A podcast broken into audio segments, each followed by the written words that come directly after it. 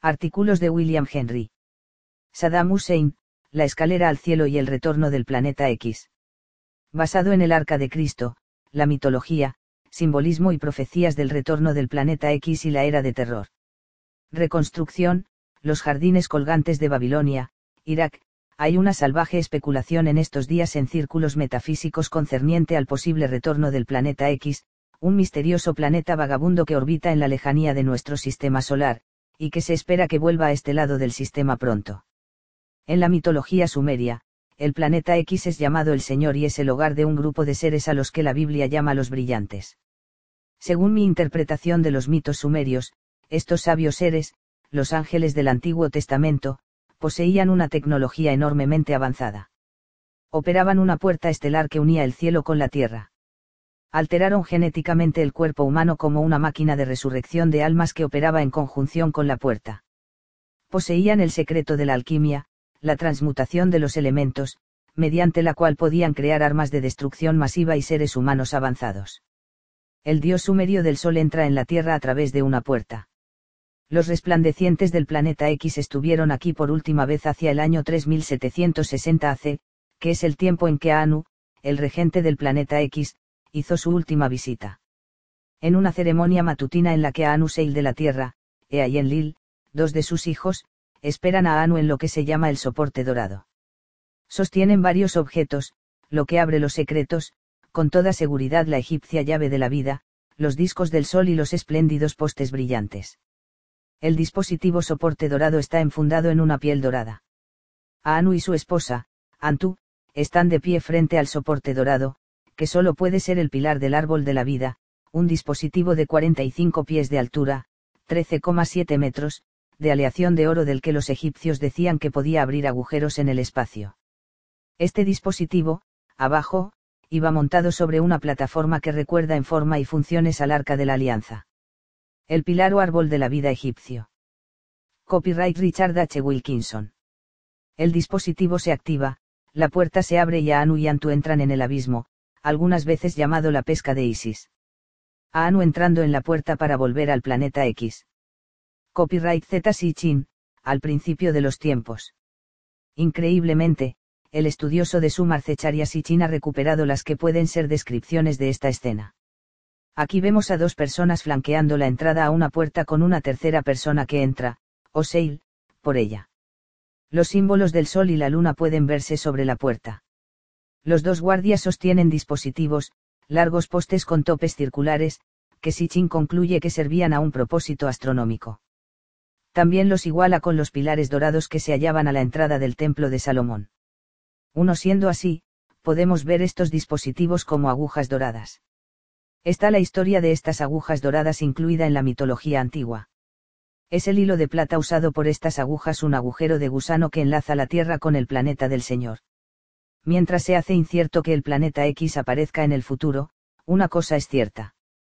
El retorno de este planeta se centra en la recuperación de una tecnología que una vez se ubicó en el templo de Salomón y que era usada para abrir una puerta que unía regiones lejanas en el espacio. La reciente actividad militar y política sugiere que los poderes mundiales están tomando posiciones por si el retorno del planeta X fuera inminente. Las apuestas son altas. Este planeta es el centro de una profecía bíblica conocida como el Día del Señor. El hombre sentado en el centro de este asunto es Saddam Hussein, el dictador iraquí asesino de masas con la sonrisa del gato de Cheshire. Sichin, uno de los pocos expertos en el planeta X, indica que, según la profecía, la última vez que este planeta fue visible fue en el siglo VI a.C. El día del Señor, el retorno del planeta X, ocurrió hacia el 550 AC, cuando las profecías dijeron que se haría visible. Esa es una fecha extraordinaria. En 576 AC el rey babilonio Nabucodonosor destruyó y saqueó el templo de Jerusalén, capturando a tres sabios del templo, y como detallaré en un momento, parece haber negociado un pacto con estos sacerdotes para abrir una puerta al cielo. Como describe el libro de Daniel 2 puso a los tres sabios dentro de un horno encendido. Cuando reaparecieron, no solo se encontraban perfectamente, sino que no estaban solos. Tenían al lado a un hijo de los dioses. He interpretado este horno encendido como una zona de vibración o frecuencia que es la boca de una puerta estelar o agujero de gusano. Cuando los tres hombres entraron en esta puerta viajaron a un distante lugar, posiblemente el centro de nuestra galaxia, o quizá el planeta X, y volvieron con un hijo de Dios. Esta historia tiene un significado mayor en la era del terror de lo que nos damos cuenta. Es bien conocido que el presidente iraquí Saddam se tiene por el nuevo Nabucodonosor, gastando más de 500 millones de dólares durante la década de los 80 en la reconstrucción y el restablecimiento de la antigua Babilonia, la capital de Nabucodonosor. Unos 6 millones de ladrillos se han colocado en los muros de Babilonia, cada uno grabado con la inscripción al rey Nabucodonosor en el reinado de Saddam Hussein. En esencia, como ha sido reportado por los estudiosos de las profecías y las agencias internacionales de noticias, Saddam está diciendo que él es la reencarnación de Nabucodonosor. Está intentando recrear y realizar los hechos del rey bíblico. Como veremos a lo largo de la investigación, Saddam controla un activo infinitamente más poderoso que el petróleo, o incluso, las armas nucleares. Controla el acceso a los templos que se construyeron en los orígenes de la historia, y potencialmente los secretos de las puertas estelares. Profundamente enterrados bajo las arenas de Irak están los secretos de los resplandecientes del planeta X. Los actos de Saddam revelan que conoce el valor político de estos secretos. Antes de explorar la historia de la apertura de una puerta estelar por Nabucodonosor es importante colocar las bases de este hecho. Saddam está actualmente enfrascado en un enorme programa para convertir a Irak en una Disneylandia de los antiguos resplandecientes. Incluido en este programa se encuentra la recreación de los antiguos templos sumerios dedicados a los resplandecientes, y en la recuperación de la famosa puerta de Istar, actualmente en Berlín. Una de las mayores antigüedades que pretende revivir Irak es la biblioteca de Asurbanipal, la primera colección de libros catalogada en el mundo antiguo. 3. Esta es la biblioteca del rey que dijo que podía leer textos de antes del diluvio. Sacadas a la luz por los arqueólogos británicos en la segunda mitad del siglo XIX en Nínive, las 25.000 tablillas cuneiformes reunidas por Asurbanipal están en su mayor parte en el Museo Británico. Incluye la tablilla del 7000 AC que habla del diluvio, la cual relata parte de la epopeya de Gilgamesh y contiene la historia original del diluvio relatada en el Génesis. En abril de 2002 los arqueólogos iraquíes preguntaron al Museo Británico si podían realizar moldes de estas tablillas. Aunque en el pasado se han realizado copias individuales, esta es la primera vez que se hacen en tan gran número. El conservador del Museo Británico John Curtis, quien recibió la petición durante una visita a Bagdad, dijo a The Art Newspaper que el museo haría lo posible por cooperar. 4. La reconstruida biblioteca de Nínive contendría copias de todas las tablillas del Museo Británico, y está planificada como centro de estudios y como atracción turística. Al lado de la biblioteca se construirá el Instituto Saddam para el Estudio Cuneiforme, como parte de la Universidad de Mosul. Los planes incluyen excavar una de las alas del palacio del rey Asurbanipal, en Kuyunjik Maund, donde se espera encontrar miles de tablillas aún enterradas. Hay unos 10.000 sitios arqueológicos por todo el país, muchos de ellos no completamente excavados. En Irak los monumentos históricos son asunto de seguridad nacional. Esto es porque contienen los secretos de los resplandecientes. Es absolutamente imposible acercarse al legendario Zigurat de Ur sin autorización. Ur, la bíblica ciudad de los caldeos, es la tierra de Abraham, patriarca de las tres grandes religiones monoteístas, judaísmo, cristianismo e islam. El Zigurat fue renovado por Nabucodonosor. Una monumental escalera, reconstruida por Saddam, permite al visitante ascender al segundo nivel. La fachada del Zigurat aún muestra las cicatrices de los bombardeos americanos durante la Guerra del Golfo, la madre de todas las batallas, como se conoce en Irak. De acuerdo con los arqueólogos, los líderes de bandas cruzan a veces las ciudades con camionetas y excavadoras, reclutando gente para excavar los lugares mal guardados. 5. ¿Qué es lo que buscan? Como en un ejemplo dado por un ladrón, los saqueadores buscan conocimiento. Los ladrones destrozaron la puerta de un museo iraquí y una vitrina, fugándose con tablillas que uniformes y cilindros del siglo VI hace dejaron atrás el oro y las joyas que hubieran tentado a un aficionado. Los cilindros del siglo VI AC son más valiosos que el oro, debido a la información que contienen. Ejemplo de sello cilíndrico. El saqueo comenzó en los tumultos inmediatamente después de la Guerra del Golfo. En el área kurda del norte de Irak, y en la zona sur poblada por chiíes, muchos de los museos provinciales fueron expoliados. Las autoridades iraquíes aseguran que las antigüedades son evadidas del país por funcionarios de la ONU. El pasado verano, un propietario estaba limpiando una villa de Bagdad que había sido dejada recientemente por un diplomático. Dentro, encontró dos envases con fragmentos arqueológicos.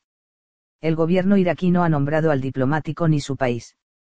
Saddam cree que va a unir al mundo árabe bajo el Islam. Recreando la antigua Babilonia, y descubriendo y diseminando los textos del antiguo Irak puede simultáneamente duplicar los actos de Nabucodonosor y potencialmente salirse de la cobertura judía y cristiana. La prehistoria de ambas religiones está fundada en Irak. Saddam controla los templos que fueron cuna del judaísmo y el cristianismo. Busca recuperar el resto de la historia y destruir estas religiones. Si Saddam lanza una tormenta de conocimiento antiguo podría poner en duda la Biblia, y liberar un debilitante virus dentro de la mentalidad global. Esto puede explicar por qué el ritmo de los trabajos arqueológicos se ha incrementado en Irak desde la década pasada. Saddam sabe seguramente que la publicación de documentación probando que el judaísmo y el cristianismo son derivaciones de la antigua religión sumeria podría tener un efecto devastador en los asuntos mundiales. Millones de personas que participan en la ceremonia cristiana de la comunión se sorprendería al saber que este procedimiento se deriva de una enseñanza alquímica de Ea, el dios de la sabiduría de Sumar. Una expedición patrocinada este pasado invierno por el Instituto Arqueológico Alemán de Berlín envió un grupo de investigadores para hacer un mapa de una ciudad enterrada en Mesopotamia usando un magnetómetro. Este sensible instrumento es capaz de detectar la presencia de objetos manufacturados bajo el suelo y revelar la existencia de muros, canales y distritos residenciales. 6. El equipo se centró en la legendaria ciudad de Uruk, inmortalizada en el famoso poema épico La epopeya de Gilgamesh. El poema, que todavía es hoy el trabajo literario más antiguo, cuenta la historia de un héroe sumerio, Gilgamesh, que muchos estudiosos creen que fue uno de los primeros reyes de Uruk. En la historia, Gilgamesh va en busca de la escalera al cielo y el hogar de los dioses. Impresión de un sello acadio, 2340 a 2180 AC, describiendo el viaje de Gilgamesh y más allá de las puertas en el fin de la tierra guardadas por guardianes que sostienen postes anillados. Él encontró a Utnapistim, el Noé sumerio, en la fuente de las aguas de la inmortalidad. Museo Británico. Según la profecía, los primeros objetivos de Saddam como Nabucodonosor incluyen a Londres, Nueva York y Egipto. Cada una de estas localidades contiene un obelisco conocido como la imagen de Betsemes. A estas imágenes se hace referencia en Jeremías 43, 9-13. Betsemes, literalmente casa del Hijo de Dios, está en la tierra de Egipto. Las casas de los dioses de los egipcios serían incendiadas, dice Jeremías. Betsemes, que está en la tierra de Egipto, es la ciudad de Heliópolis, que está a seis millas al NE de El Cairo. Era el centro de un antiguo culto al sol, simbolizado con el fénix o la garza. En Heliópolis se localizaba el templo del fénix, o garza, el dios egipcio del sol y salvador. El simbolismo del fénix fue posteriormente aplicado a Jesús, incluyendo el jeroglífico de la garza, que estaba duplicado en el símbolo del pez de Jesús. Algo de profundo significado parece residir en Heliópolis. Localizada justo cruzando el Nilo desde Gizeh, Heliópolis era el centro de la religión egipcia. Es un lugar con un enorme misterio. En la Biblia, el nombre dado a Heliópolis es Onoan. Los textos sumerios recuerdan que este es también uno de los nombres del planeta X, que se deriva de Anu, el nombre del regente del planeta. 7. El griego Heliópolis significa ciudad de Helios, el sol, la ciudad del dios del sol Helios, luz de la vida, 8. Siendo el sol el hijo de Anu.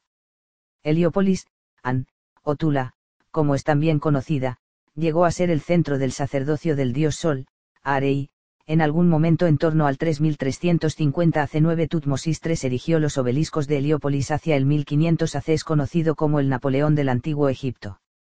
Los historiadores hacen notar que sus logros militares parecen resumir los del rey David, ancestro de Jesús y padre de Salomón. Su soberanía atestiguaría la fundación de una de las dinastías más misteriosas de la historia egipcia, una dinastía que incluye algunos nombres ilustres como Akenatón y Tutankamón.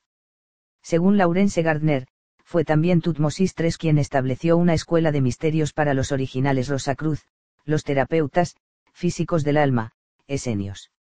10. Los esenios adoptaron posteriormente este nombre. Si Tutmosis II fue el David bíblico, como sospechan algunos eruditos 11 esto significaría que los descendientes de David, incluyendo a Salomón y a Jesús, habrían llevado sangre azul, la sangre de los faraones. Los obeliscos de Nueva York y Londres son propiedad de esta familia. En este escenario, Jesús, que venía de la casa real de David, emerge potencialmente como uno de los últimos, si no el último, faraón egipcio. Doce y los David eran un grupo de personas, posiblemente. Faraones, no sería fácil para ellos desaparecer simplemente. Existe alguna evidencia de la continuidad de su influencia en los asuntos del mundo, incluso aunque suene absurdo, en los de América. Hay evidencia de que los faraones continuaron existiendo bajo el nombre de druidas. Los eruditos debaten el origen de esta palabra. En gaélico, druida significa hombre sabio o instructor. Este es otro apelativo de los resplandecientes. En Larou se dice que druida viene de Darubid, que significa técnico. Una de los artes para el que los druidas estaban muy cualificados era la transmutación de los elementos. Un estudioso clásico del siglo III, Daayae Yanis Laertius, dijo que los druidas procedían del culto de los Meillai, magos, la secta de los tres hombres sabios que buscaron al niño Jesús. Explica la conexión druida con la línea de David porque buscaban al niño Jesús. Fue en Heliópolis donde se descubrieron los textos de las pirámides son jeroglíficos escritos sobre los muros de las pirámides que contienen instrucciones para el renacimiento y la resurrección de los faraones. Era también el centro de un sacerdocio alquímico que guardaba los secretos de la transmutación de los elementos. La expedición de Nabucodonosor a Egipto dio cumplimiento a la profecía. Sin embargo, el cumplimiento moderno de la misma se verá en Nueva York y Londres. Heliópolis. Las imágenes de Betsemes, 43, 13, son literalmente los obeliscos de Heliópolis. Son también conocidos como las agujas de Cleopatra. Las agujas de Cleopatra son dos antiguos obeliscos regalados por el califa de Egipto a Gran Bretaña, 1878, y los Estados Unidos, 1880. Cada uno pesa unas 200 toneladas y tiene unos 70 pies, 21 metros, de altura. Los británicos instalaron el obelisco sobre el dique del Támesis en Londres. Los americanos instalaron el suyo en Central Park, en Nueva York. Jeremías profetizó la destrucción de estos obeliscos por el rey de Babilonia 13. La preocupación de los Estados Unidos es que este moderno Nabucodonosor pueda obtener armas nucleares a través del mercado negro ruso o chino. De acuerdo con el plano provisto por la profecía bíblica, él podría elegir usar estas armas contra estos tres objetivos. El primero de ellos es Jerusalén. Nabucodonosor fue el único invasor extranjero que destruyó Jerusalén. Saddam cree que debe imitarle. Los Estados Unidos e Israel están preparados para usar la fuerza nuclear contra Irak si es necesario. Apocalipsis 18, 21-23, de hecho, habla del futuro y de la posterior aniquilación de la ciudad de Babilonia, un ángel poderoso levantó una piedra como una rueda grande de molino y la arrojó al mar, diciendo, con tal ímpetu será arrojada Babilonia, la gran ciudad, y no será hallada. Nunca más se oirá en ella la voz de los citaristas, de los músicos, de los flautistas y de los trompeteros, ni artesano de ningún arte será hallado jamás en ti, y la voz de la muela no se oirá ya más en ti, la luz de la lámpara no lucirá más en ti, ni se oirá más la voz del esposo y de la esposa, porque tus comerciantes serán magnates de la tierra, porque con tus maleficios se han extraviado todas las naciones las profecías bíblicas concernientes a la destrucción de Babilonia aún no se han cumplido. Isaías 1 y 19 dice, entonces Babilonia, la flor de los reinos, ornamento de la soberbia de los caldeos, será como Sodoma y Gomorra, que Dios destruyó. La carga de Isaías contra Babilonia, incluye en el capítulo 13 una lacónica advertencia, lamentaos, que se acerca el día de Yahvé, que vendrá como azote del Todopoderoso, verso 6. Sodoma y Gomorra fueron eliminadas del mapa por una premeditada y preventiva tormenta desde el cielo de proporciones atómicas. En una escena que recuerda la destrucción de Hiroshima y Nagasaki, un día al amanecer, cuando Abraham miró al valle de abajo, el humo se elevaba como de un horno y Sodoma y Gomorra no estaban. La posterior destrucción de Babilonia se enlaza con la de Sodoma y Gomorra y el día del Señor, el retorno del planeta X. Cuando este evento tenga lugar, todo lo que Saddam ha reconstruido podría ser repentinamente reducido a cristal verde vitrificado y nadie podría acercarse a la zona en miles de años. Como podemos ver, Saddam es una figura mucho más compleja de lo que se nos quiere hacer ver con la idea de que pertenece al eje del mal. Es un hombre en busca de sí mismo y de los secretos alquímicos del pasado. Se encuentra en una lucha contra el tiempo. Si el planeta X va a pasar cerca de la Tierra en el futuro cercano, no tiene mucho tiempo. Volvamos a la última búsqueda de este hombre, la duplicación de la puerta estelar que encontró Nabucodonosor. Este encuentro comenzó en 576 AC, cuando conquistó Jerusalén, derribó sus muros, saqueó el templo de Salomón de sus tesoros, incendió la ciudad, y volvió a Babilonia con el tesoro del templo y un grupo de prisioneros reales. Los sacerdotes del templo fueron supuestamente avisados antes del ataque. Para salvar el arca de la alianza los sacerdotes la llevaron a la cámara de Salomón bajo el templo, se encerraron dentro y realizaron un suicidio ritual de forma que nadie supiera dónde se escondieron. Nabucodonosor se llevó cautivos a miles de ciudadanos de Jerusalén, incluidos los hombres santos del templo, y los llevó forzadamente a Babilonia, las ruinas de la cual se encuentran bajo las arenas de Irak a unas 20 millas de la moderna Bagdad. Durante su cautividad en esta ciudad ocurrieron muchas cosas extrañas. Incluidos entre los cautivos se encontraban tres hombres sabios del templo, un joven y maestro en magia llamado Daniel, y otro profeta prominente, Ezequiel, que tuvo visiones del reino de los cielos en la tierra mientras estaba prisionero y más tarde dejó el planeta en lo que algunos consideran una nave. Sorprendentemente, los judíos descubrieron que los babilonios poseían respuestas largamente buscadas acerca de su pasado. Esto es porque las historias de babilonios y judíos proceden de la misma fuente sumeria. En las historias sumerias los hebreos encontraron piezas perdidas de su propia historia del diluvio y de la creación. Con algunos cambios de nombres aquí y allí ambas tradiciones coincidían. Muchos estudiosos creen ahora que fue en Babilonia durante la cautividad donde se escribieron los cinco primeros libros del Antiguo Testamento y los de Daniel y Ezequiel, con mucha ayuda de los originales sumerios. A muchos cristianos les sorprende que las historias de la fundación de su religión sean copias de historias originales que pertenecían a otro tiempo, lugar y pueblo. Solo los nombres han sido cambiados. Tan importante como es darse cuenta del contexto en que estos libros fueron reunidos, la cautividad en Babilonia, es aún más importante saber que son en realidad una compilación de historia, mitología, literatura y memorias de un pasado que nunca fue hebreo, sino sumerio. Separar lo hebreo de lo sumerio es crucial. Las historias originales proveen un saber valioso y preciso el matrimonio entre las mitologías hebrea y sumeria fue una coincidencia celestial. Fue como si cada una contase la mitad perdida de la otra. Ambas partes aparentemente tenían acceso a la puerta estelar de los resplandecientes. Este fue el regalo de los dioses del planeta X. Al entrar en la antigua Babilonia, los visitantes pasaban el Ema, el templo de la diosa madre Ninma o Ninarsag, que ha sido recientemente restaurado por Saddam 18. Ema es una palabra altamente significativa es la palabra hebrea para terror. Detrás del Ema estaba el templo más importante, el Esagila, el lugar de descanso del dios del sol Marduk, el nombre babilonio del planeta X Nabucodonosor dice que cubrió sus muros con oro para que brillase como el sol. En este templo se encontró una capilla o santuario del padre de Marduk, Ea, a quien Zecharia Sitchin supone el responsable de la ingeniería genética que creó a la humanidad. Modelo de Babilonia. El monumento más famoso tras los jardines colgantes que construyó Nabucodonosor era el Zigurate Temenaki, la casa que es la fundación del cielo y de la tierra, situado al norte del templo de Marduk. El templo de Marduk contenía la imagen dorada de Bel, el Señor, y una extraña tabla dorada, que pesaba unas 50.000 libras de oro. Los jardines colgantes de Nabucodonosor eran una de las siete maravillas del mundo antiguo.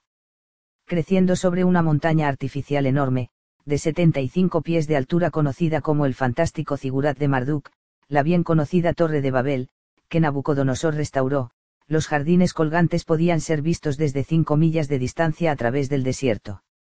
Las siete terrazas tenían árboles, parras y flores y eran regadas por un sistema de pozos y fuentes. Babilonia debió haber sido una espectacular, increíble, visión para Daniel y el resto de los cautivos, una suerte de refugio de paz para niños que han vivido una guerra parecido a la Disneylandia de hoy. En su apogeo Babilonia era la ciudad más grande de Mesopotamia, el centro de un nuevo orden mundial. Era un auténtico lugar de recreo para los dioses. Babel tiene su origen en la palabra Babli, que en el lenguaje babilonio significa puerta de los dioses. Esta es nuestra primera pista de que Nabucodonosor intentó construir un medio, quizá incluso una puerta estelar, para trascender la vida en la Tierra y viajar por el cosmos. Nuestro principal interés se centra en la imagen de oro que Nabucodonosor erigió en Babilonia. 19 no es ningún símbolo de estatus real sobre su mesa. La imagen tenía 60 codos de altura y 6 de ancho. Un codo tiene 18 pulgadas, con lo cual la imagen tenía una altura de 540 pulgadas, 45 pies, unos 13,7 metros. Indudablemente, esta estructura podía ser vista en millas a la redonda. Nabucodonosor no pudo hacer que esta brillante imagen, el pilar de Osiris, funcionase. Este fue su mayor fallo. Como el líder tribal David, que gobernó Jerusalén 500 años antes de él, el rey había planeado unificar su reino, y la imagen dorada era la fuerza unificadora. Intentó hacerla funcionar con música. Ordenó que cuando la gente oyese tocar la música se postrasen y adorasen al pilar. Veinte si no lo hacían serían arrojados a un horno ardiente 21 Nabucodonosor sabía que Daniel tenía dotes de profeta, incluyendo la habilidad de interpretar sueños. En el capítulo 4 de Daniel, se le requiere para interpretar un sueño en el que Nabucodonosor vio, un árbol en medio de la tierra, alto sobremanera. El árbol había crecido y se había hecho muy fuerte, y su cima tocaba en los cielos, y se le veía desde los confines de toda la tierra. 22 había mucho fruto en este árbol y los pájaros del cielo vivían en sus ramas. Desde este árbol el rey vio a uno que vela y es santo bajar del cielo. Le dijo que destruyese el árbol y que dejase en la tierra el tronco con sus raíces. Este fue un sueño confuso para el rey, pero no para nosotros. Los que velan es otro nombre de los resplandecientes. Es también el nombre egipcio para ser divino o dios NTR, o Nete, que significa uno que ve. Neter Neterland es el nombre del lugar en las estrellas donde residen estos dioses. Sumeria, otra antigua tierra de los resplandecientes, fue conocida como la tierra de aquellos que ven. ¿Por qué no quisieron los vigilantes que Nabucodonosor disfrutara con ellos en Neter Neterland, el Nevar Nevarland, tierra de nunca jamás, de Peter Pan? Pudo ser porque Nabucodonosor no era uno de ellos, aunque Daniel sí, lo que explica por qué pudo interpretar los símbolos que querían decir dejando el tronco y las raíces del árbol en la tierra. Nabucodonosor quería saber. Predecía este sueño el desastre de un proyecto representado por el árbol. Si es así, ¿cuál era el proyecto específico que estaba en peligro? La respuesta a esta cuestión se encuentra en el hecho de que los estudiosos del Antiguo Testamento están de acuerdo en que el libro de Daniel fue compilado a lo largo de un gran periodo de tiempo y no representa las visiones de una persona en particular. Daniel, Dios es mi juez, no era un nombre personal. La cuestión de quién o qué es entonces el Daniel adquiere importancia suprema. En su enciclopedia de mitos y secretos de la mujer 23 Barbara Walker responde a esta pregunta diciendo que Daniel era un título usado para distinguir a un grupo de personas, el pueblo de la diosa Dana o Diana. Dana era la hija de Jacob, su hijo número 13. Su nombre significa luz de An. Ahí está el problema. Ese es exactamente el mismo significado que el de los célticos Tuata de Danán, hijos de la diosa Diana. En la historia irlandesa, los místicos Tuata de Danán son descritos como enviados del cielo, dioses y no dioses. Son comparados al sánscrito Deva, resplandeciente, dios, y a Deva, diablo, que llegó a ser Daeva, demonio, en Persia. El antiguo inglés Divel, demonio, puede ser derivado del latín divus, divi, dioses. Como hemos visto, Divas también se enlaza con terror. Estas conexiones son importantes no solo por su valor para decodificar la historia de Daniel, sino por otra importante razón. Según Sir Laurence Gardner, María Magdalena, como la María, Miriam, fue la hermana mayor de la Orden de Dan 24. Su orden parece ser continuación de los misteriosos Tuata de Danán. Mary el título de María, Magdalena, significa ella la del templo torre, una referencia al Templo de Jerusalén y sus tres torres. 25 Por último, continuando con la historia de Nabucodonosor, llegan los tres sabios judíos de Jerusalén. 26 Desafortunadamente para el rey, rehusan adorar el ídolo del dios babilonio. Lo que es más, los tres insultan a Nabucodonosor apostando que su dios le salvará del horno. 27 Claramente, los tres hombres del templo de Salomón poseen un conocimiento crucial que Nabucodonosor necesita para que funcione su imagen dorada. Tuvo éxito en encender el componente de la imagen que era el horno ardiente. Pero ahí se atascó. Necesitaba el ábrete sésamo. ¿Qué es este artilugio, esta imagen dorada de la que hablo? Este objeto sagrado es como el eje del mundo, el pilar de Dios. Si es correcto asociar el pilar con el árbol del sueño de Nabucodonosor, tiene ahora perfecto sentido porque el rey involucró a Daniel en el proyecto. Fueron los hijos de los resplandecientes de Deanu, el pueblo de Daniel, quienes trajeron originalmente este dispositivo a la tierra. El ángel que se aparece al rey estaba relacionado con ellos.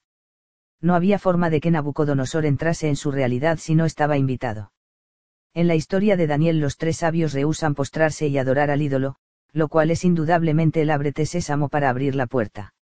Furioso, el rey ordena que los tres sean arrojados al horno. 28.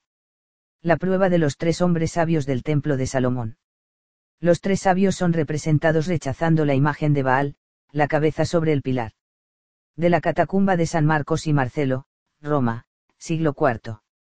Entonces estos varones, atados con sus mantos, sus túnicas, sus turbantes y sus vestiduras, fueron arrojados en medio del horno ardiente, dice Daniel 3 y 21.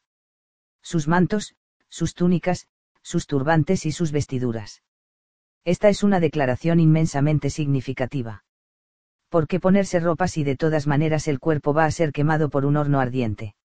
Estas prendas deben ser algo más que la ropa estándar usada en el templo de Salomón o los vestidos de los rehenes en Babilonia. Esto es, podría ser algo parecido al manto, el sombrero y las otras vestiduras que la diosa Mari usa en la estatua diosa con vaso descubierta en su templo en Mari en 1934. Mari es mostrada usando el casco sugurra, un sombrero. La traducción literal de sugurra significa eso que hace ir muy lejos en el universo. 29 puede ser una coincidencia, o pura poesía, que Sugurra se resuelve en Esyiara, el nombre de la fuente de radio que se cree existe en el corazón exacto de nuestra galaxia. También reside en el centro galáctico un agujero negro. Es posible que este sea también el yelmo de salvación descrito en Efesios 6 y 17. El casco Sugurra de Mari. Mari también usa una chaqueta pesada y larga y otras vestiduras. El chaquetón es llamado el vestido pala. Este equipo completo es fantásticamente similar en descripción a la del capítulo 6 de Efesios. Allí, además del yelmo de salvación, la búsqueda espiritual es alentada a tomar la armadura de Dios para resistir las insidias del diablo, que no es nuestra lucha contra la carne y la sangre, sino contra los principados, contra las potestades, contra los dominadores de este mundo tenebroso, contra los espíritus malos de los aires. 30 Los principados y potestades son las fuerzas angélicas espirituales que trabajan como gobernadores celestiales y mensajeros en las realidades celestes, es decir, seres galácticos. Este es exactamente el nivel de los resplandecientes. Aparentemente, algunos de ellos son criaturas dañinas que buscan pegarse al alma humana. En Armagedón Jesús promete enviar a sus ángeles a separar a los malos de los justos. Y entonces los arrojarán, a ambos, al horno de fuego.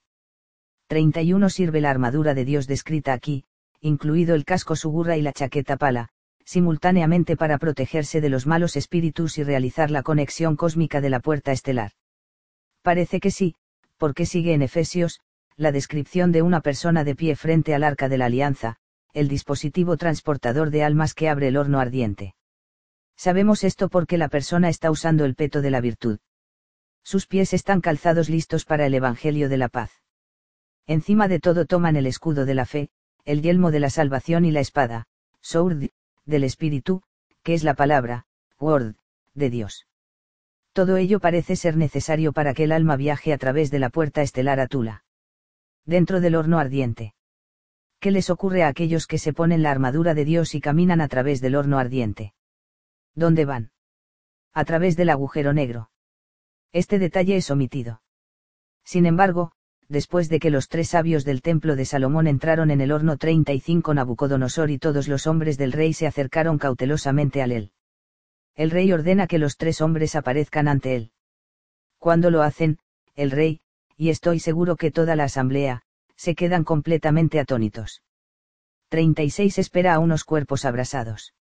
En vez de eso, ve que los tres se encuentran en perfectas condiciones. No hemos arrojado al fuego tres hombres, pregunta desconcertado el rey 32 está seguro de que así fue.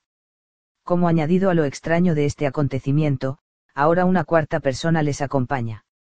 No obstante, este no es un hombre cualquiera. Nabucodonosor cree que este cuarto hombre es un ángel. Y no solo un ángel. El cuarto hombre es como el Hijo de Dios. 33. Es Jesús, el Hijo de Dios. Nos está diciendo Nabucodonosor que los tres hombres regresaron de su viaje por la puerta estelar en compañía de Jesús 500 años antes de su aparición en el Nuevo Testamento. Es bastante concebible, porque en este punto Nabucodonosor estaba convencido, el Dios de los tres hombres judíos es Dios. Él proclama que si alguien habla en contra de este Dios, se le cortará en pedazos, y sus casas convertidas en muladares 34 luego, engrandeció a los tres sabios. La Biblia no dice qué ocurrió después de la llegada de este Hijo de Dios. Creo, sin embargo, que un tremendo saber se ganó con su aparición. Este conocimiento era capaz de alterar el equilibrio de poder en el mundo. Si Saddam Hussein realmente cree que es la reencarnación de Nabucodonosor, estará muy interesado en adquirir este conocimiento, que está entre los mayores secretos de los resplandecientes. En el arca de Cristo echo una mirada a este exótico acontecimiento, y al conocimiento de la puerta estelar que emana de este episodio. Entendiendo la ciencia de la puerta estelar uno se hace maestro de las leyes naturales. También provee la capacidad de fabricar sistemas de armas que hacen parecer a las armas nucleares petardos en comparación. Esta es una razón más para considerar que Saddam se encuentra en la encrucijada del mundo. El pilar de Osiris. William Henry. En mi libro Un pie en Atlantis, la historia oculta de la Segunda Guerra Mundial y su impacto en la política de la nueva era, presenté evidencias documentales de que Franklin Delano Roosevelt buscó a la reencarnación de Jesús en Mongolia en 1934. Entre estas evidencias se encuentra una carta de Henry Aguayace, secretario de Agricultura, director de la búsqueda, a Nicholas Roerich, el hombre que realizaba la búsqueda en Mongolia. En la carta, Guayace declara que estaban esperando el cofre, el más precioso y sagrado cofre. Para FDR, Guayace y Roerich el cofre es un término codificado para el pilar de Osiris, también conocido como el cofre de Osiris. Osiris era el dios de cara verde de quien los egipcios decían que vino de Sirio para enseñar el arte de la jardinería. Este cofre contenía el alma de un ser divino que es conocido como el rey de Mongolia en la profecía de Naastra Amas, en la que dice el año 1999, siete meses, un gran rey del terror vendrá del cielo para resucitar al gran rey de Angolmois, Mongolia encontró Roosevelt el cofre. En 1935, Roosevelt ordenó que el ojo que todo lo ve de Osiris fuese impreso en los billetes de un dólar. El pilar o cofre de Osiris. Hecho de oro y con una altura de unos 40 pies, el pilar de Osiris se ubicó en Abidos, Egipto. Conocido también como el árbol de la vida, el árbol de la paz, la vara de poder, el bastón de Jacobie, posiblemente, la verdadera cruz. Los pilares TET el cofre trabajaba en conjunción con los pilares TET. Usualmente, los pilares TET son mostrados por pares, como en la escritura jeroglífica de Osiris. El título del dios es aquí Osiris, señor del torso fúnebre de Abidos. Los pilares TET soportan jarrones con almas en su interior en una escena del templo de Dendera, en Egipto, los pilares TET sostienen unos jarrones que contienen serpientes. ¿Qué son estas serpientes? Es interesante notar que en hebreo la palabra naas es la palabra para serpiente. La palabra para alma es nasama. Ya que estas palabras son lingüística y fonéticamente similares, son intercambiables. Están los antiguos egipcios insinuando que las serpientes de estos jarrones son almas. Esta idea se ve reforzada en el dibujo que aparece arriba, en el cual el paciente parece recibir un alma. El símbolo del cofre de Osiris, el más asombroso de todos los jeroglíficos egipcios, representa la caja o cofre que contenía la cabeza y el pelo de Osiris. Es una serpiente o un alma en el símbolo del pilar de la paz. Representaciones adicionales del pilar de la paz. Un dios y una diosa egipcios reciben energía desde el pilar. Un dios asirio en un vehículo alado planea sobre el pilar con una serpiente flotando en sus cercanías. Hombres pez administran el pilar. La bomba H y el santo grial.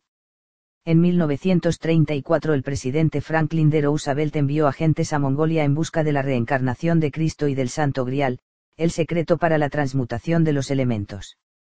Once años más tarde, los científicos americanos que participaban en el proyecto Manhattan hicieron explotar la primera bomba atómica. Procedían los secretos del arma atómica del Santo Grial. Cuando dividimos el átomo en 1945 dividimos la palabra o fuerza vital de Dios divide la madera, y en de la roca, y ahí estoy.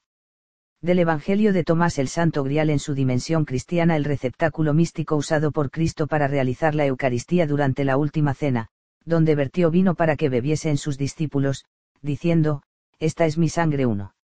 La tradición del Grial mantiene que en él se recogió su sangre y sudor transformados tras la crucifixión.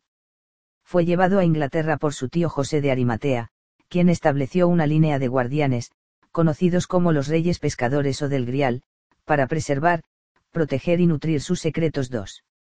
Posteriormente el Grial desapareció, pero se cree que permanece en un misterioso huevo o caja de forma oval en un templo llamado Monte del Gozo, gobernado por una reina.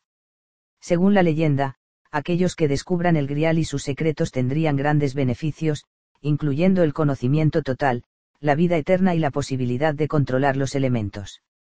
Los primeros reyes pescadores llevaban a cabo una ceremonia. Sello cilíndrico asirio, 1400 AC. Después de llevar el grial a Inglaterra, la línea establecida por José de Arimatea de Reyes Pescadores estableció el origen de Cristo en los principios del mundo antiguo. ¿Es el Santo Grial solo un mito? ¿O es un artefacto benefactor que provee de misteriosas enseñanzas espirituales? Los buscadores, especialmente aquellos que tienen gran apetito. Por lo exótico, se han preguntado esto mismo durante milenios sin saber si el grial era un símbolo de iluminación personal, de búsqueda o de salud. En Juan 7 y 34, la Biblia recuerda cómo Jesús reveló los secretos del grial cuando transformó su sangre y el agua que emanó de su costado tras la lanzada de Longinos con la lanza del destino. Como exploro en mi libro Un pie en Atlantis, en el AO con acento 1934 el presidente Franklin D. Roosevelt, el rey herido, afectado por la polio, buscó activamente el santo grial, Hitler también buscó el grial y la lanza del destino. La administración de Roosevelt supervisó el desarrollo de la bomba atómica, el camino a la bomba H increíblemente, la búsqueda del grial, el precio elusivo y tentador de la reina del grial, y el desarrollo de las armas atómicas de destrucción masiva pueden ser enlazados de formas que no han sido detectadas por los historiadores. El precio. Comencemos estudiando qué es exactamente el Santo Grial. Probablemente usted haya visto el Grial en una u otra forma. Alguien que ha visto la película de Indiana Jones y la última cruzada tiene el conocimiento de que el grial es una simple copa de carpintero. Ha sido también identificado como el contenedor del sudario de Turín, sábana santa, 4 y hasta como la línea de sangre de Cristo 5. La definición estricta del grial es la una piedra filosofal o alquímica que puede transformar los elementos. 6. La palabra grial es fonéticamente similar a grael, vieja palabra francesa que significa piedra 7. Como aprenden todos los caballeros del Grial, el Grial es también conocido como la piedra de Dios que cayó del cielo y que es acompañada de un misterioso cuerpo de enseñanzas espirituales, el software para que realice su trabajo. Los místicos dicen que esta enseñanza está escrita en un lenguaje antiguo y universal de símbolos que requiere de la visión espiritual para ser entendido. Se centra en la alquimia, el viejo y semimítico secreto de la transmutación de los elementos a nivel atómico, particularmente la transformación de los metales en oro. El grial, también conocido como la piedra de Dios, es representado como una piedra negra o una piedra oculta similar a la piedra de luz que acompaña al sudario de Turín en sus primeros viajes. Conocida como el queramión, se dice que esta piedra tenía una gran similitud con la imagen del sudario. Para nosotros resulta algo presumido que un alquimista pueda transmutar metales en un oscuro laboratorio usando pocos ingredientes y algunos abracadabras. Sabemos, o nuestros científicos nos cuentan, que un elemento solo puede ser transformado en otro mediante el poder y la tecnología nuclear, en poderosos aceleradores situados lejos de los centros urbanos. Y no obstante la cantidad de oro que se puede obtener así es ridícula en comparación con los medios empleados y la energía gastada. Así que, si no hay un enriquecimiento instantáneo, que nos ofrece el grial. Para algunos lo que ofrece la piedra del grial es el oro espiritual, la llave de la vida, el camino para encontrar la luz interior y el poder personal. Ofrece la conexión con realidades superiores, la evolución acelerada y la transformación del cuerpo y del alma. Este es el camino apropiado para Alejandro el Grande 8, Isaac Newton 9, William Shakespeare 10 y muchas familias reales de Europa 11. Estos no eran buscadores casuales. Todos buscaron activamente, y algunos declararon conocer, los secretos del Grial en sus múltiples formas. Como este artículo propone, Roosevelt fue otro de los hombres perteneciente al linaje de los buscadores del Grial, y posiblemente uno de los reyes pescadores. Egipto, hogar del Grial. El cristianismo histórico, y sus iconos, son el legado de Egipto XII. Esto incluye al Grial y a sus misteriosas enseñanzas. El gran egiptólogo francés Guayer de Lubis creía que los egipcios pensaban de forma completamente diferente a nosotros 13. La filosofía social de Egipto estaba enteramente dedicada a provocar un efecto de masas que transmutase su civilización desde un nivel inferior a otro más elevado, basado en la conciencia del grial. Este foco transmutador era quizá más evidente en el Alto Egipto, conocido por los griegos como la tierra de Kem, la raíz para alquimia, la tierra de la alquimia o la transmutación, o Kemennu, la tierra de la luna. El mito y la religión egipcios están centrados en Isis y Osiris, el dios de cara verde que enseñó el arte de la jardinería, incluyendo los significados por los cuales la naturaleza puede ser cuidada para que provea sus secretos de transmutación. Justo como los cristianos creen que Cristos, literalmente el sanador hombre de la luna, cuatro vivía en un hombre llamado Jesús, existe un acuerdo unánime entre los egiptólogos, el Osiris vivía en un hombre en Egipto. En febrero de 1999 su tumba fue revelada al mundo en un especial de televisión de la Fox. En los mitos egipcios, Osiris y su esposa, Isis o Aset, Isis sería la versión griega de Aset, significando trono o pilar, 15 vinieron a la tierra desde Sirio 16, la estrella más brillante del cielo, en la constelación del Can Mayor y la posible raíz lingüística de Osiris. Eran misioneros cósmicos que vinieron a ayudar a la humanidad en su desarrollo, viajando a lo largo del mundo y elevando a la humanidad a través de la enseñanza de la agricultura, la música y las artes. Esta actividad estaba basada en Abidos, la Tierra Mayor, donde los egipcios consideraban que se ubicaba el jardín de la creación. Abidos es un vasto y remoto lugar con grandes subterráneos, como el Área 51, Nevada o Pine Gap, Australia, que son bases militares subterráneas ultrasecretas. En una escena de Abidos, Isis eleva el cofre de Osiris, el cual contiene su cabeza. En uno de los episodios más famosos de la vida de Osiris, este es decapitado por su medio hermano Set. Su cabeza es introducida en un cofre y posteriormente es resucitado o recordado por Isis, la reina del cielo y de la tierra. El cofre de Osiris era una caja de forma fálica con una altura aproximada de 40 pies y estaba hecha de madera verde y repujada en oro. Conocida también como la escalera celeste y la espina dorsal de Osiris 17 unía el cielo y la tierra. Desde ella emergía el agua o la sabiduría de Osiris. Una Isis alada se ocupa del pilar o cofre que contiene la cabeza de Osiris.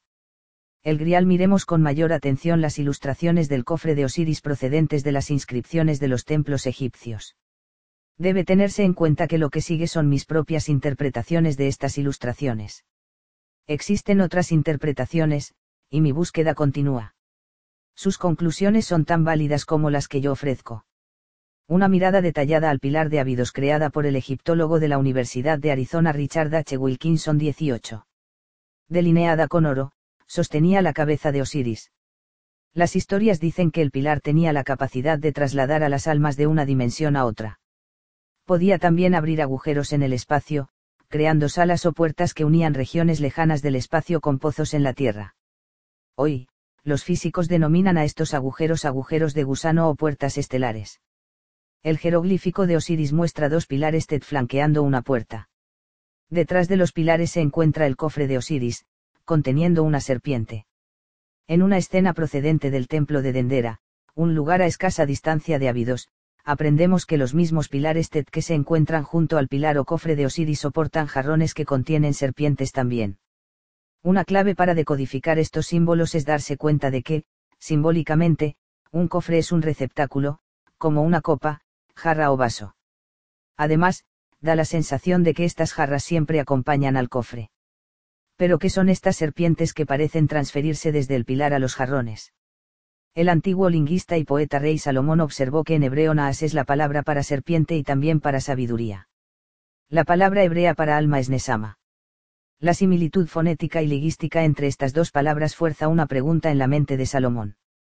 Están los antiguos artistas empujándonos a establecer una relación entre las serpientes de estos jarrones con el alma de Osiris. En este contexto, el paciente que se encuentra detrás de los jarrones parece prepararse para recibir su contenido. ¿Podrían estos contenidos ser un alma y el templo una antigua estación médica? Si es así, son los pilares TET y el cofre avances espirituales, o más profundamente, avanzados dispositivos médicos que construían el ADN o el alma del Salvador. Si no, ¿qué podría ser? Los egiptólogos nos dicen que los egipcios construyeron las pirámides usando solo bastones para la nivelación y utensilios de cobre para cortar las piedras. Se supone que no tenían tecnologías avanzadas, ni mucho menos aparatos para transferir y contener almas. No les diga eso a los judíos. Ellos creen que su Señor vivía y hablaba desde el Arca de la Alianza 19. Este contenedor de oro fue construido 1400 años antes de Cristo bajo la supervisión de Moisés. Estaba basado en modelos de la tecnología egipcia, es decir, el cofre de Osiris. El arca no solo contenía las tablas de la ley, sino que también servía como un sistema de armas defensivas, produciendo radiaciones capaces de destruir a decenas de miles de enemigos de Israel 20.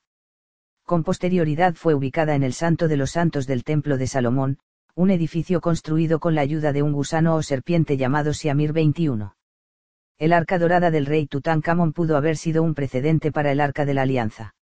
Además de los hebreos y los egipcios, los mayas, los hindúes y los chinos tienen mitos semejantes sobre armas de radiación avanzadas y dioses salvadores que habitan en recipientes o griales 22.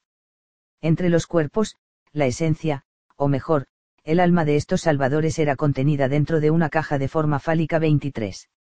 El jarrón de agua de forma fálica representaba el alma del Salvador en todas las religiones de Oriente Medio, incluida la egipcia.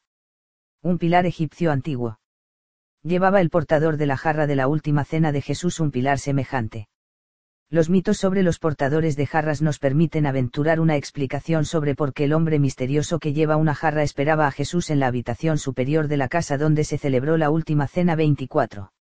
Es interesante preguntarse aquí si lo que llevaba este personaje era un jarrón de verdad o un dispositivo avanzado para la transferencia de almas, como el Santo Grial. Cuando Jesús estaba preparado para entregar su espíritu, estaba esta persona lista para capturar, o liberar, el alma del Salvador para una reencarnación futura. Es esto por lo que esta persona estaba en las inmediaciones de Jesús. El templo del Grial de Salomón. Tu clava y tu callado son mis consuelos tú dispones ante mí una mesa enfrente de mis enemigos. Derramas el óleo sobre mi cabeza, y mi cáliz rebosa. Salmo 23, Rey David. El cofre, cabeza o grial de Osiris viajó por el mundo antiguo y finalmente acabó en Palestina durante el reinado de Salomón, hacia el año 1000 a.C.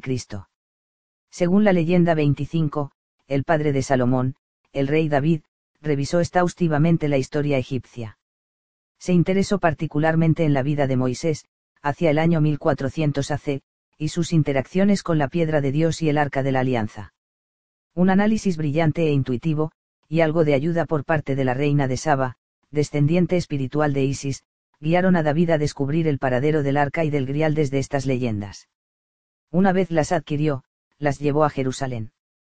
Si es verdad, la adquisición por parte de David del Pilar del Grial es uno de los secretos mejor guardados del judeocristianismo. Además, aquellos que estaban en el conocimiento sabían de la existencia de este dispositivo y del alma serpentiforme que contenía. Que estos iniciados lo sabían queda demostrado en la Biblia de Winchester del siglo XI que existe en la Biblioteca de Oxford. Muestra a David danzando de forma triunfante delante del Arca de la Alianza mientras se la introduce en Jerusalén con gran pompa y ceremonia. En el lado derecho de la ilustración hay un pilar de Osiris. En el lado izquierdo se encuentra el gusano o alma serpentiforme que vive en el arca. El gusano y el pilar son el jeroglífico que representa el cofre de Osiris. Ilustración de la Biblia de Winchester mostrando el arca de la alianza, centro, sobre David, el alma serpiente, izquierda, y el pilar, derecha. Mientras que David encontró el grial, su hijo, Salomón, estaba destinado a la construcción del templo. Salomón es un rey semimítico que puede ser comparado al Bill Gates de su época, inmensamente rico, en posesión de la mayor tecnología de entonces y pacífico, al menos cuando se le compara con su belicoso padre.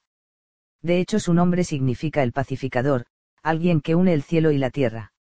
Su templo era un templo de la paz, una estación intermedia entre realidades diferentes. Salamán instaló la piedra dentro del Santo de los Santos en el templo. Esta habitación de 30 por 30 pies estaba diseñada como un cubo perfecto. Estas dimensiones son exactas a las de la cámara del rey de la Gran Pirámide de Gize. Su suelo, las cuatro paredes y el techo estaban delimitadas con el oro puro procedente de Ofir, Opir, con un peso estimado de 45.000 libras, y ribeteados con clavos dorados. Solo el sumo sacerdote podía entrar al santo de los santos, y eso solo una vez al año. Allí se encontraba una roca llamada Setilla o piedra de la fundación. Los judíos ortodoxos creen que era desde esta piedra de Dios que el mundo tomó forma. Esta piedra representa una porción solamente del hardware del templo. Tomémonos un momento para averiguar cuál era el software que acompañaba a estos dispositivos y su código de lenguaje específico, el lenguaje de los pájaros. El lenguaje de los pájaros. Los secretos del grial, y los secretos de la transmutación y el manejo de la piedra del grial, fueron escritos en un lenguaje especial y universal. El Corán llama a este lenguaje el lenguaje de los pájaros 26, birds, bardos, poetas, y declara que es la fuente de la inmensa sabiduría, salud y prosperidad de Salomón. Se creía que el lenguaje de los pájaros era la lengua primordial que hablaban Adán y Eva. A Adán Dios le encargó dar nombre a todas las cosas. Entender este lenguaje universal es acercarse a una integración con la creación. El lenguaje comprende los secretos de la alquimia y es conocido como el lenguaje verde de los alquimistas 27. La comprensión de Salomón de la naturaleza le daba abundancia de todas las cosas, e incluso le daba la habilidad de volar como un pájaro, o un ángel. También le otorgaba control sobre los elementos, aparentemente algo parecido a un replicador de la serie Star Trek, la nueva generación. Este replicador es capaz de reorganizar la materia a nivel atómico para crear cualquier objeto que se desee. A bordo de la nave estelar Enterprise, los miembros de la tripulación expresan sus deseos y el ordenador se encarga de cumplirlos. Según la leyenda, Salomón era alquimista, y creó el oro para el templo mediante procedimientos alquímicos. Si Salomón llegó a conseguir esto gracias al lenguaje especial que conocía, es bastante posible que incluyese el lenguaje de los pájaros de Adán en la estructura del templo. ¿Cuál es la naturaleza de estos secretos? Aparece una pista cuando nos damos cuenta de que, al igual que su padre David, Salomón era conocido por su poesía, particularmente por el Cantar de los Cantares, una extraordinaria pieza de erótico software espiritual. La capacidad de Salomón de trabajar con las palabras es profundamente significativa. En la ciencia esotérica de Occidente existen cuatro elementos tradicionales, tierra, aire, fuego y agua. En la oriental hay cinco. La madera es el quinto elemento. Esotéricamente, la madera no se refiere a una sustancia que procede de un árbol. Se refiere a la palabra. Como aprenden todos los caballeros del Grial, la palabra es amor, la fuerza vital, el quinto elemento o la quinta esencia, también conocida como la luz de Dios, la materia de la creación, la energía de la vida, la única cosa de la que estamos hechos. Como trabajador de la palabra, o de la madera, Salomón era carpintero, como Jesús, y se desenvolvía con fluidez en el lenguaje poético de la sagrada sangre, el santo grial y la luz sagrada. Su capacidad para manejar la luz divina le daba el control sobre todos los elementos buscadores del arca y caballeros del grial. El templo de Salomón fue arrasado y saqueado por las tropas de Nabucodonosor en 600 a.C. El tesoro, incluida el arca de la alianza, y los profetas del templo capaces de manejar esta herramienta de poder, fueron llevados a Babilonia 28. Nabucodonosor erigió el pilar fálico en Babilonia y lo usó en una elaborada ceremonia que abría una puerta a otro mundo. Un ser descrito como el Hijo de Dios pasó a través de esta puerta 29. El templo fue reconstruido por el rey Herodes en los tiempos de Jesús. Como queda evidenciado por su uso durante la última cena y la crucifixión, aparece el grial, el falo de 40 pies de Osiris, que fue devuelto.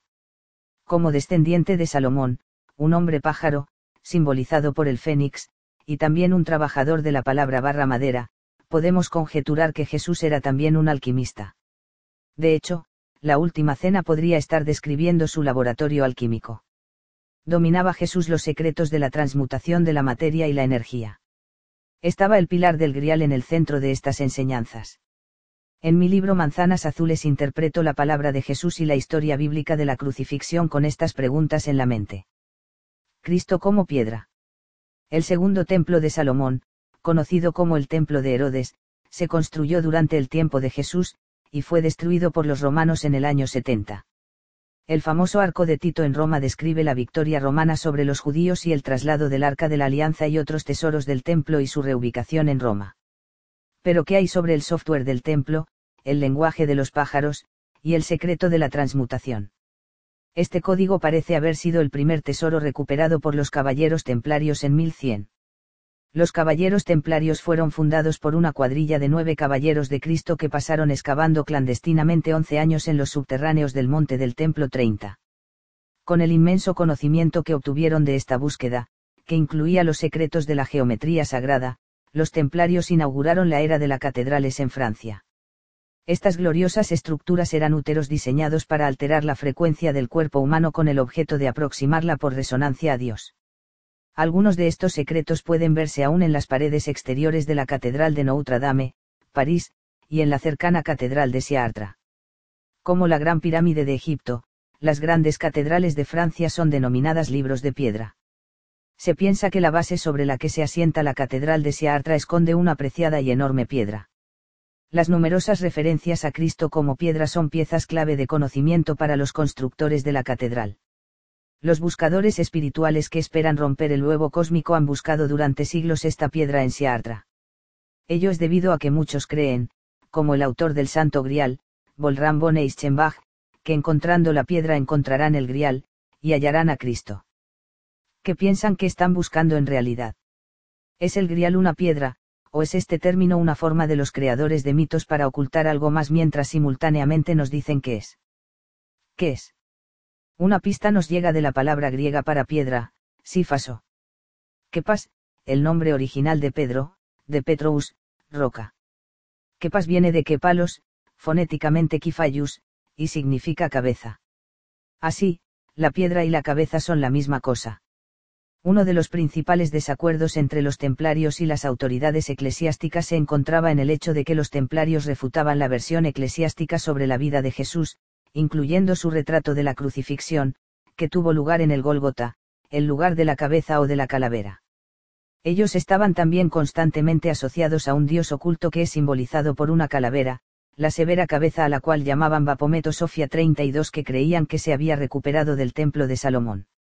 Esta cabeza secreta llegó a ser conocida públicamente durante el periodo de la Inquisición, en el año 1300, el monstruoso tribunal organizado por la Iglesia Católica para torturar a los herejes. En 1308, los templarios fueron perseguidos por el Papa por su creencia en esta cabeza. La cabeza y sus asombrosas habilidades fueron descritas en la lista de cargos contra los templarios. Ellos decían que la cabeza podía salvarlos. Que los podía hacer ricos, hacer florecer los árboles, y hacer germinar la tierra. 33 miles de templarios fueron ejecutados. Prefirieron morir antes que revelar sus secretos. La naturaleza exacta de esta cabeza ha sido largamente debatida. Algunos sostienen que se trata de la calavera de Juan el Bautista, que fue decapitado por Herodes. Otros dicen que pertenecía a Jesús. Una cosa es cierta, tiene exactamente la misma función que el grial, emite la palabra o fuerza vital de Dios que transforma una tierra baldía en un jardín dadas sus habilidades para enriquecer, hacer florecer a los árboles y hacer que la tierra germine, parece que cuando esta cabeza habla lo hace en el lenguaje de los pájaros. Si el grial es la cabeza de Dios, el pilar de Osiris, como yo la identifico, estamos a un paso de apreciar la verdadera naturaleza de los secretos del templo. Ellos estaban en posesión del contenedor que encerraba los secretos de Adán, los secretos de la creación y, ulteriormente, los secretos del grial de Cristo. La capilla de Raslin.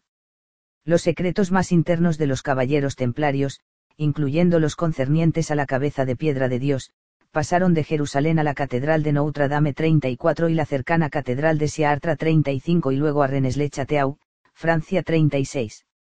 En los primeros años del siglo XV, tras la supuesta eliminación del Temple, se establecieron en la capilla de Raslin 37 en la región mágica cerca de Edimburgo, Escocia construida por William Sinclair, de Saint o Luz Sagrada, patriarca de una élite de familias escocesas y francesas que eran considerados como los herederos de los protectores del Grial, la capilla ha sido llamada una reconstrucción del Templo de Salomón. Es la quinta esencia del Templo del Santo Grial. Según varios investigadores, los secretos alquímicos de los templarios, que una vez pertenecieron a Jesús, el software para el hardware del Grial, fueron tomados de Raslin por William Sinclair, constructor de la capilla, y llevados al otro lado del Atlántico, hasta Oaka Island, en Nueva Escocia 38. El tesoro de Oaka Island, Roosevelt y la búsqueda de Cristo en Mongolia. Fuera de quienes han buscado a los caballeros del Temple, Oaka Island ha recibido muy poca atención, por una buena razón. Es sede de una cripta que contiene tesoros en cuya búsqueda se han gastado millones de dólares, entre los que figuraría el secreto de la cabeza de Dios. En malas manos estos secretos podrían ser explosivos. Esta pequeña isla fue objeto de una fascinación obsesiva por parte de Roosevelt. De joven tomó parte en un grupo de buscadores de tesoros que intentó recuperar los tesoros de Oaka Island 39. Los documentos personales de FDR incluyen cartas referentes a la isla en una fecha tan tardía como 1939, cuando FDR ejercía su segundo mandato como presidente de los Estados Unidos 40. Tuvo FDR la suerte de encontrar una pieza clave del tesoro del Temple. Manteniendo esta cuestión en mente, podemos encontrar una pista importante para su respuesta en el hecho de que FDR envió agentes a Mongolia en 193.441. La explicación oficial era que estaban buscando hierbas resistentes a las drogas. Sin embargo, como reportó en la revista Newsweek 42, era del conocimiento común en los salones de la administración Roosevelt que el presidente y Guayace estaban buscando los signos de la segunda venida.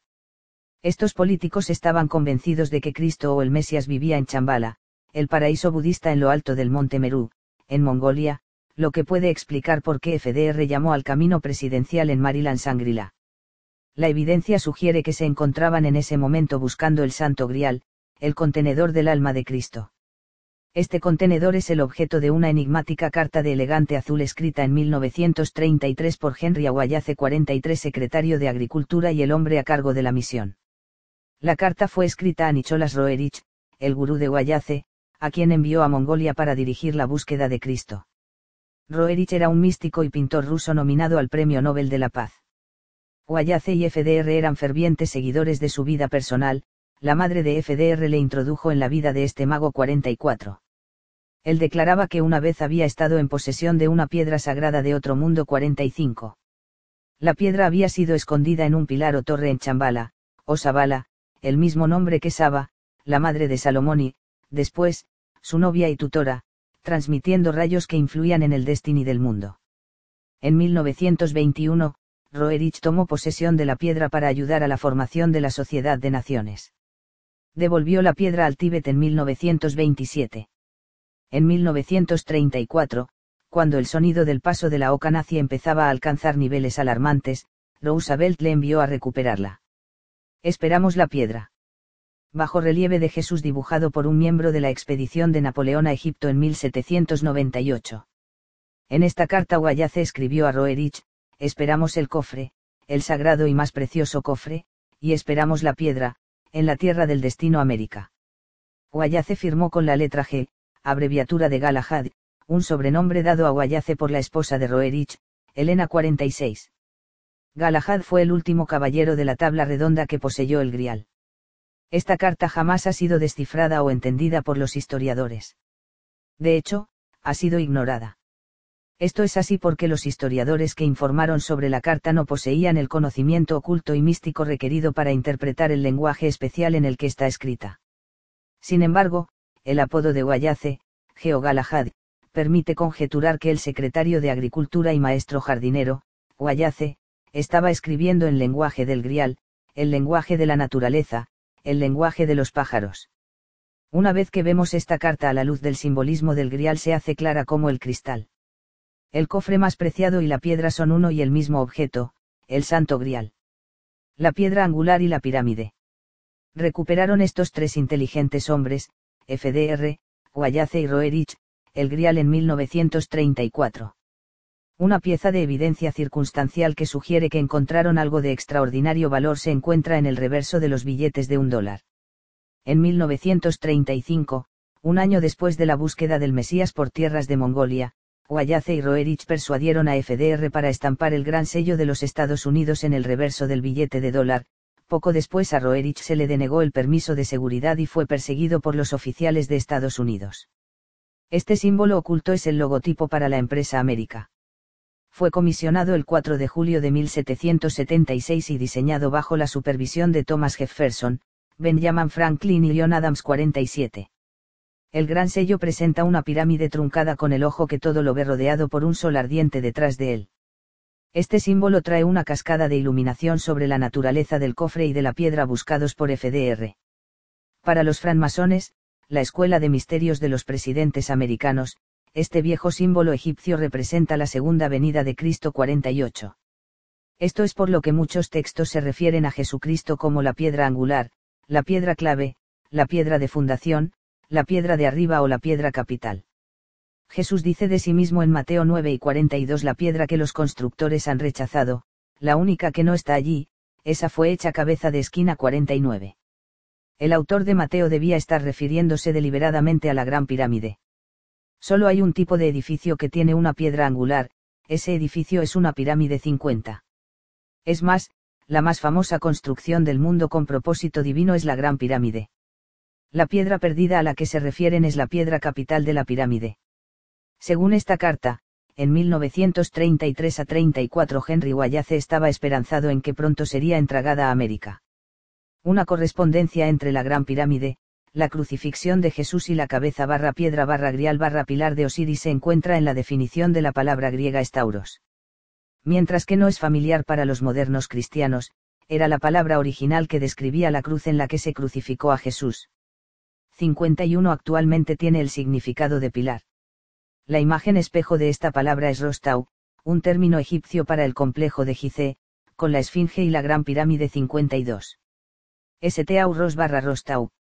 Está la relación entre estas dos palabras informándonos de que la Gran Pirámide es, o fue alguna vez, el lugar de la calavera, el lugar de la crucifixión donde la luz divina fue entregada a la tierra podría la correspondencia entre la piedra capital y el pilar de Cristo explicar la importancia del ojo que todo lo ve aterrizando en la cúspide de la pirámide.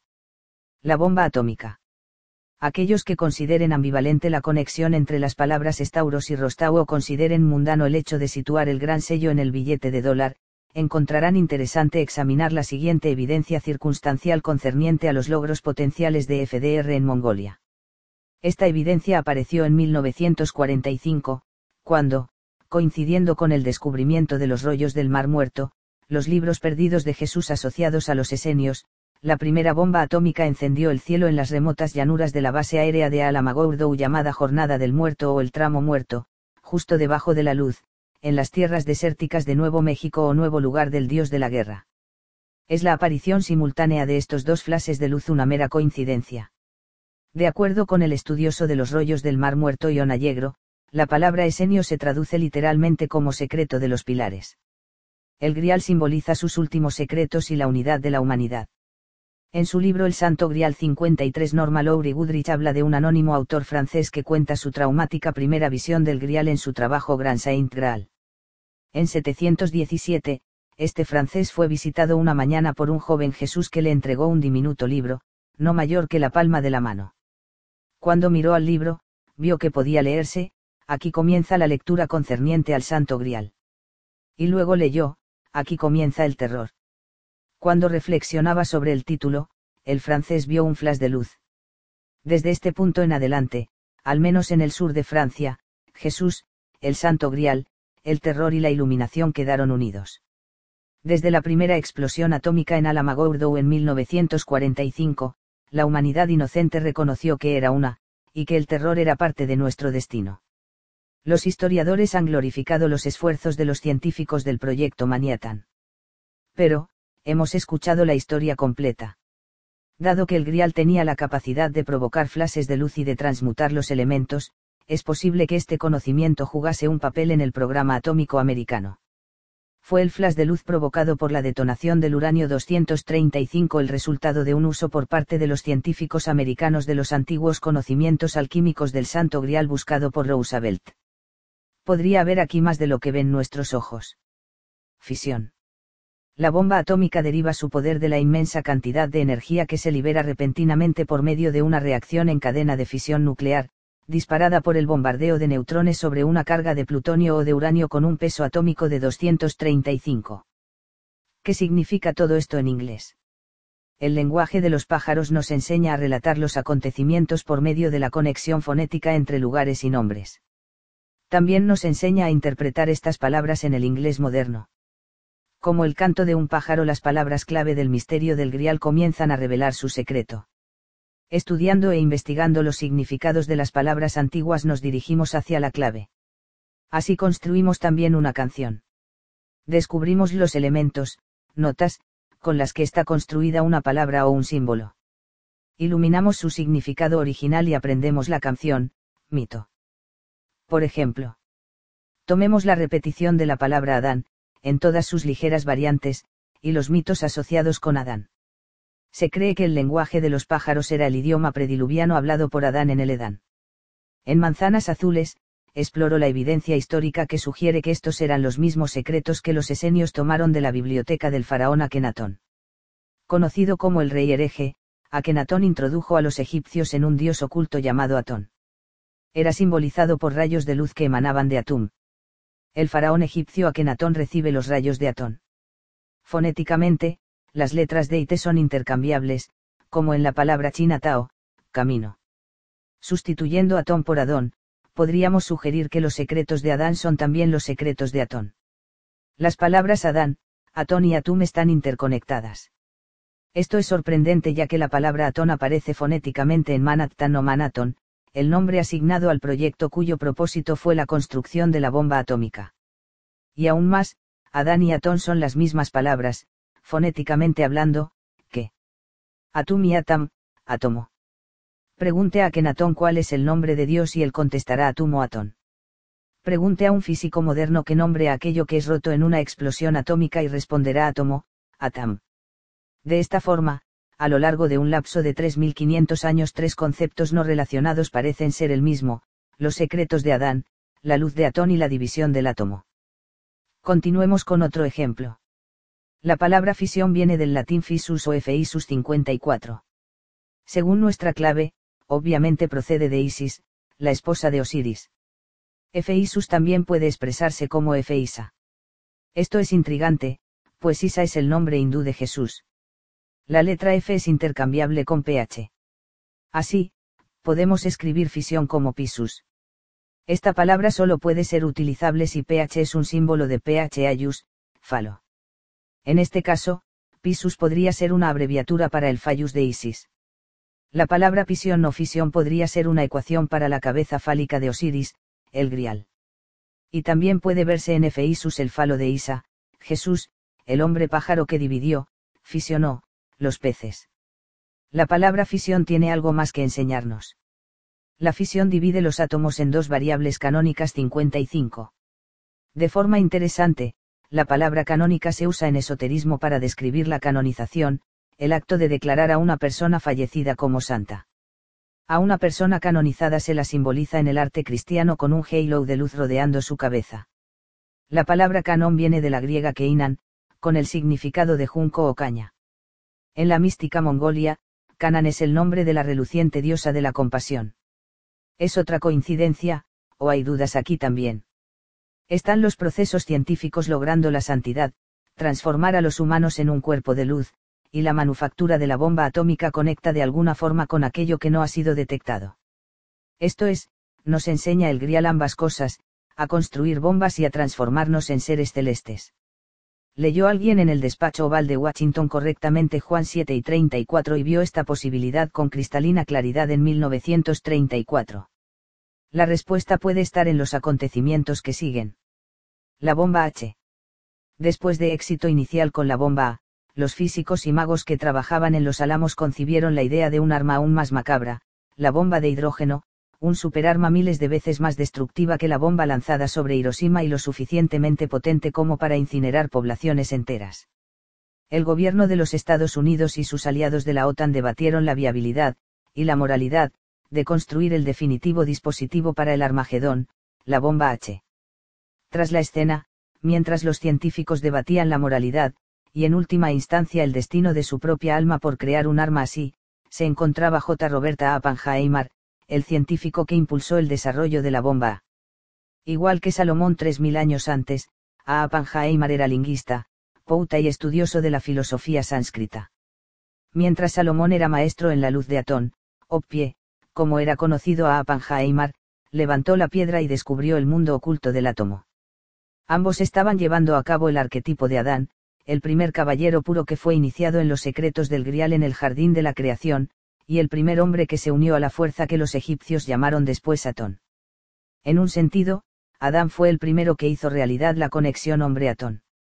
Oppie, el director del proyecto Manhattan, quizá estuviese siguiendo sus pasos. Curiosamente la revista Time 56 llamó a Appenheimer una clase de Galahad intelectual. Es más que obvio por qué.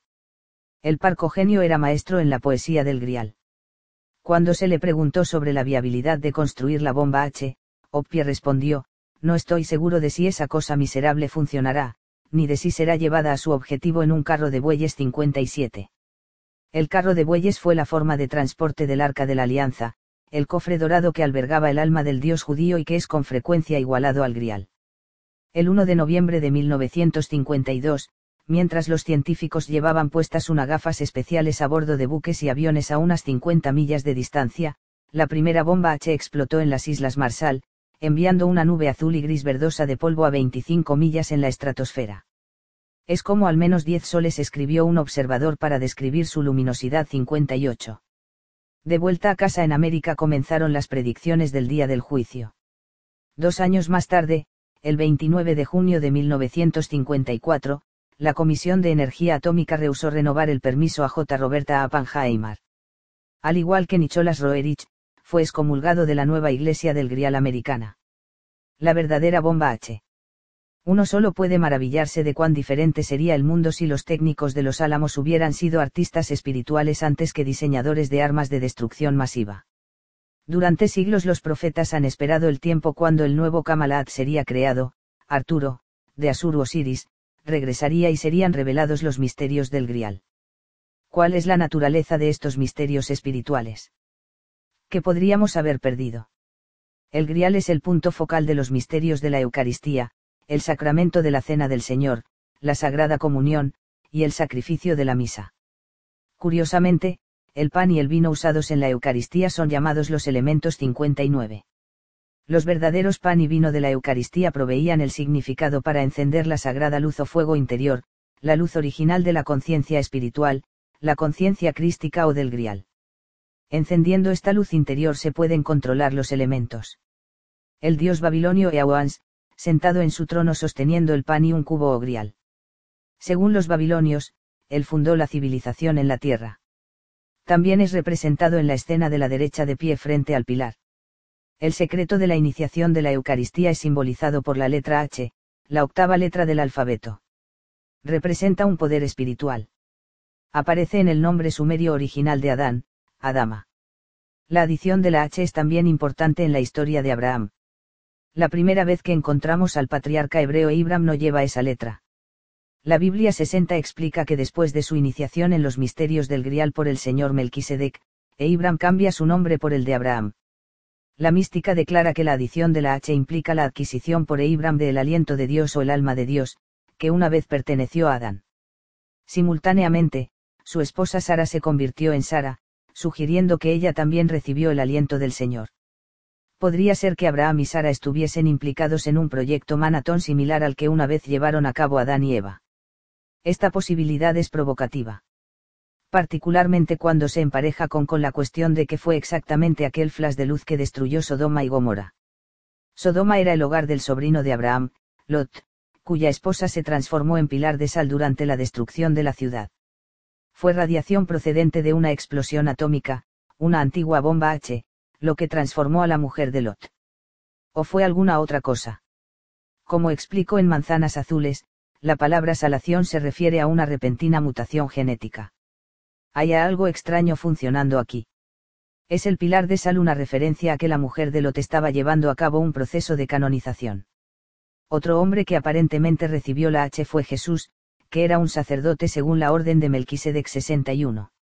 Es del conocimiento común que Jesús era representado por un pez. Es menos conocido el hecho de que se le simboliza también por el número 862. La conexión H8 podría explicar. También porque el 8 es considerado el número espiritual de Jesús. Presta también una autoridad oculta a la expresión de argot Jesús H. Cristo, que es empleada frecuentemente para enfatizar terror o sorpresa.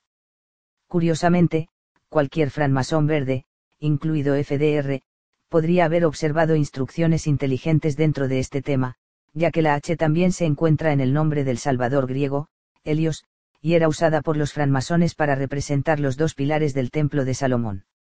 La relación mística entre Jesús y Melquisedec y su asociación con los esenios, la gente que guardaba el secreto del pilar, nos hace especular sobre cuál era exactamente la iniciación de Melquisedec. Según nuestra investigación, la H representa la escalera del pilar del cielo, la cabeza de Dios. Significativamente, la tabla periódica de los elementos comienza con la H del hidrógeno, la sustancia más ligera, cuyo número atómico es 1.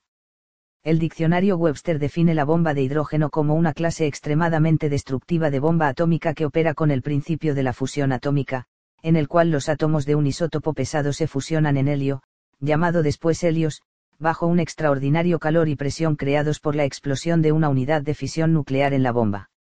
Los secretos de la bomba H deben ser lo más parecido al poder divino de que disponemos. La letra H de los hebreos se ha corrompido en Che, tanto en los tiempos antiguos como en los modernos, dice el lingüista Godfrey Higgins 63. HRS era el fuego solar. La Che y HRS son evidentes en palabras como Cristo y Krishna, la encarnación de Vishnu, que era representado en el arte hindú como mitad hombre y mitad pez.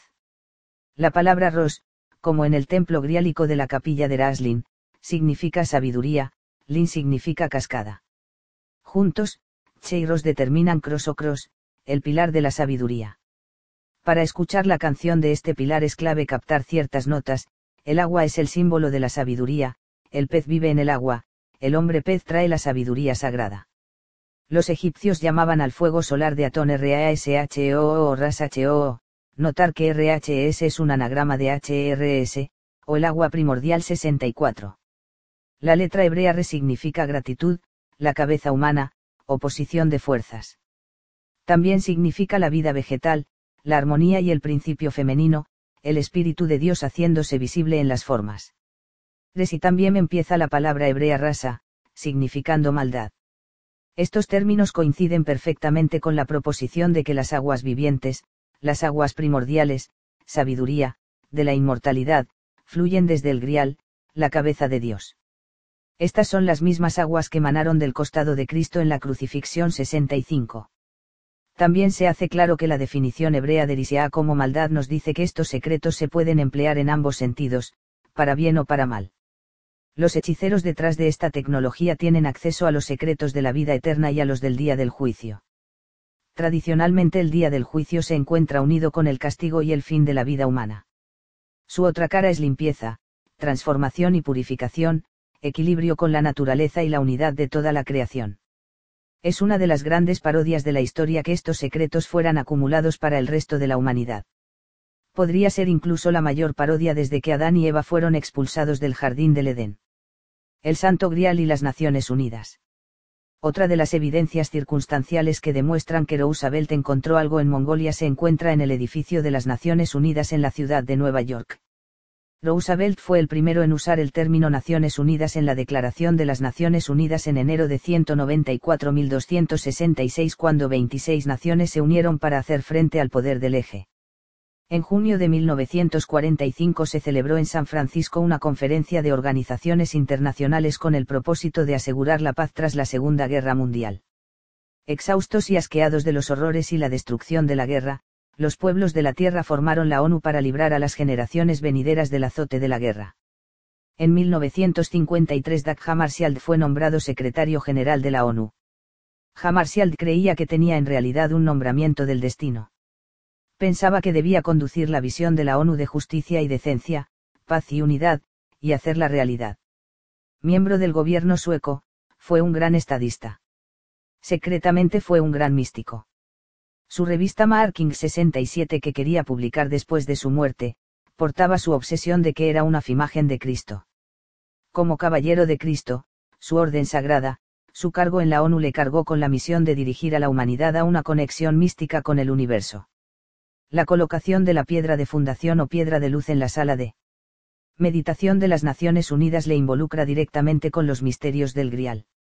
Esta piedra de luz es un bloque de mineral de hierro de 6 toneladas y media. Esta masiva piedra negra está pulida en su parte superior y brilla como miles de millones de pequeñas estrellas. Es un imán natural que emite ondas magnéticas. Este bloque fue elegido entre 60 fragmentos de mineral de hierro de una mina sueca, hasta que se encontró el correcto. Uno se pregunta qué es lo que cautivó a Hammarskjöld de este bloque en particular. La piedra de luz en las Naciones Unidas.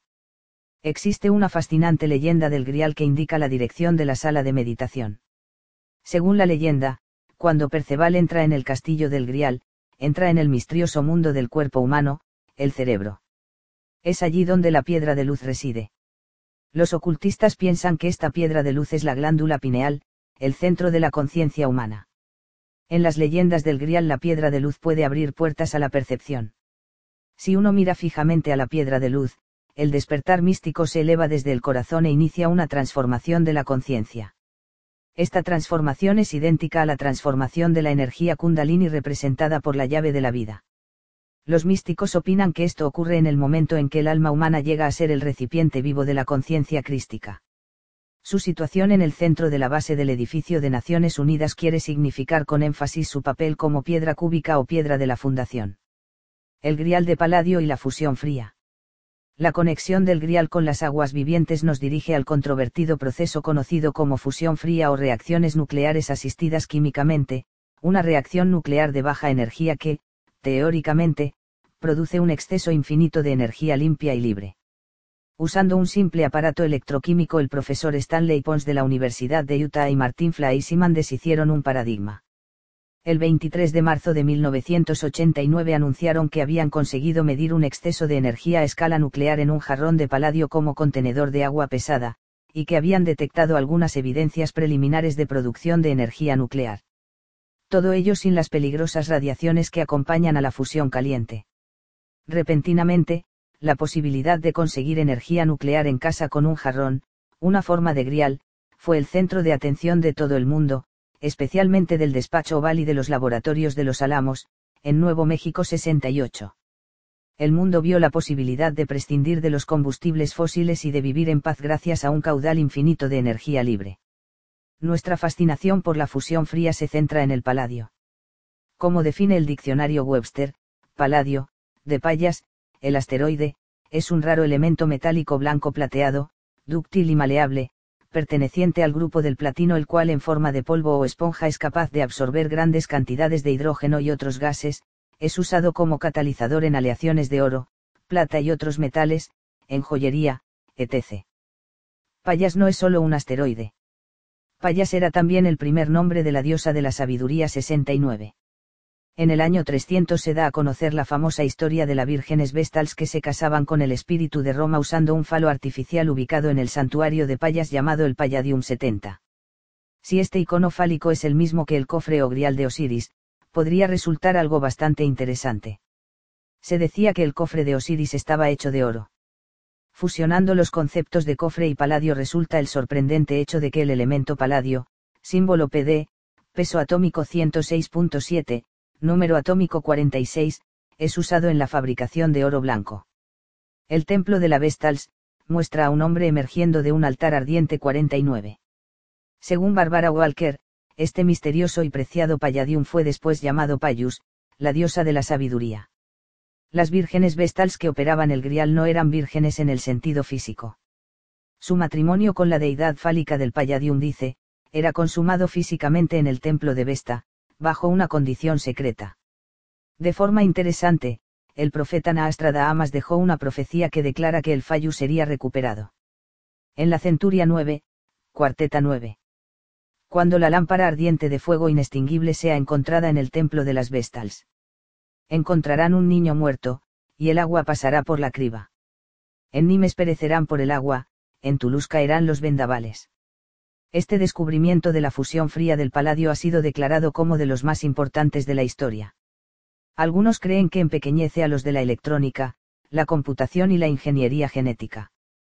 Desde que se anunció el primer descubrimiento sobre la fusión fría en 1989, se han escrito y publicado más de 3.000 informes resultado de las investigaciones de 200 laboratorios en 30 países 71.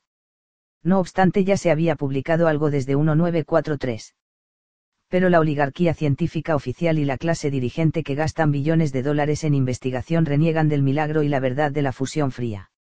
Como Sir Arthur C. Clarke declaró en 1998, Este es el mayor escándalo del siglo XX 72, sino de toda la historia.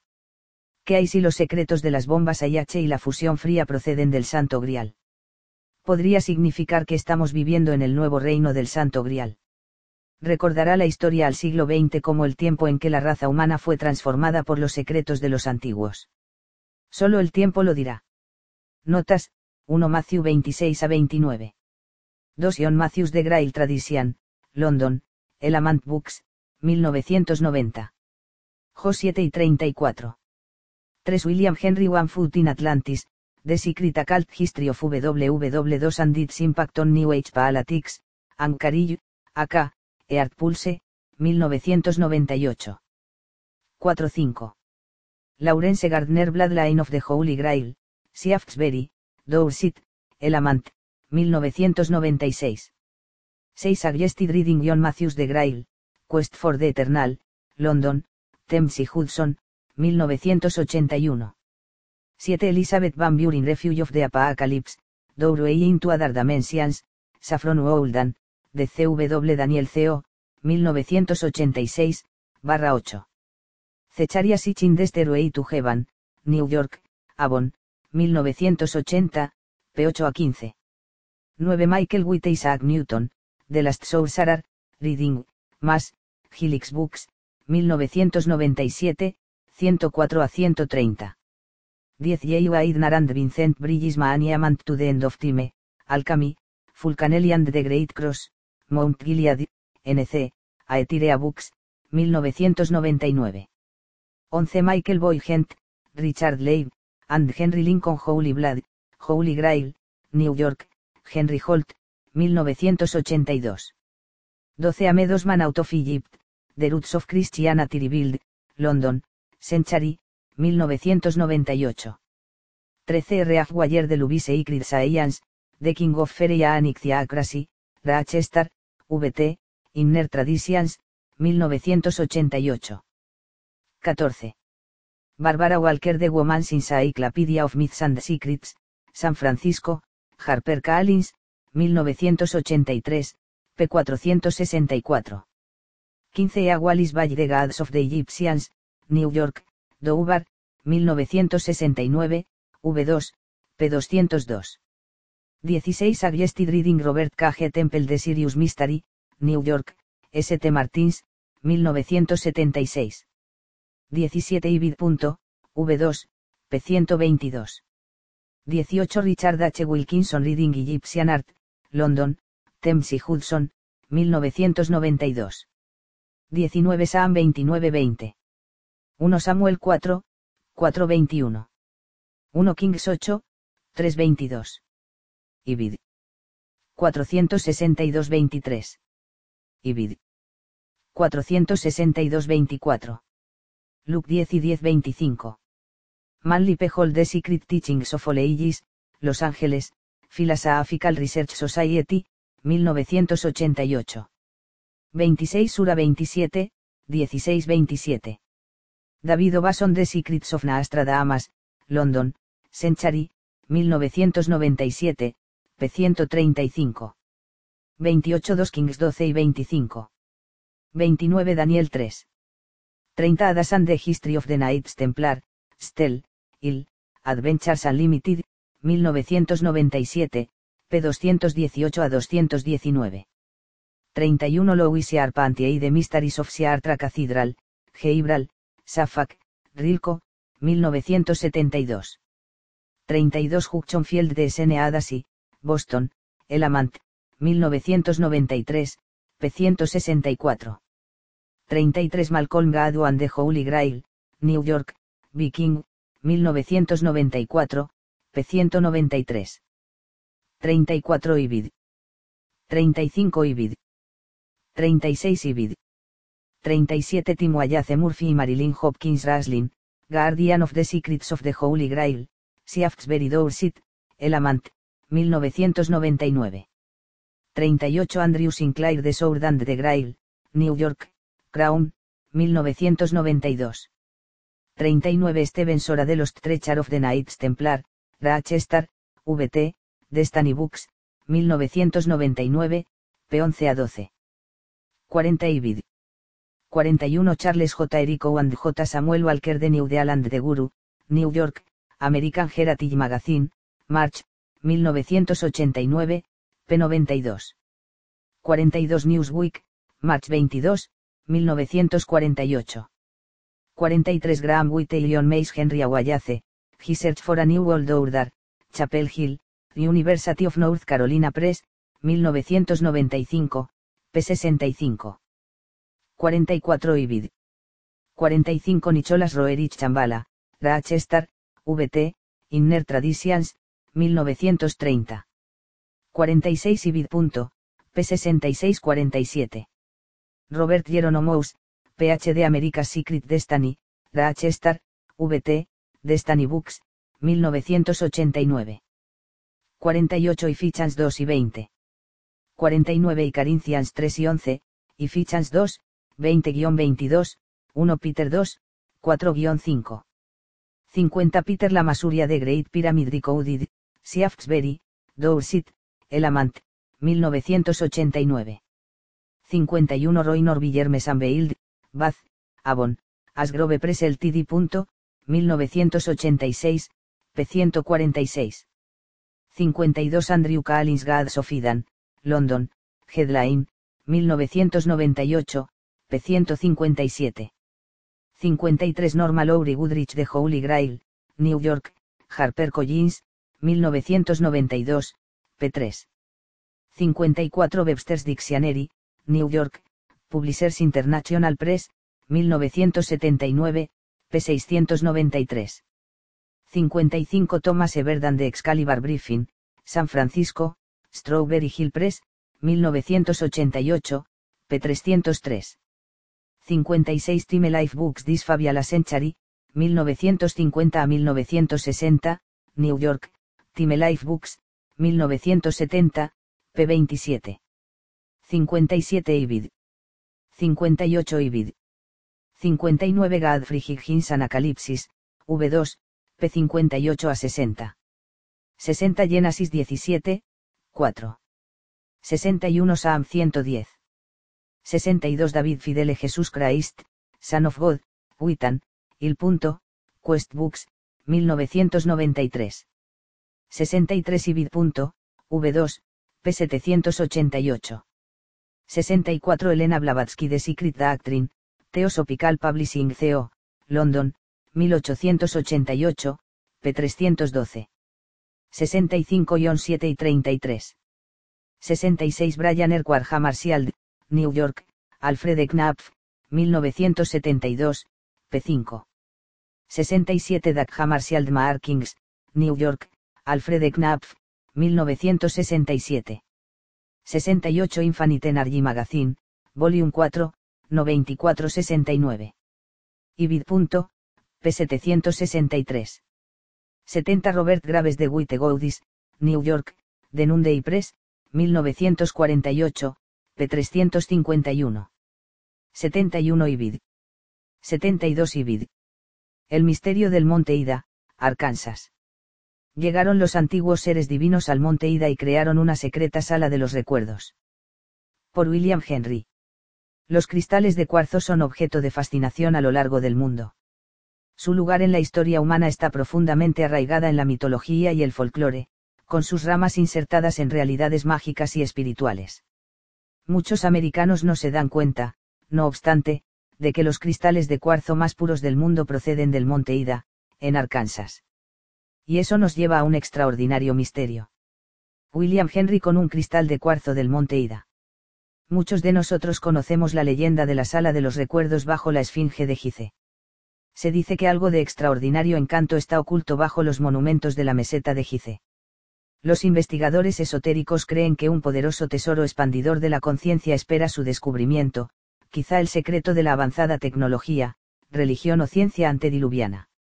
La evidencia de que algo existe allí nos llega de los textos Kaafin, donde los egipcios hablaron de una cosa sellada con fuego a su alrededor escondida en el desierto de arena. Según la leyenda, la puerta que conduce a la sala de los recuerdos permanece sellada para un tiempo futuro, un tiempo cuando la humanidad pudiese volver a la edad de oro. En ese tiempo, los secretos de todas las edades serían revelados. A través de la historia, los líderes políticos y militares han intentado localizar la sala oculta. Los cuentos quizá han sido contados por hombres y mujeres a los que se les ha permitido la entrada a la sala con el propósito de sumarse a ello. Por ejemplo, muchos investigadores, incluido el inglés Andrew Callins, han notado la similitud entre esta descripción de una cosa sellada y radiante con un párrafo del libro de Inac. Una de las partes favoritas de los rollos del Mar Muerto de los Esenios, el libro de Inac, cuenta la experiencia del escritor de ser arrebatado durante su sueño una noche por seres altos cuyas caras brillaban como el sol y que llevaban alas. Le llevaron en un viaje hasta el séptimo cielo para encontrarse con el Señor en una casa construida con cristales y circundada por extrañas lenguas de fuego. El mismo Señor estaba sentado sobre un alto trono de cristal. Curiosamente, la Gran Pirámide es también conocida como el Pilar de Inac es posible que el fuego radiante del lugar sellado bajo la meseta de Gizeh sea una referencia a la radiación del cristal. Después de todo, se piensa que la sala de Gizeh fue construida por antiguos seres divinos expertos en el uso del cristal de cuarzo. De forma similar, de acuerdo con una leyenda tibetana, una vez apareció una pareja divina que ocultó sus enseñanzas secretas en rocas diamantinas, misteriosos lagos, y en cajas que fueron cerradas de forma mágica hasta un tiempo especial en la historia. Muchos textos fueron comprimidos en estas rocas de diamante o de cristal de forma semejante a cómo la información es hoy día codificada en los microchips o CD-ROM. Esta fascinante tradición tibetana es llamada la tradición terma. Los termas, o tesoros escondidos, son textos u objetos sagrados ocultos en un paraíso de sabiduría y paz eterna. Complementando a la tradición terma se encuentra la práctica del dzogchen, una antigua enseñanza en la que un cristal de cuarzo tallado de forma cónica y que cabe en la mano es usado para propósitos de meditación. Se cree que estos objetos conectan al usuario con las fuerzas creativas del universo, las fuerzas básicas de la vida. Un rey egipcio ofrece un objeto cónico llamado pan blanco a Anubis, el que abre las puertas, reposando sobre el pecho como el guardián de los secretos. Es este objeto el mismo que el cristal cónico tibetano. El mito que dice que los antiguos dioses tenían la capacidad de proyectar el conocimiento dentro de los cristales plantea también la cuestión de qué conexiones pueden existir entre el monte Ida y las calaveras de cristal que se dice que son capaces de susurrar secretos sagrados, incluso sonidos, a aquellos lo suficientemente sensibles como para escucharlas. Una calavera de cristal de cuarzo maya. La tradición de los tesoros escondidos no es exclusiva de egipcios y tibetanos. También es común entre los mayas y los asiáticos, quienes consideran que el lugar de la paz de la pareja divina es algo real, abierto a los puros de corazón. En Asia este lugar se llama Chambala, Merú o Tula, el mismo nombre que en México. Dentro de este complejo se encuentra el misterioso Monte Ida. En el mito, el Monte Ida es considerado el lugar donde una vez se originó todo el conocimiento. De hecho, Ida es la raíz para la palabra inglesa idea. El mito del monte Ida contiene muchos elementos extraordinarios y provocativos que le enlaza con la egipcia sala de los recuerdos. En el monte Ida, un grupo de dioses de cara deslumbrante llegaron a la tierra para ayudar a la humanidad. Crearon una biblioteca y enseñaron las artes y las ciencias de, la aeronáutica, las piedras preciosas, química y alquimia física. Astronomía, jardinerías y las rocas diamantinas en las que la pareja divina proyectó acumular información en el monte Ida fueran cristales de cuarzo, esto sería extraordinario. De todos los montes llamados Ida del mundo, y hay varios en tierras consideradas sagradas por sus habitantes, incluyendo Asia Central, Turquía y Australia, solo el monte Ida de Arkansas tiene cristales de cuarzo. Como veremos, es cristal de cuarzo que contiene información en nuestro mundo moderno. ¿Por qué esta extraña confluencia de mito y nombre de lugar ocurre solo en América? ¿Cómo se relaciona con el hecho de que, además de los mayas y los asiáticos, los Hopi y los Delaware americanos tengan leyendas sobre un lugar puro, un lugar de sabiduría, llamado Tula, y que sus mitos digan que Tula está en América. ¿Podría el monte Ida de Arkansas ser en verdad un depósito de conocimiento similar al de la egipcia sala de los recuerdos bajo la Esfinge? Disfrute conmigo y exploremos las fascinantes conexiones entre el pueblo de Tula, los raros y bellos cristales de cuarzo del monte Ida y los antiguos mitos de la sala de los recuerdos. Como veremos, mientras la sala de los recuerdos revelará un día sus antiguos tesoros, un profundo conocimiento puede también ser encontrado, en América. La estación de atraque, el pozo sagrado. Una de las cosas más interesantes que podemos aprender de esta historia es que el monte Ida de Arkansas es el monte del mito, y que es parte de un complejo mucho mayor que podría ser descrito como la estación de atraque, o el punto de conexión, entre el cielo y la tierra. En el mundo antiguo, estas estaciones eran llamadas Tula o Ciudad de la Paz, y eran consideradas el ombligo o centro del mundo. Su símbolo jeroglífico era un nuevo, un símbolo de creación en todas las mitologías a lo largo del mundo. Seres con forma de pez sosteniendo un pilar podría asombrar a mucha gente el saber que virtualmente en todas partes aparece la historia de la pareja divina, y que su santuario incluye un pilar o árbol de la vida. Las historias cuentan que este pilar tenía la portentosa habilidad de trasladar las almas de una dimensión a otra. Podía incluso abrir agujeros en el espacio, creando pasillos o puertas que unían regiones lejanas en el espacio con pozos en la Tierra. Los físicos llaman hoy a estas puertas agujeros de gusano o puertas estelares. Esta estación de atraque es el lugar en la Tierra donde los agujeros espaciales son abiertos mediante los pilares. También conocidos como pozos, o fuentes de agua salutíferas y sabiduría profunda, son descritos en los mitos hindúes, budistas, sumerios, egipcios, hebreos y cristianos como una figura prominente de la ciudad de la paz. Como en la visión de Inak, esta ciudad de la paz es descrita en el libro de la Revelación, Apocalipsis, como la Nueva Jerusalén, una ciudad hecha de piedras preciosas tan claras como el cristal. En su libro Las llaves de Inak, el doctor J. Urtak relaciona esta estación de atraque con las leyendas de Tula y la cristiana Nueva Jerusalén. En la página 315 despliega un mapa mostrando la localización de la anterior región de Altai, Altai y Tula son palabras intercambiables. Incluidas en este mapa se encuentran las pirámides de Gizeh, la situación de la Atlántida en el Atlántico, un misterioso lugar en Mongolia y en el área de Rennes-le-Château, Francia. El doctor Urtak nos dice que no una, sino dos nuevas estaciones han debido ser creadas, una en el sudeste de los Estados Unidos. La otra en el área de las cuatro esquinas en los mismos Estados Unidos. Últimamente, a muchos amigos les han intrigado muchos sucesos extraños en el área de las cuatro esquinas, el estrellamiento de un ovni en 1947 en Roswell, las masivas señales ovni en Phoenix en 1997, y otros eventos curiosos que han focalizado la atención en esta área de América. Poca atención se ha prestado, sin embargo, a su contraparte sudoriental. El complejo del sudeste, dice el Dr. Urtak, se extiende desde Lexington, Kentucky a Nashville, Tennessee. Yo, no obstante, tengo razones para especular que se extiende a áreas que incluyen el Monte Ida, y la región de las montañas Ozark. Comencemos a desenredar este excitante misterio, y hagámoslo con los cristales de cuarzo. Cuarzo. La palabra cuarzo es alemana, la palabra cristal se deriva de la griega cristallos que significa hielo. El cristal de cuarzo contiene un 46% de silicio y un 53% de oxígeno. El silicio y el oxígeno son los dos elementos mayoritarios en la corteza terrestre. El cuarzo es la forma estable a baja temperatura del dióxido de silicio o silicato la madre naturaleza ha hecho que el cristal de cuarzo sea el mineral más común en la superficie de la Tierra. Esta puede ser una razón de por qué, incluso más que el oro y los diamantes, es tan valorado por la humanidad. Quizá fue a causa de su perceptible poder que los chamanes comenzaron a usarlo como herramienta para sanar el cuerpo.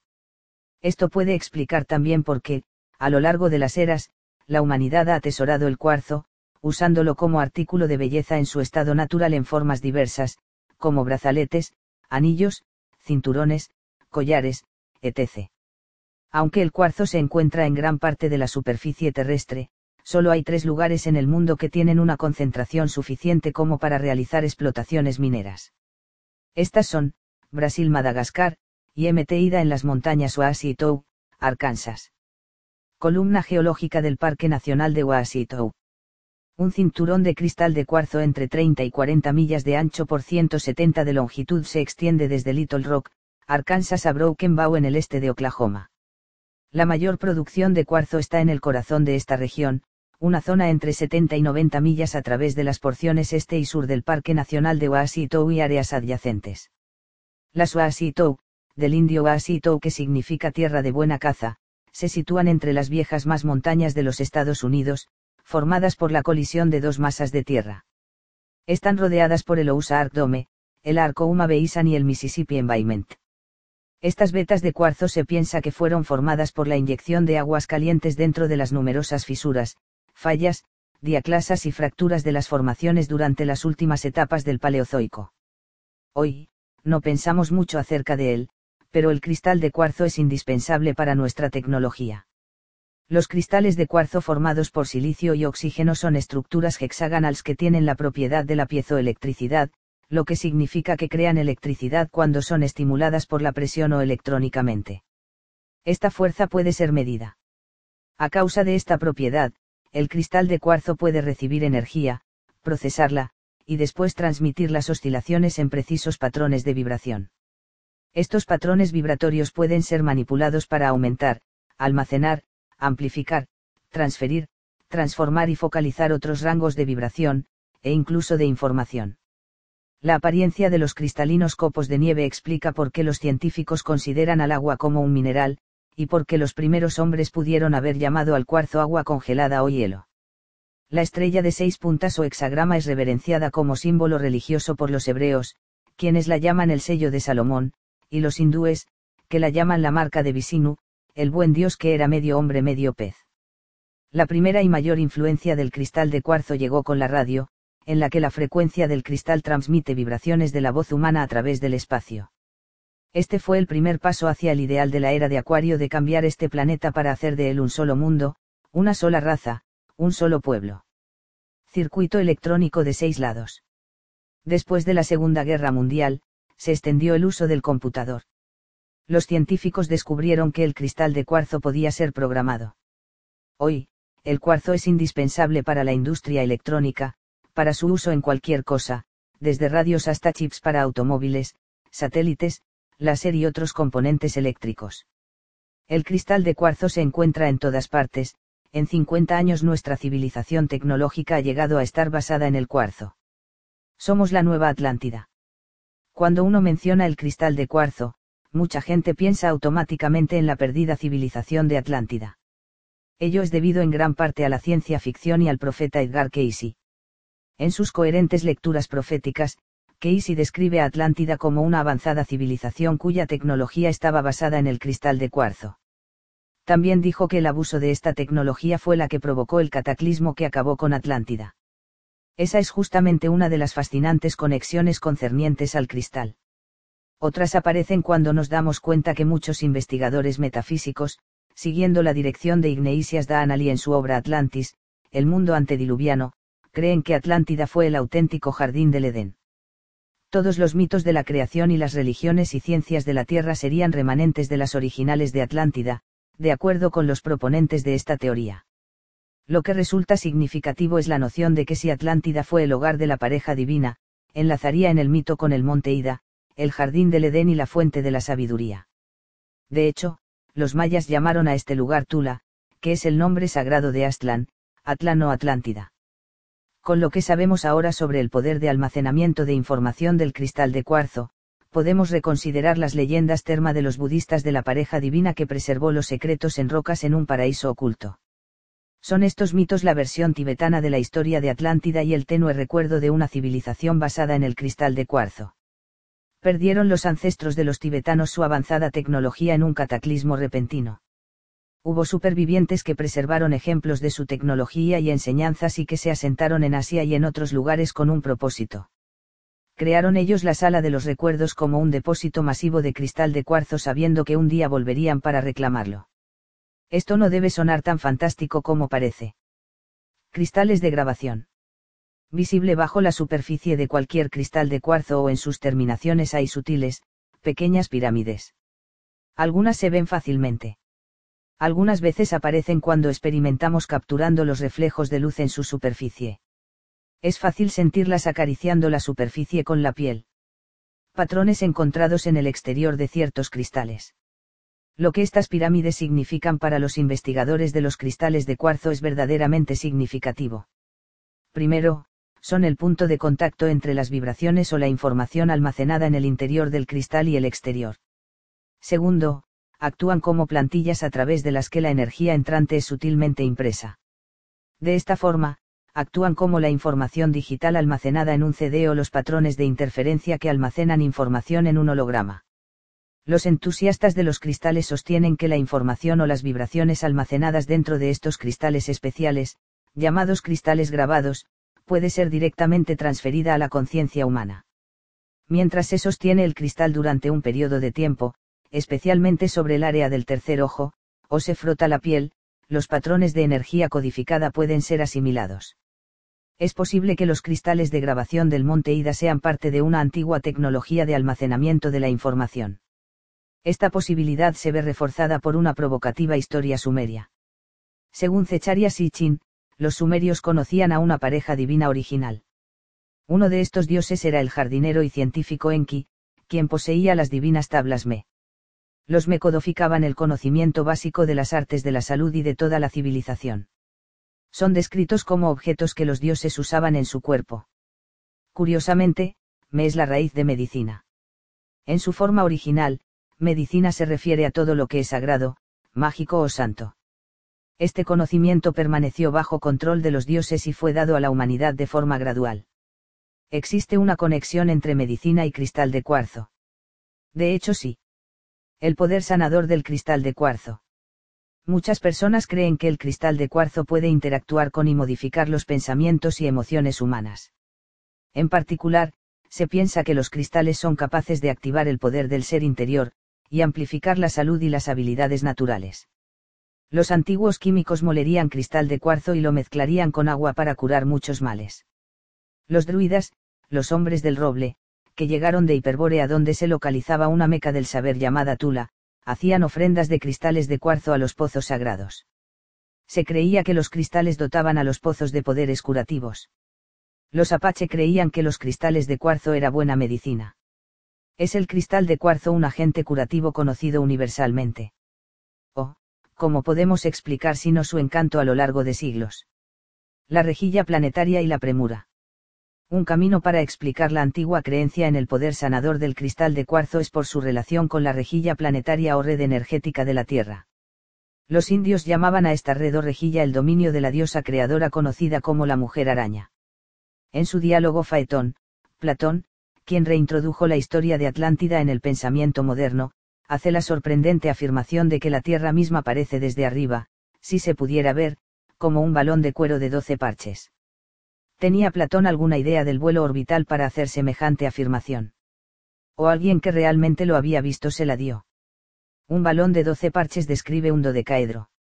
El dodecaedro con doce caras de cinco lados fue empleado como herramienta para enseñar a los iniciados a conocerse a sí mismos como un sistema de energía, al igual que la Tierra. Platón no estaba solo en el siglo II, un grupo de gnósticos cristianos describieron la esfera de la Tierra como rodeada por una pirámide de doce ángulos. Estos doce ángulos son descritos como ojos, pipas, de fumar, y quizá lo más fascinante de la historia, agujeros en la Tierra. Hoy, la mayoría de los investigadores de las energías sagradas de la Tierra coinciden en que la rejilla planetaria tiene doce vórtices primarios o agujeros con la gran pirámide en el ápice control. La parrilla está marcada por una red de templos situados a lo largo de la Tierra, la cual incluye, la Gran Pirámide de Gizeh y Heliópolis, la Ciudad del Sol, las enormes pirámides chinas de mil pies de altura en las junglas del sudeste de China, nonagésimo opuestas a Gizeh. Istara Island, centésimo octogésimo opuesta a la Gran Pirámide. La Ciudad del Sol en el prehistórico Cuzco, Perú. Teotihuacán en México. Los vórtices de las cuatro esquinas en Estados Unidos el Valle del Mississippi. Oaka Island, Nueva Escocia. Rennes-le-Château, Francia. La activación de esta parrilla planetaria es llamada el despertar de la Tierra, un incremento en los niveles vibratorios de la Tierra y el hombre que se piensa que será la chispa para elevar la inteligencia y aumentar la conexión entre las mentes. La conexión humano, cristal, parrilla. Metafísicamente hablando, el uso de cristales de cuarzo para la curación se basa en la creencia de que los seres humanos son seres espirituales de una realidad más elevada y sutil. Habitamos temporalmente el cuerpo, que está compuesto de estructuras cristalinas, huesos, dientes, células, etc., que son a su vez parte de la rejilla planetaria, a la que están conectadas. La mayoría de nosotros estamos simplemente fuera de armonía con la parrilla, tal vez debido a nuestra cultura. Este puede ser un asunto peligroso ya que la rejilla planetaria es nuestro medio para expandir la conciencia. Si pensamos en nuestra conciencia como en una radio, la mayor parte de nosotros estamos ajustados en una frecuencia única. Los místicos nos alientan a incrementar el número de estaciones del dial. Existen muchos caminos para incrementar esta banda de radio espiritual. Además de los cristales de cuarzo, el sexo mágico, las drogas, la música, la meditación, el estudio, la inspiración han sido empleados para la perfección espiritual por los maestros del pasado. Una buena amiga que ha alcanzado el estado de iluminación me recuerda que, no importa la ruta que elijamos, se necesita trabajo, trabajo, trabajo. No hay atajos, dice. Esperanzadoramente, esto está cambiando. El cuerpo de luz. Otro fragmento de saber que obtenemos una vez incrementamos nuestra capacidad espiritual es que, además de un cuerpo físico, tenemos un cuerpo de luz indestructible. Muchas filosofías orientales, y físicos modernos que siguen la teoría del hiperespacio, mantienen que nuestro cuerpo y mente existen en un nivel material, pero también en un nivel invisible del que no somos conscientes, pero al que se puede acceder mediante el cuerpo de luz. Dentro de este cuerpo de luz circula una energía primaria y no física que subyace en todas las vibraciones. Esta energía es llamada por muchos nombres, la santa luz, la luz de la vida, la fuerza, bioenergía, poder bril, fuego solar, fuego viviente, fuerza de la serpiente, kundalini, etc. El estudio de la fuerza y de la parrilla planetaria era considerada una parte integral de la educación de una persona porque, desde los trabajos de Nikola Tesla, unifica todas las ciencias de la llave de la vida, incluidas la física, la astronomía, la química, la biología, la genética, la meteorología, la geología, la antropología, las matemáticas y la geometría. Además de inventar la radio, Tesla buscó destapar el poder de la parrilla planetaria para completar su sueño de proveer al mundo de energía libre. La torre representada arriba era parte de su intento de hacer realidad este sueño. Esta fuerza, o Santa Luz, está en todas partes y en cada uno. De hecho, los maestros orientales nos dicen que se encuentra en grandes concentraciones en los chakras o centros de energía del cuerpo humano. En su estado estático es llamada el gran poder enrollado. Los chakras o centros de energía del cuerpo humano. La energía fluye siguiendo el efecto sacacorchos. Diseño grabado en una concha de la cultura del Mississippi, 1200 DC, mostrando las serpientes gemelas. Este efecto sacacorchos es fascinante dado que la estructura del cuarzo construye cadenas de tetraedros de silicio, hélices, como el ADN. Además de la parrilla planetaria y el sistema humano de energía, hay otras estructuras que tienen resonancia con el cuarzo y presentan el efecto sacacorchos, el flujo espiral de la energía, el movimiento espiral del agua, la espiral de la evolución una vez activada, por cualquier método, esta energía expande nuestra conciencia y nos lleva al despertar espiritual. En el mundo antiguo, se pensaba que esta fuerza era capaz de prolongar la vida y retener la vitalidad. Esto explica por qué esta energía era simbolizada en el antiguo Egipto por dos serpientes gemelas enrolladas en el caduceo. Hoy este símbolo es usado por la Asociación Médica Americana. El caduceo.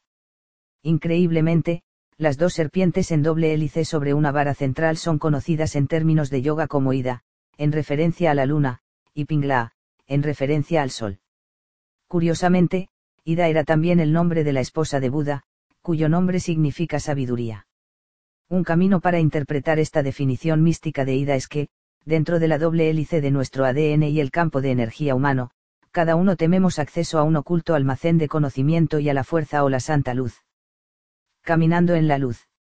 Buscad primero el reino de Dios y todo lo demás se os dará por añadidura Mateo 6 y 33 Bienaventurados los puros de corazón porque ellos verán a Dios. Como vimos antes, una de las figuras del complejo de Tula Barraída era un pilar capaz de abrir agujeros en el espacio. Como mantienen las viejas tradiciones espirituales nosotros tenemos unida en el interior, entonces es posible que tengamos un pilar también. De hecho, visto de forma metafísica, nuestra espina dorsal es nuestro pilar de luz interno que nos conecta con la fuente de la creación. Este pilar, con ida en la parte superior, piensan los místicos que es nuestra estación transmisora y receptora para la comunicación interdimensional. Una vez que activamos este pilar de luz, estamos desde ese momento caminando en la luz. Virtualmente, todas las tradiciones místicas están de acuerdo en que el elevado conocimiento del pilar de la luz no puede ser adquirido desde religiones y cultos organizados. Es transmitido directamente al buscador a través de la activación del chakra del corazón. En mi artículo titulado Levanta el techo, presento una investigación concerniente a una postura de oración que ayuda a activar el pilar de luz interno. Tot, el hombre pájaro. En la tradición mística occidental, el concepto de la rejilla planetaria de doce ángulos fue introducida por el escriba de los dioses, Tot. También se le acredita en Egipto como el inventor de la magia y la escritura. En los mitos griegos y egipcios, Tot fue uno de los hacedores de paz y manejadores del caduceo. Usaba el caduceo, o llave de la vida, como es también conocido, para trasladar a las almas entre las dimensiones, y evitar la muerte.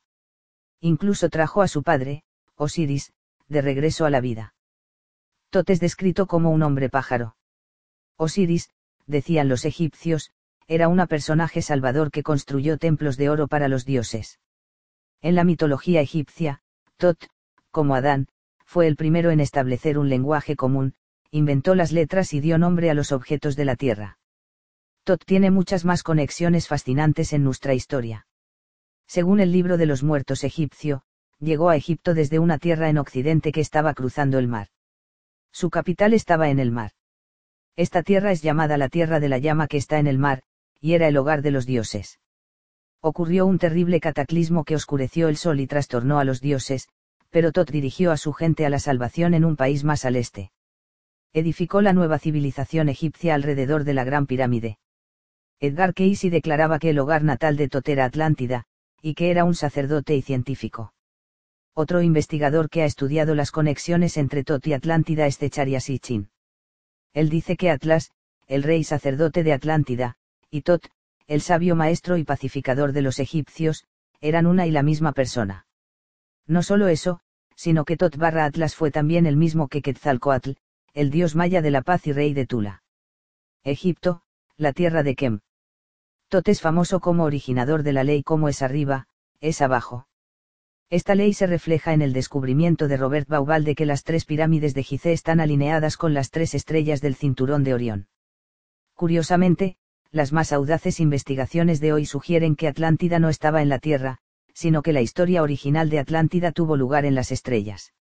De hecho, la palabra Atlántida viene del griego Atlantides, el nombre griego de las Pléyades, un grupo de estrellas en la constelación de Tauro. La civilización de Atlántida en la Tierra tomaría su nombre de una Atlántida en las estrellas destruida en una confrontación celestial con otro planeta. Para más detalles, ver mi libro Un pie en Atlantis. Así como hubo una Atlántida arriba, en las estrellas, hubo también una Atlántida abajo, en la Tierra.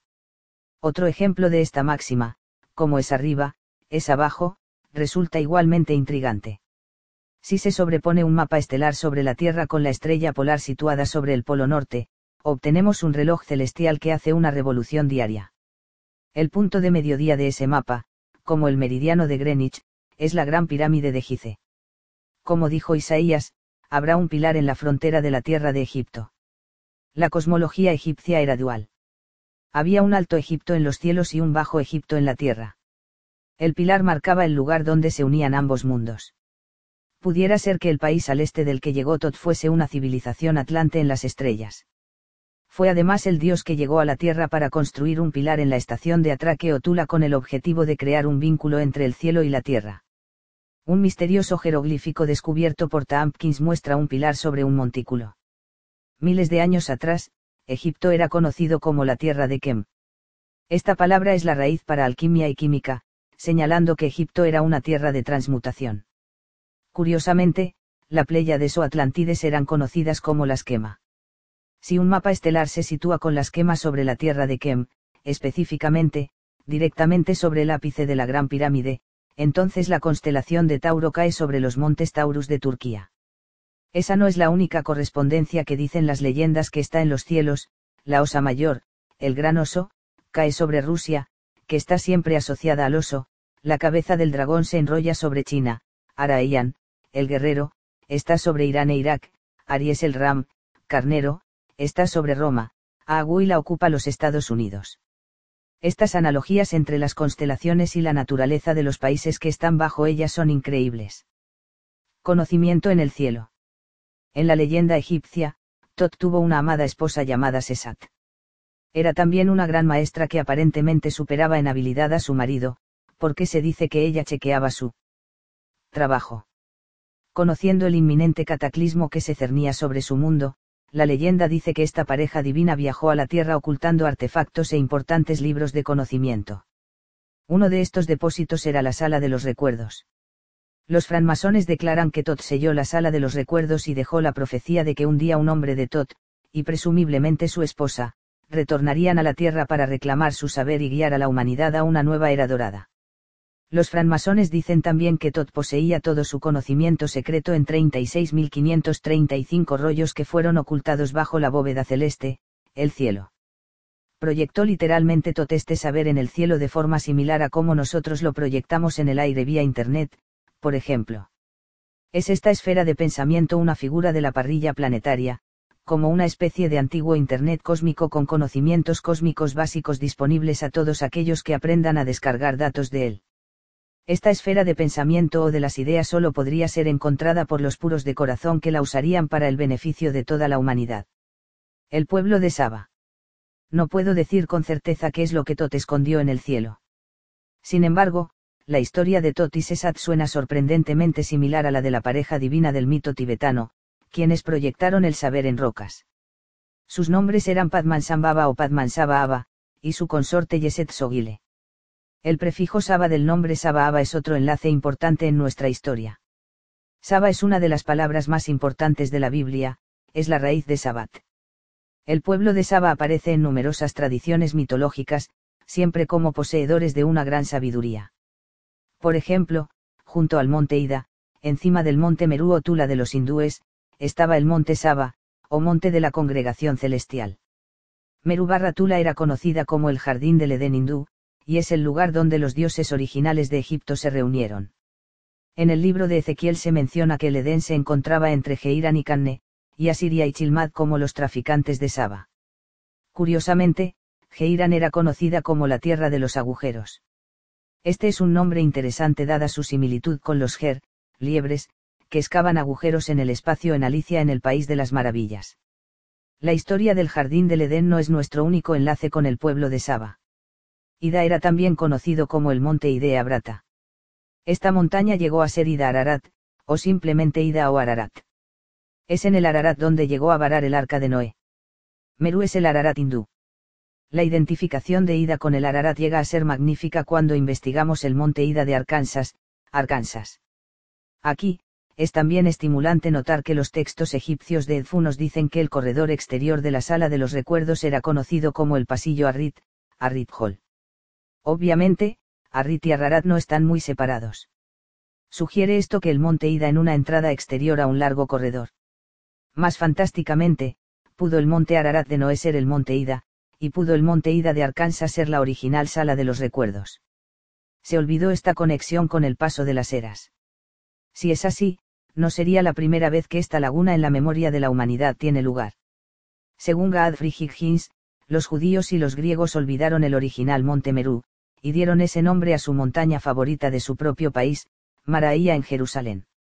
Higgins asegura que el monte Maraía, el lugar original del templo de Salomón y el lugar preparado para el tercer templo y la segunda venida, se nombró después del original monte Merú, que se creía que estaba en la India.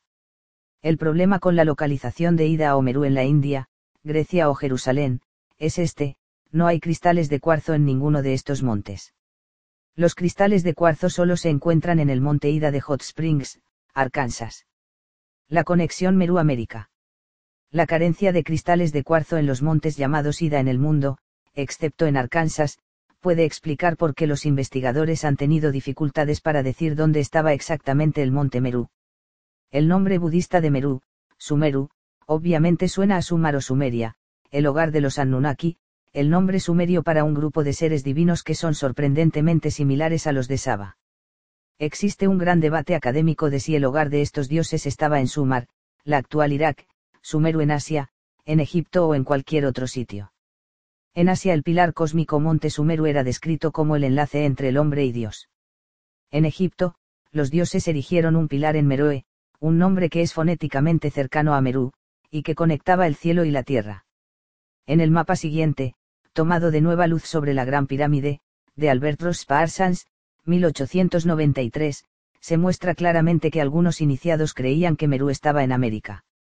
Sobre el mapa, el señor Parsons incluso demostraba su creencia de que la palabra América, América, provenía de Merú, Meroe, Maraía, Amerak, y Amérique. Mapa del mundo con Merú en América. La conexión Atlántida-América. Si América fue el lugar original de aterrizaje de los dioses, esto puede resultar muy interesante. Veamos por qué. Además de América, Atlántida ha sido asociada también con el nombre Merú. La religión hindú declara que el monte Merú estaba originalmente localizado en Mongolia. Esto es fascinante ya que los mitos de los mayas, los toltecas y los aztecas hablan de hombres blancos rubios y con barba que vinieron de un reino en Mongolia llamado Toyan, localizado cerca del lago Baikal y el río Tula. Estos mogoles decían que venían de Atlántida y navegaron por el mundo fundando nuevos Tula, nombrándolas como su país. A través de los mitos tanto antiguos como modernos ha continuado la idea de Merú. Estos mitos se centran en la creencia de la existencia de un consejo oculto de seres divinos que mora en esta remota región asiática. Las tradiciones mayas, egipcias y mogolas hablan de un grupo de seres que viajaron por el cosmos llevando enseñanzas para alinear mundos con el sol central espiritual, donde los antiguos creían que se originaban las almas. En los mitos maya y griego el sol central es también llamado Tula. La paz se crea cuando las Tula de la tierra se alinean con la Tula celeste. Estos seres divinos no definen paz como ausencia total de conflictos entre tribus guerreras o familias. La paz es la unión entre el cielo y la tierra. La profecía maya dice que la paz se creará en diciembre de 2012. Como coincidencia, en Apocalipsis 20, 1 Juan dice, vi un ángel que descendía del cielo, trayendo la llave del abismo y una gran cadena en su mano. El abismo es la tierra podemos aprender mucho de lo que nos traerá el año 2012 estudiando los antiguos eventos que rodean al pueblo de Saba y su creación de ciudades de la paz en el mundo antiguo. La idea de que un antiguo mito pueda estar rehaciéndose a sí mismo en nuestro mundo moderno puede sonar ridícula para algunos. Sin embargo, para los antiguos egipcios, que modelaron el proceso antes de nosotros, era algo muy serio. La idea de establecer la paz era algo necesario para la supervivencia de la humanidad el fallo en recrear los correctos mito y ritual y en restablecer el vínculo entre el cielo y la tierra podría resultar suicida, ya que devendría en el caos. Salomón y la reina de Saba. Una de las grandes figuras de la Biblia que tuvo un encuentro con el pueblo de Saba fue Salomón, el hijo de David. El nombre de Salomón contiene tras antiguos nombres del sol, el romano sol, el hindú Om, o Aum, y el egipcio On. También contiene la palabra Mon, el antiguo nombre de la luna, Mon. El templo del rey Salomón, como el pequeño santuario del rey Tutankamón, estaba cubierto de oro. El templo es famoso por sus dos pilares, Yachin y Bouas. No obstante, bajo el suelo del Santo de los Santos había otro artefacto extraordinario, la piedra del destino. Los hebreos consideraban que esta piedra era el enlace con Dios. Nadie puede decir con exactitud qué es esta piedra.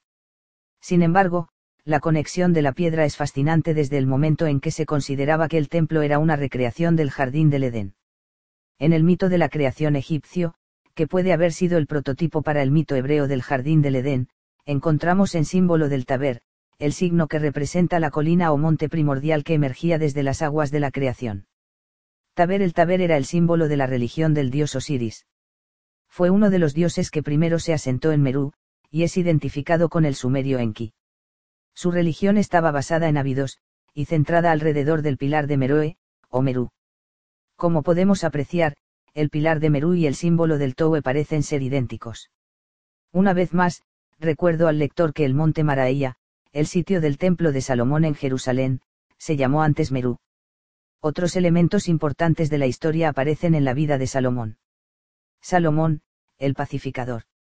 El nombre de Salomón significa también el Pacífico muchos creen que este título le fue añadido tras su muerte para reflejar su periodo en la historia de Israel. Esto es corroborado por el hecho de que Salomón es también conocido como Yedidaía, el amado del Señor. Me pregunto y si Salomón no fue únicamente una persona que vivió en un periodo libre de conflictos. Y si, como el egipcio Tot, hubiese sido el pacificador de su época. En mi libro El pacificador y la llave de la vida documento cómo estos pacificadores erigieron varios tulas, templos, como resonadores y conductores de la energía espiritual. Cuando miré en la historia de la construcción del templo de Salomón, en el año 1000 AC, emergió una extraordinaria cuestión. Fue Salomón uno más del linaje de pacificadores que traían la paz por medio de la construcción de una estación de atraque que conectaba el cielo y la tierra. Encontré apoyo para esta tesis en el Anacalipsis de Godfrey Higgins. En este trabajo de 1100 páginas, publicado en 1833, Higgins fue en busca de la religión antediluviana y su lenguaje. Él mantiene que el título Salomón se deriva de Salamein, el nombre de un largo linaje de avatares que aparecen en muchas culturas, incluidas la de Irán e India. Los iranios, dice, tienen un título, Solimán, equivalente al término griego para el cosmocrator universal, el pilar del mundo. En India Higgins encontró historias de 14 Soleimans, u hombres sabios, que él iguala a la 14 encarnaciones de Buda, y los 72 soberanos llamados Suleimans que rigieron en Persia antes del diluvio. Algunos han especulado que estos sabios pueden ser los mismos que los 72 ángeles que estaban presentes cuando Jacob construyó su pilar y erigió su escalera al cielo en el libro del Génesis. Estos Salomón estaban íntimamente conectados con el pueblo de Saba. La reina de Saba. La profesión de Salomón no empezó realmente hasta que conoció a la reina de Saba. Su habilidad para resolver juicios y responder complicadas preguntas se supone que atrajo a la exótica reina de Saba, Osiba, 7, a su corte. El Cantar de los Cantares, escrito por Salomón para ella, es uno de los poemas de amor más eróticos de todos los tiempos. El Cantar de los Cantares retrata a la reina de Saba como la mujer más bella de la tierra se asume que era de Arabia. Sin embargo, Higgins opina que vino desde el monte Merú y el monte Ida. El cantar de los cantares está también asociado a Sofía, palabra griega para sabiduría. Esto cuadra con mi especulación de que el pueblo de Saba, que vivía en el monte Ida, eran guardianes de la sabiduría que mantenían un oculto conocimiento, ya sea en el cielo o en el suelo. La reina de Saba es alguien que me hubiera gustado conocer. Quién sabe, si la Biblia está en los cierto, esto puede ser posible. En Mateo 7 y 42, Jesús dice que ella volverá en el día del juicio, Armagedón, para traer justicia, o equilibrio. ¿Qué pasaje es? No existe Mateo 7 y 42. No recuerdo de los evangelios que Jesús dijese nunca nada semejante, Tula significa equilibrio en sánscrito. En tiempos de Salomón la reina de Saba llegó a Jerusalén con un séquito muy numeroso y con camellos cargados de aromas, de oro en gran cantidad y de piedras preciosas, un Reyes 10, 2. Se decía que controlaba el lucrativo comercio de especias en el área de la península del Sinaí. Como un tratante de especias, Salomón pudo haber realizado un tratado económico. Antes de dejarse, ambos monarcas mantuvieron un cálido romance, y concluyeron un tratado económico.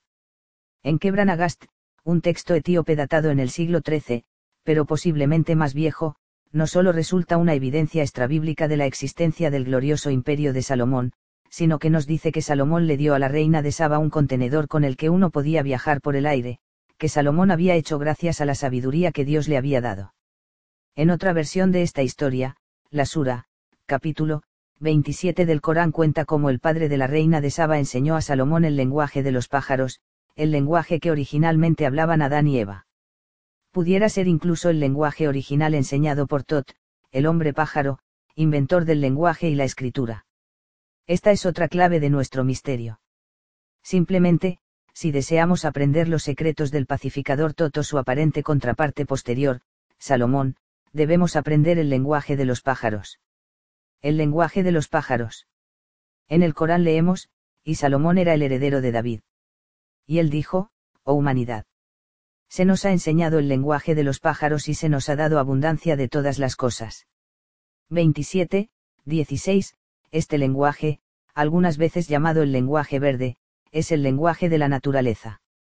Entenderlo nos guía al equilibrio y a la integración del individuo con la creación.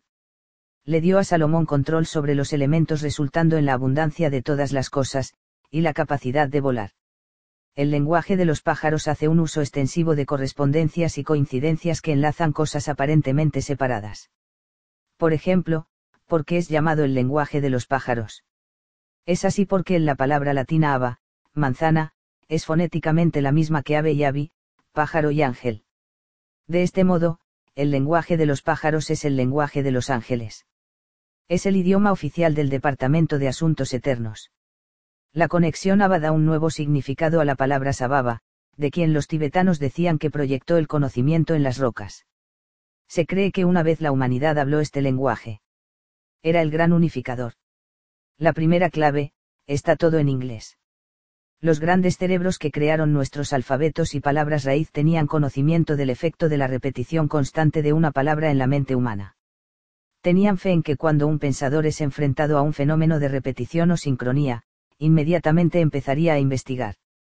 Por esta razón los nombres, especialmente los de las localizaciones de templos, fueron elegidos cuidadosamente. Una de las cosas que uno aprende sobre el lenguaje de los pájaros es que las palabras que contienen sonidos similares tienen significados similares en inglés. Por ejemplo, la palabras Cristo y Crisina. Ambas suenan parecidas y significan lo mismo, Salvador. Me doy cuenta de que esto sonará ridículo para algunos. Sin embargo, este es un salto que hay que dar para entender los secretos esotéricos de la mitología. De hecho, el Corán llama a este salto el puente de Sira. Como dice el gran egiptólogo francés Guayer de Lubis, este puente es tan ancho como el filo de una navaja, a cada lado hay un aburrido abismo de perdición. Un precipicio es la mentalidad de la lógica o la razón matemática, otra superstición. Un precipicio es nuestro mundo ordinario donde las cosas son lo que parecen. El otro lado es un mundo mágico donde las cosas no son lo que parecen, y donde el idioma inglés moderno es la llave que abre los secretos del mundo antiguo. ¿Cómo llegó el inglés a ser el lenguaje de los pájaros? La respuesta es que el lenguaje en que las palabras tienen significado mitológico no es exactamente inglés después de todo. En el poético lenguaje de los pájaros, o de los bardos, el inglés llegó a ser ang, l, isio angelis, el lenguaje de los ángeles. La primera razón por la que derivamos angelis de inglés es explicada por el sombologista Harold Bailey. Como Godfrey Higgins, buscó el sistema simbólico original de los antiguos. En el lenguaje secreto del símbolo, Bailey dice el lenguaje moderno es un mosaico en el que yacen grabados los chips y fósiles de sus predecesores las palabras son vibración. Desenterrando estos chips y fósiles y haciéndolos vibrar, nos recuerda de Lubis, demanda un constante estado de conciencia de las leyes del origen. Este estado de conciencia, dice, nos pone en relación simpática con todo lo que tenga parte en el nombre de una cosa de ahí que una palabra o nombre signifique lo mismo que parece. ¿Por qué? Porque ese es el camino que está en el otro lado del puente de Sira. Apliquemos la metodología del lenguaje de los pájaros a una de las futuras localizaciones de una esyación de atraque, Tula o recreación del Templo de Salomón, del Dr. J. J. Urtak, Nashville, Tennessee. Nashville Davidson. En el almanaque de la revista Time de 1998, Nashville, Tennessee, es listada con su nombre legal y oficial, Nashville Davidson, del condado de Davidson. Cuando exploramos los orígenes de estas empecemos con el prefijo nas. Lo primero de todo, la palabra hebrea para serpiente es nas. La palabra hebrea para alma es nasama. En el lenguaje de los pájaros, estas dos palabras son fonéticamente similares, por lo que son intercambiables. Por lo tanto, la palabra Nashville puede significar ciudad de la serpiente o ciudad del alma, Soul City. Fonéticamente, Soul City es Sol City. La palabra Nashville podría significar también ciudad del sol, Sun City. Sun City, es fonéticamente similar a Son, hijo, City. ¿Quién es el hijo? La respuesta nos la trae el nombre de Nashville Davidson. ¿Quién es Davidson o Davidson, el hijo de David? La respuesta es Salomón, el pacificador y constructor del primer templo en Jerusalén. Cuando el tercer templo sea construido en la Nueva Jerusalén será la señal de la venida de Cristo. Como ha apuntado el doctor JJ Urtak, este templo o estación de atraque podría ser construido en el área de Nashville Davidson. Salomón era el hijo de Bathsheba, o Bathsaba, cuyo nombre hemos estudiado ya, y el rey David, cuyo nombre aparece más de mil veces en la Biblia, más que ninguna otra palabra. Sin embargo, David no es un nombre judío. Según Elizabeth Van Buren, otra experta en el lenguaje de los pájaros, el verdadero significado de David, a quien el benjaminita Jonathan amaba como a su alma, y Samuel 18.1 a 3, era mensajero de Dios. Frecuentemente, el mensajero de Dios es simbolizado por la paloma, David, como la paloma de la paz o la paloma del Espíritu Santo. David o David, con las de a cada lado del nombre, dice la señora MS. Van Buren, representa una puerta, esto es, una torre o columna alzada hacia el cielo. La palabra céltica y la latina para paloma es colomen, couloumbi, Columba. Esta palabra aparece en el nombre de Christopher Calaambas, que significa la paloma portadora de Cristo.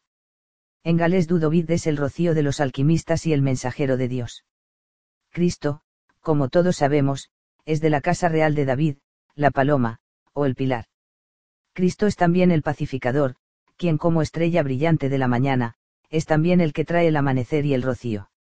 En un nivel individual, observa la S.R.A. Van Buren, David es esa parte inmortal de cada uno de nosotros, el alma mensajera entre el cielo y la tierra. Como dice Samuel 18, 1, el alma de Jonathan se apegó a la de David, y le amó Jonathan como a sí mismo.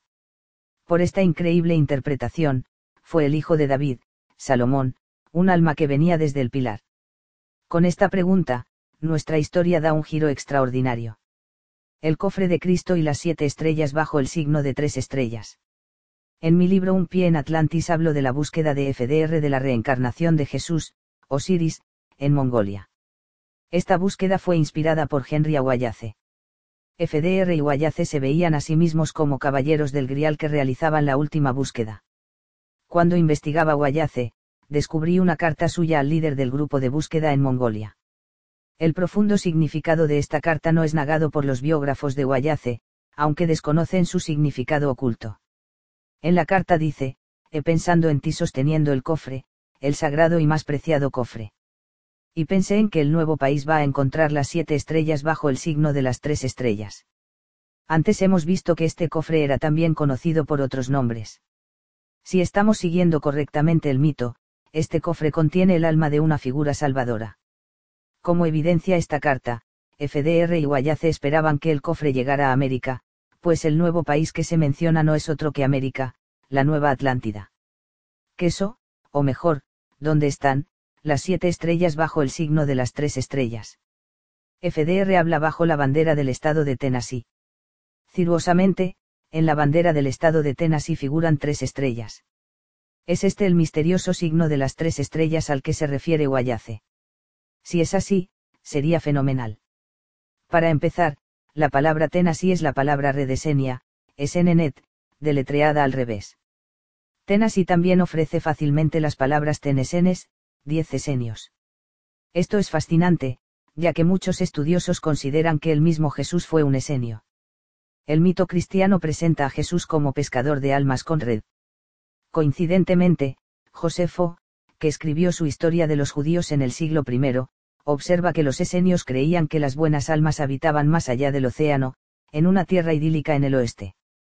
Los mandeos, seguidores de Juan el Bautista, también conectado con los esenios, creen que los habitantes de esta tierra eran tan puros que los ojos mortales no podían verlos y que ese lugar está marcado por una estrella, cuyo nombre es Mérica. Un jardín del Edén cruzando el océano marcado por una estrella llamada Mérica. ¿Y qué conexión, si la hay, puede esto tener con el mito caldeo de un jardín del Edén llamado Omoroca? Una posible corroboración llega del doctor Ion Allegro, un estudioso de los manuscritos del Mar Muerto que ha descifrado el significado de la palabra Qumran, el nombre del área cercana al Mar Muerto donde vivían los esenios. Dice que Qumran significa el secreto del pilar. Reafirma esto la conexión Meroamérica. Y aún más, conecta esto a los esenios con el pueblo de Saba. Y aún más, deberíamos esperar la reaparición del pilar en Tennessee. Y si es así, ¿dónde? Una respuesta inicial aparece cuando examinamos una posible identificación de las misteriosas siete estrellas de la carta de Guayace. Las siete estrellas. Ya hemos apuntado el significado de las siete estrellas de Kemo las Pléyades. Ellas eran las siete estrellas de las que parece que Egipto recibió su nombre, Kem. Sería fácil ver en ellas la clave para entender las siete estrellas. Sin embargo, en el mundo antiguo había otro poderoso grupo de siete estrellas, el de la constelación de la Osa Mayor, el Gran Oso. Asombrosamente, en la tradición árabe, la Osa Mayor era llamada Naasonas, el gran ataúd. La definición dual emerge desde la fonética y la similaridad vibratoria de las palabras ver, oso, y vir, ataúd. Aún más, en el mito árabe las estrellas eran las hijas de Naas, quienes se lamentaban por él, que había sido asesinado por Al-Yadi, la actual estrella polar. El nombre Al-Yadi y su estrella polar parecen ser similares al de los pilares Djed, y también suena al nombre de Salomón, Gedidia. La asociación árabe de Nas con un pilar o ataúd deja pasmado cuando se toma en cuenta que Nasville, Tennessee es un gran cementerio, un enorme ataúd. En Indios y artefactos en el sudeste, Bertu W. Virar escribe, una considerable porción de la ciudad de Nashville ha sido construida sobre un extenso cementerio indio. Más adelante dice, los antiguos territorios de enterramiento en las orillas del río Cumberland River, en 1844, se extendían más de una milla a lo largo del río. En 1890 el general Gates Pezrastan, un general de la guerra civil del ejército del Cumberland, descubrió un cementerio indio en la granja Noel a varias millas de Nashville. Él remarcó que he de declarar que, tras un siglo de ocupación por los blancos, los terrenos de enterramiento de los aborígenes, dentro de un radio de 30 millas de este centro, contiene un gran número de tumbas a las que se han agregado en el presente los cementerios de los blancos dentro de los mismos límites. Hoy, el lugar de estos enterramientos es una parte de Nashville llamada Berry Hill. Se piensa que se le dio este nombre por los Berry, una prominente familia de Nashville. En tiempos antiguos, sin embargo, podía haberse llamado Berry Hill porque era un cementerio enorme. Podemos incluso pensar que la palabra puede decirse Ver, y, Hill. La correspondencia fonética entre estos nombres de lugar, una vez más, apunta al poder de la sincronicidad que trabaja en esta historia. ¿Quién era la gente enterrada en este viejo cementerio? El Genzrastan consideró que el área de Nashville fue la gran metrópolis del pueblo de las tumbas de piedra. Asistido por cualificados coleccionistas, en 1890 Thrastan había saqueado y destruido completamente entre 3.000 y 4.000 tumbas de piedra. Muchas de estas tumbas contenían múltiples esqueletos. Al final de la octava avenida de Berry se encuentra el viejo depósito de agua de Nashville. Está construido sobre una altura.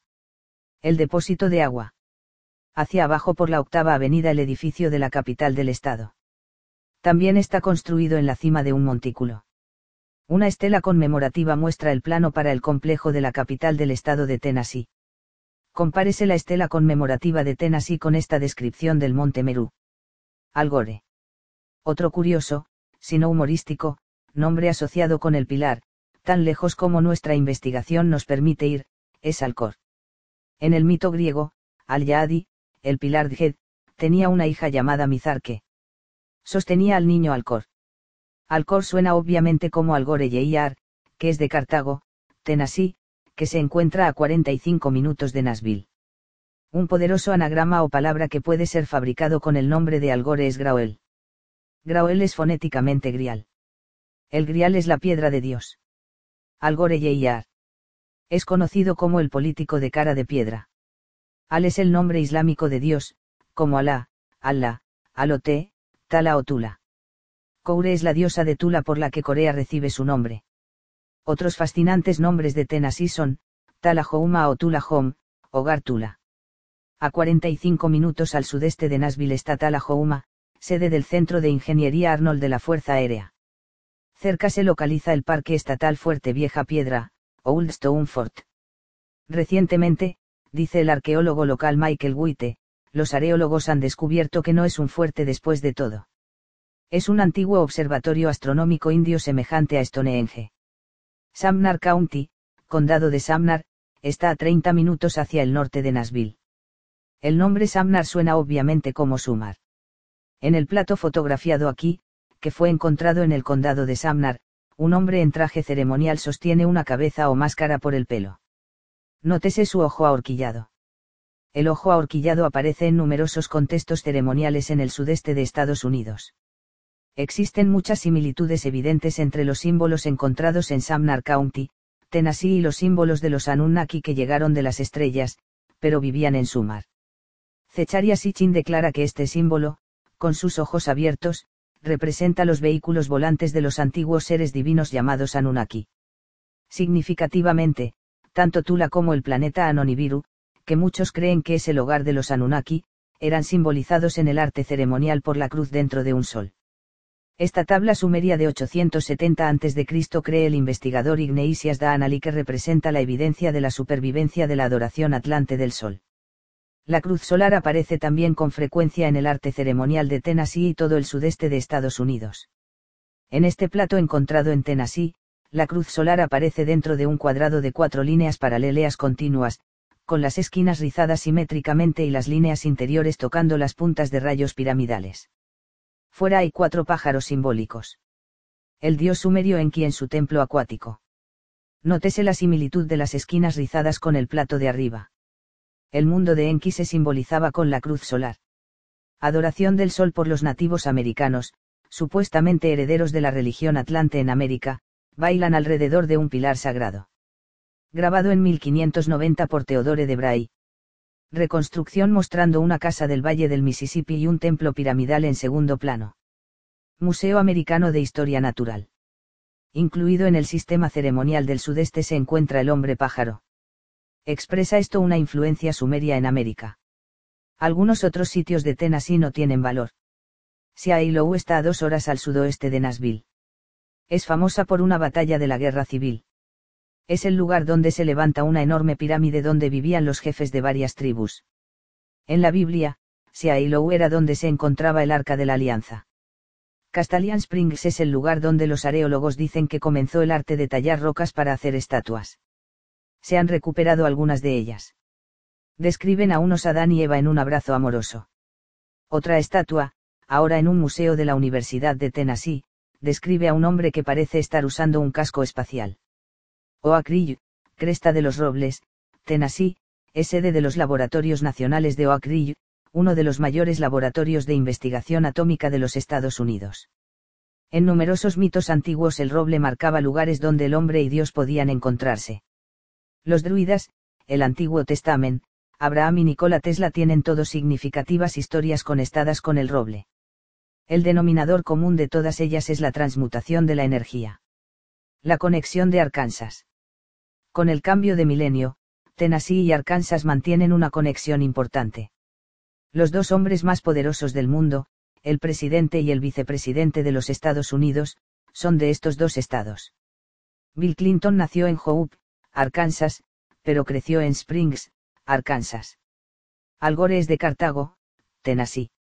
La palabra Arkansas tiene su propio tesoro de significados sagrados, empezando por el hecho de que el gran oso o el gran ataúd, la osa mayor, es también conocida como Arturo. Arturo se deriva de Arsur Osiris, en griego Asur, y Artur, el jefe del pueblo del oso que guardaba el santo grial. De forma interesante, el gran pilar o ataúd, osa mayor, también fue llamado el carro del rey David, cuyo rey grial gira alrededor del polo. En la leyenda griega, Arctos la gran osa era la madre de Arcas, la raza del oso. Cuando permitimos el juego entre las palabras ver, oso, y vir, féretro, la raza del oso se convierte en la raza del ataúd o la raza o pueblo del pilar. Esto la alinea con el pueblo de Saba, que construyó este pilar. Más evidencias de la relación entre el pueblo del oso y el de Saba llega con los nombres de los arcángeles simbolizados mística y alquímicamente por el león, Miguel, el toro, Uriel, el dragón, Rafael, el águila, Gabriel, y el oso, Totsaba o Tototsaba. Los griegos también llamaban al pueblo del oso o del pilar los Arqueidios, Arcadians. Arcadia era el nombre del paraíso griego. He especulado siempre con que el pilar era colocado dentro del arca de la alianza. Es esta la fuente original para las palabras Arkansas y Arcadia. Según los griegos, el pueblo del pilar adoraba a un dios llamado Akanna, el señor del cielo. Akanna recuerda a los Anunnaki de la búsqueda de Sichin, que también adoraban a una deidad suprema llamada An. Combinando las palabras Arcas y Akanna estamos fonéticamente cerca de Arkansas. Si este pueblo de Arcas o Arqueidious es el mismo que el pueblo de Saba que vivía en el monte Ida y construyó el pilar original en la tierra, se impone una cuestión. Se originó el pueblo de Arcas en Arkansas. Fue Nashville, Tennessee su gran necrópolis, la ciudad de la resurrección. Volverán aquí estos seres para reclamar sus tierras históricas. El monte Ida. Una vez más, volvemos al monte Ida.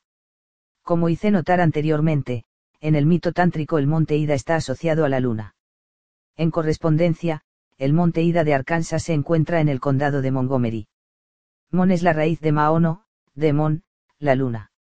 Otra posibilidad inserta en el nombre Montgomery es Montgomery. Hay otros importantes enlaces resonantes con dicho nombre. Por ejemplo, en Montgomery, Alabama encontramos la base de la Fuerza Aérea Maxwell, esto es, Maxwell. Recuérdese que uno de los usos del pilar es la apertura de agujeros en el espacio.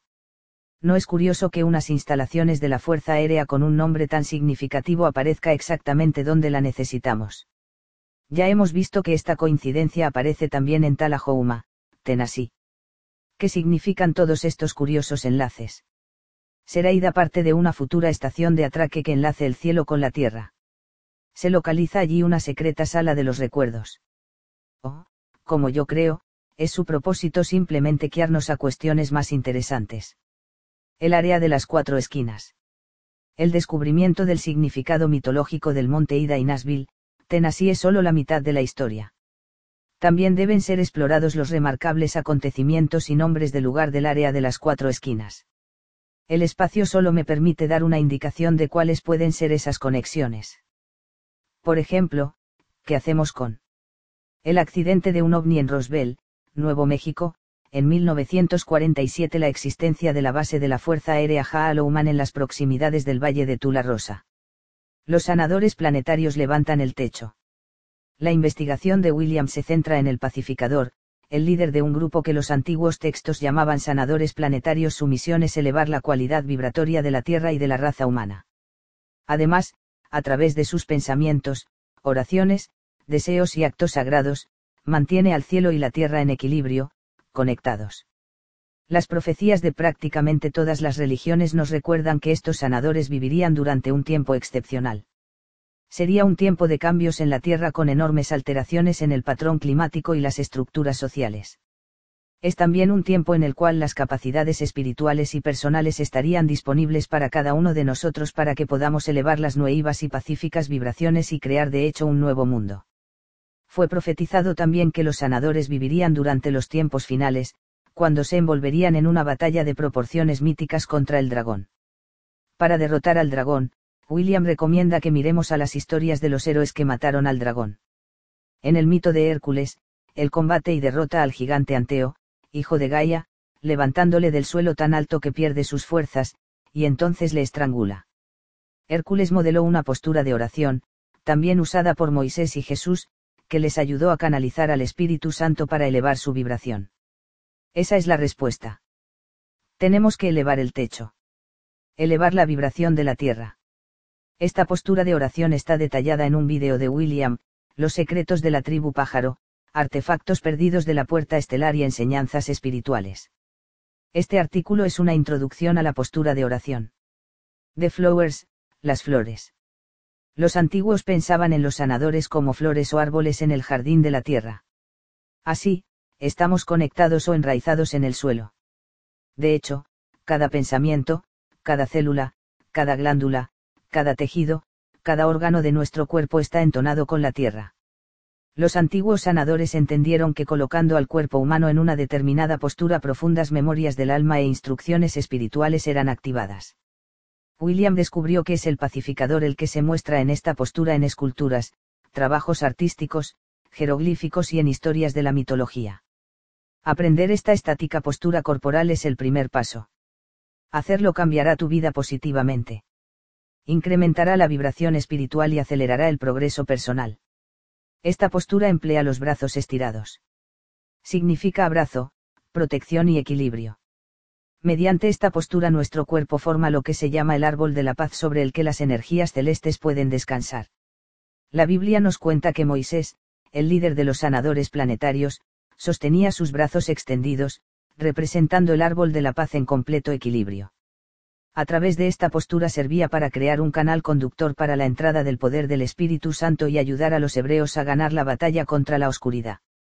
Ningún símbolo egipcio es más familiar que el Ankh, la llave de la vida.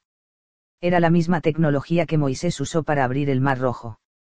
De hecho, este elenco de milagros fue realizado por una rama que creció del árbol de la paz. Las ilustraciones egipcias muestran el Ankh con brazos extendidos sosteniendo el sol central. El Ankh emerge del árbol de la paz. Esta es la enseñanza secreta que Moisés revivió durante su vida. Los individuos que abren sus ojos a esta posibilidad de que existe un poder curativo y que posan en esta posición, automáticamente recuperan memorias y activan conocimientos que les conectan con la fuente de las energías curativas. Esta fuente emana desde el Sol central espiritual, el corazón de la Vía Láctea. Los antiguos llamaban a este lugar Tula y decían que era ahí donde se originaban las almas. En 1997, la NASA anunció que había tomado contacto con esas energías. Anunciaron que una masiva nube de antimateria era despedida desde el centro galáctico, Tula. El resultado de la conexión espiritual con las energías de Tula son experimentados como esos momentos llamados sincronicidades. Estas coincidencias son signos de que un elevado poder trabaja en nuestras vidas. Volveremos sobre ello en un instante. Estas energías viajan desde el Sol al centro de la Tierra y son recibidas de forma ascendente a través de la espina dorsal. Cuando alcanza nuestras palmas vueltas hacia afuera estamos literalmente sosteniendo la energía de un nuevo mundo. Esto es por lo que el pacificador es mostrado sosteniendo al mundo sobre sus hombros. Lo que es en realidad representado en los globos y órbitas sostenidos en los fotogramas siguientes son estas poderosas energías curativas. El pacificador y otros personajes están sosteniendo lo que es referido en la Biblia como la palabra. La palabra ha sido interpretada como la energía vital por la que existe el mundo.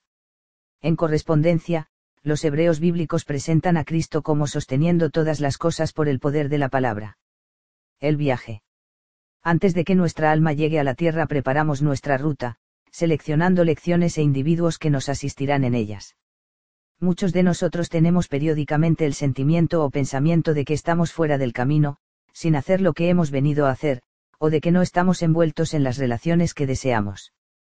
Como Tula es el lugar donde se originan nuestras almas, al alinearnos con ella activamos la memoria de nuestra alma y recordamos por qué estamos aquí y de qué forma podemos llevar a cabo nuestra misión en la Tierra. Esto será un recuerdo muy poderoso para algunos. Como resultado de esta experiencia, nuestra alma buscará automáticamente a personas, lugares y situaciones que nos pondrán en el camino. El mecanismo exacto por lo que esto sucede es desconocido. De alguna forma esta postura actúa como una antena, entonando el sistema mente barra cerebro barra alma de tal forma que el alma puede recibir poderosos mensajes. Mientras hasta hoy se han recibido mensajes con una antena de aluminio, después de este proceso se dispone de la capacidad de recibir a través de un sistema de satélites conectado a la fuente de nuestro verdadero hogar. Así como el pensamiento del hogar puede animar a un viajero solitario, entonarnos con nuestro hogar original puede tener efectos sorprendentes son efectos similares a los misteriosos procesos por los cuales una flor o un árbol saben cuándo florecer. Si estamos marchitados o debilitados podemos florecer repentinamente como resultado de este ejercicio. Tu recuerdo sirve a un gran propósito. Muchos están familiarizados con la idea de la conciencia de Cristo, la idea de que la segunda venida le manifestará como un espíritu más que como un individuo. Una conciencia no puede situarse en un lugar como una nube debe abrirse para que su contenido sea absorbido. Realmente, significa que fluye a través nuestro. Los maestros orientales predicen que solo un décimo del 1% de la raza humana se necesita para crear suficiente poder como para agitar la esfera del pensamiento y reorganizar el planeta en una nueva esfera de pensamiento pacífica. Hoy, más de 6 mil millones de personas habitan el jardín terrestre. Se necesitan 6 millones de personas para crear una esfera de pensamiento de paz con uno que esté en flor toda la tierra florecerá. La palabra se ha pronunciado, ahora es el tiempo de elevar el nuevo mundo. El latido de la tierra. Comencemos entendiendo el latido de la tierra. En menos tiempo del que cuesta decir esto la tierra ha pulsado ocho veces. Esta vibración puede considerarse como el latido de la tierra. Cada célula de nuestro cuerpo resuena con el planeta en esta frecuencia. Nos hace terrenos y nos permite sentir resonancia con toda la vida del planeta. Durante los años pasados los científicos han notado que algo está ocurriendo con la vibración de la Tierra.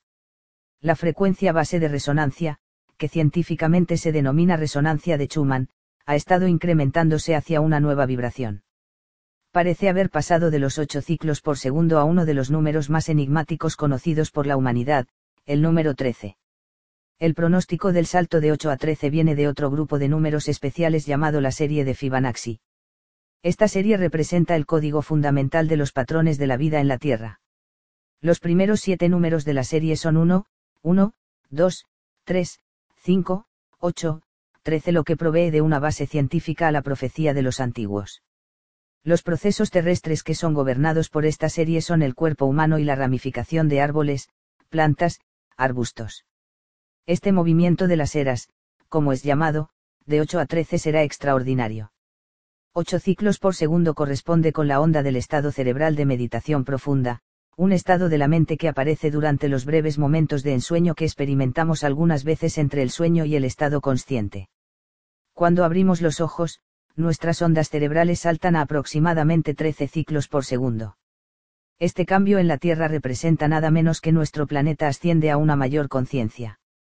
Si pensamos en la diferencia en nuestros pensamientos, emociones y vida mental entre el estado de sueño y el de vigilia, podemos empezar a imaginar qué nos espera en el futuro. Si has pensando que nos dirigimos hacia algún sitio especial, estás en lo cierto. Este cambio en el latido de la tierra ha sido siempre asociado con el retorno de la garza. Frente a la cruz en la que fue crucificado Jesús estaba la inscripción INRI. Exotéricamente esto significa Jesús de Nazaret, Rey de los judíos. Realmente, esta declaración es una profecía, una promesa y un aviso todo dentro de uno. El significado secreto esotérico de estas palabras es igne natura renovatur integra por el fuego la naturaleza es completamente renovada. Otro término para fuego es vibración o frecuencia.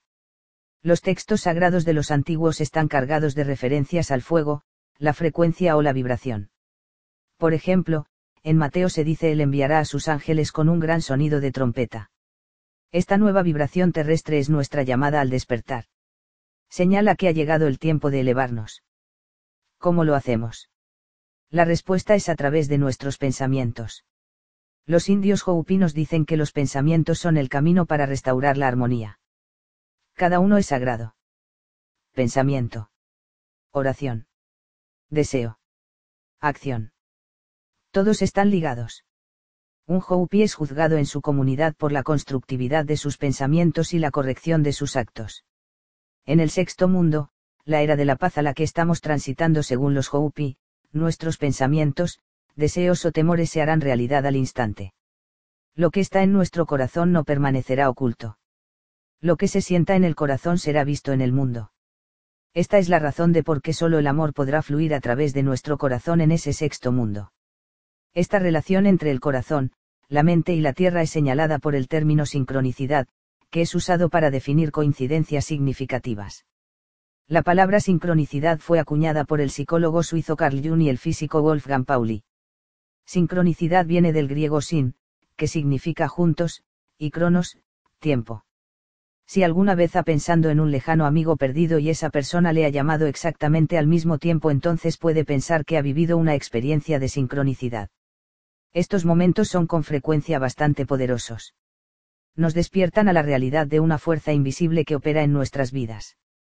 Las sincronicidades son con frecuencia tan dramáticas, tan simbólicas o tan completamente improbables que no pueden ocurrir solo por casualidad. Lo que desde fuera parece ser una coincidencia es desde dentro el resultado de una ruptura en la memoria o una laguna en el tiempo entre el pensamiento y el resultado. Deseo. Pensamiento. Acción barra resultado. Las tres suceden al mismo tiempo en una sincronicidad. Esta es la realidad de la era de la paz. Espiritualmente, las sincronicidades nos abren a una nueva dimensión de la experiencia, la era de la paz, o Tula. Jesús llamó a esta dimensión el reino de Dios. Cuando Jesús llevó a cabo muchas de sus curaciones y milagros lo primero que hizo fue abstraerse en el reino de Dios, un estado de trance, donde la manifestación instantánea es posible. Como Jesús demostró, estas experiencias nos dejan con un sentimiento de solidaridad espiritual con otros y ofrecen tremendas energías para curarnos a nosotros mismos y al mundo. Mahatma Gandhi una vez observó proféticamente que no habrá paz en el mundo a menos que hubiera primero paz entre las religiones. Las sincronicidades son el más elevado, el más profundo, el más cercano, el más universal vínculo sagrado que tenemos con Dios. Ellas son el secreto, el puente sagrado que puede unir a la gente de la tierra y crear la paz entre las religiones. La capacidad de cada uno para experimentar sincronicidades es el eslabón en la cadena de la paz y la armonía. Pensar en la paz en nuestro corazón creará la paz. La paz y la armonía entre las personas es el reino de Dios. La postura de oración. Las posturas corporales son parte inherente de las prácticas religiosas de los antiguos. Religión simplemente significa unir. La idea es unirnos con nuestra fuente original. La postura de brazos estirados está diseñada para trabajar en el nivel anímico para focalizar la atención o actitud. Abre nuestros corazones para recibir la energía de Tula. Abrir nuestros corazones de esta forma nos une a Tula al nivel del alma. No es necesario que entendamos conscientemente el poder de este antiguo conocimiento para beneficiarnos. Ni necesitamos ver nada para ello. Pudiera no sentir directamente nada a excepción de una gran relajación. No hay necesidad de hacer nada para ser vehículos de la energía. Lo que estaremos haciendo es facilitar un lugar de entrada para estas energías. Al repetir esta postura usted se meterá de lleno en el flujo. Es como ir en bicicleta. Si nuestra mente consciente trata siempre de hacer las correcciones corporales necesarias o dar cada instrucción para mantener el equilibrio, es porque nunca se ha aprendido a ir en bicicleta. Una vez que se la deja y se permite que el hecho ocurra, montar en bici es algo que nunca se olvida. Ahora damos una advertencia para obtener un beneficio completo del repentino flujo entrante de la energía cósmica que puede resultar, es aconsejable hacer una fuerte declaración de un deseo sincero de recibir para dar. Esto le mantendrá de acuerdo con la antigua ley espiritual que afirma que quien desarrolla este deseo de recibir para dar experimentará una copa que está siempre llena.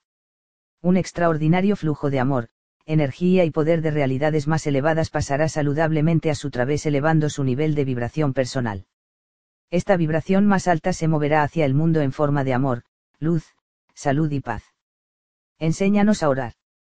En Lucas 11, 1 Jesús está orando en un lugar no identificado. Uno de los discípulos se acerca a él. Espera a que haya acabado de orar y dice, Señor, enséñanos a orar, así como Juan enseñó a sus discípulos. En respuesta, Jesús ofrece el Padre Nuestro. Numerosos estudiosos han notado que las primeras líneas del Padre Nuestro son idénticas a las líneas de apertura de la oración a Osiris. Si usted fuera un antiguo egipcio, y adorase a Osiris, habría creído en un Dios todopoderoso e invisible. Que creó los cielos y la tierra y todos los seres la resurrección del cuerpo en forma diferente en el que viviremos eternamente en la compañía de espíritus y almas virtuosos en un reino regido por un ser de origen divino, Osiris, quien vino una vez a vivir en la tierra y sufrió una muerte cruel a manos de sus enemigos pero sobrevivió a la muerte y se elevó de la tumba. Y después llegó a ser Dios y Rey del mundo que vendrá. Además, habría sido enseñado a orar en una postura determinada. Mirando de cerca este dibujo, puede verse que para los antiguos era importante conservar una única postura corporal. Esta enseñanza fue desarrollada hace miles de años y conservada por maestros de altas órdenes. Ellos sabían que ciertos tiempos en la historia eran más poderosos que otros y preservaron sus enseñanzas en piedra, libros sagrados y tradiciones orales que nos asistirían en esos tiempos. Esta postura representa la forma más grande de enseñanza posible, la transmisión de la sabiduría más allá de las palabras usando solo el esfuerzo más ligero posible. El concepto de trabajar con posturas corporales estáticas o espirituales es un estudio fascinante. En nuestro mundo moderno lo empezó la antropóloga Felicitas de Goodman. Su investigación, que comenzó en 1977, reveló un secreto largamente inactivo, alineando nuestro cuerpo en ciertas posiciones específicas, podemos conectar conscientemente con la poderosa realidad o espíritu conocido por las tradiciones espirituales como el tiempo del sueño, el jardín, el cielo, o, en el caso de los antiguos, Tula. Desde 1977 la Dr. Goodman ha identificado cerca de 50 posturas en fuentes como libros de etnografía y museos.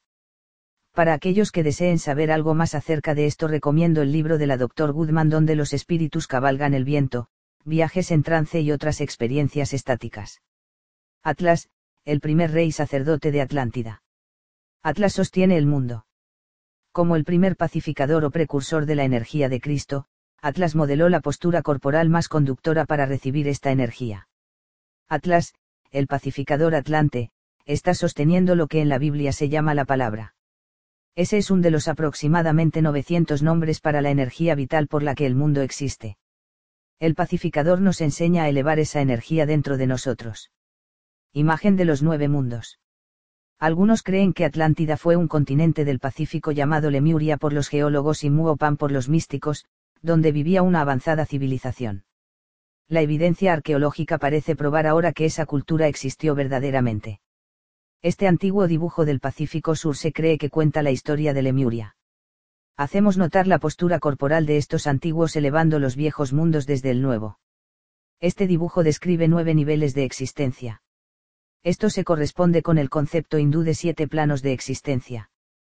Los indios Hopi creen que actualmente nos encontramos en el quinto mundo y que vamos a entrar en el sexto, una era de paz. Hay nueve mundos Hopi. El templo de Dendera, Alto Egipto, 26,000 AC. Hace 29,000 años, si hubiéramos ido al Alto Egipto y entrado en el santuario del templo principal y mirado al techo, hubiéramos visto esta pintura del cielo estrellado, el mundo. El nombre jeroglífico del templo, Taegrieganetneterti, o lugar de los pilares de la diosa hubiera llamado nuestra atención sobre las diosas sosteniendo este mundo. Habríamos copiado o imitado su posición corporal que es el retorno de la garza. Esta pintura se atribuye a los dioses, llevando a la conclusión de que la postura es universal. Hoy, esta pintura se encuentra almacenada en el Museo del Louvre, París. Egipto. Nat. Diosa de la palabra de poder. Los brazos extendidos de la diosa Nat sostienen el sol central, las energías de Tula. Nacimiento del hijo. Detalle de la cámara mortuoria de la tumba de Reim Sasbi, Valle de los Reyes. Misterios egipcios su elevando a Nat. Quetzalcoatl. Pacificador maya. 3113 hace Jesucristo, Señor del árbol de la paz o pilar del amor. Esta madera de Ren, Francia, de 1860 describe a Jesús en la postura de El retorno de la garza. Sostiene el espacio del sol central o tula. Recuerde, tula significa equilibrio. El énfasis de Cristo de la unificación de los contrarios, os digo, amad a vuestros enemigos, Mateo 5 y 44. Se encuentra en las imágenes del sol y la luna. Una sorprendente adición es la calavera y la serpiente bajo la cruz. Esto significa el nacimiento de lo nuevo desde lo viejo. La palabra INRI sobre la cabeza de Jesús es traducida como Igne Natura Renovatur Integra o por el fuego la naturaleza se renueva totalmente. Esto significa que las vibraciones cósmicas de Tula indican el camino del nuevo mundo. Las estrellas emergen de las manos de Jesús. El término griego para carpintero es tecton, que significa constructor de puentes. Esta madera describe claramente a Jesús como el constructor del puente entre los mundos. El agujero de gusano cósmico de Cristo. El legado perdido de Jesús y la identidad de la faz del sudario de Turín. Por William Henry. A la manera que Moisés levantó la serpiente en el desierto, así es preciso que sea levantado el Hijo del Hombre. Juan 3 y 14. En el secreto místico de Tennessee. Vivo en medio de un gran misterio. La ciudad en la que resido, Tennessee, y su vecina, Cross Plains, a unas 20 millas, son probablemente desconocidas para muchos lectores y justo entre ambas ciudades se encuentra la evidencia de un antiguo misterio oculto entre las colinas circundantes. Comencé a dirigir mi atención hacia este misterio en octubre de 1998. Los secretos frecuentemente emergen cuando un libro está a punto de ser acabado, y mi libro Un pie en Atlantis, la historia secreta oculta tras la Segunda Guerra Mundial y su impacto en la política de la nueva era no fue una excepción. En este libro, he presentado la evidencia de que Franklin Delano Roosevelt estaba buscando la reencarnación de Jesús, u otra figura semejante, en Mongolia en 1934.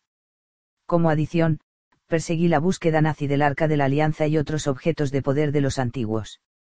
En una carta privada escrita por Henry Aguayace, secretario de Agricultura de FDR, el hombre que estaba a cargo de la misión, encontré una extraña referencia. La carta iba dirigida a Nikolai Roerich, el hombre de Guayace en Mongolia. Decía. Aguardamos el cofre, el sagrado y más preciado cofre 2. Esta críptica línea focalizó toda mi imaginación. Me preguntaba qué podía ser este cofre.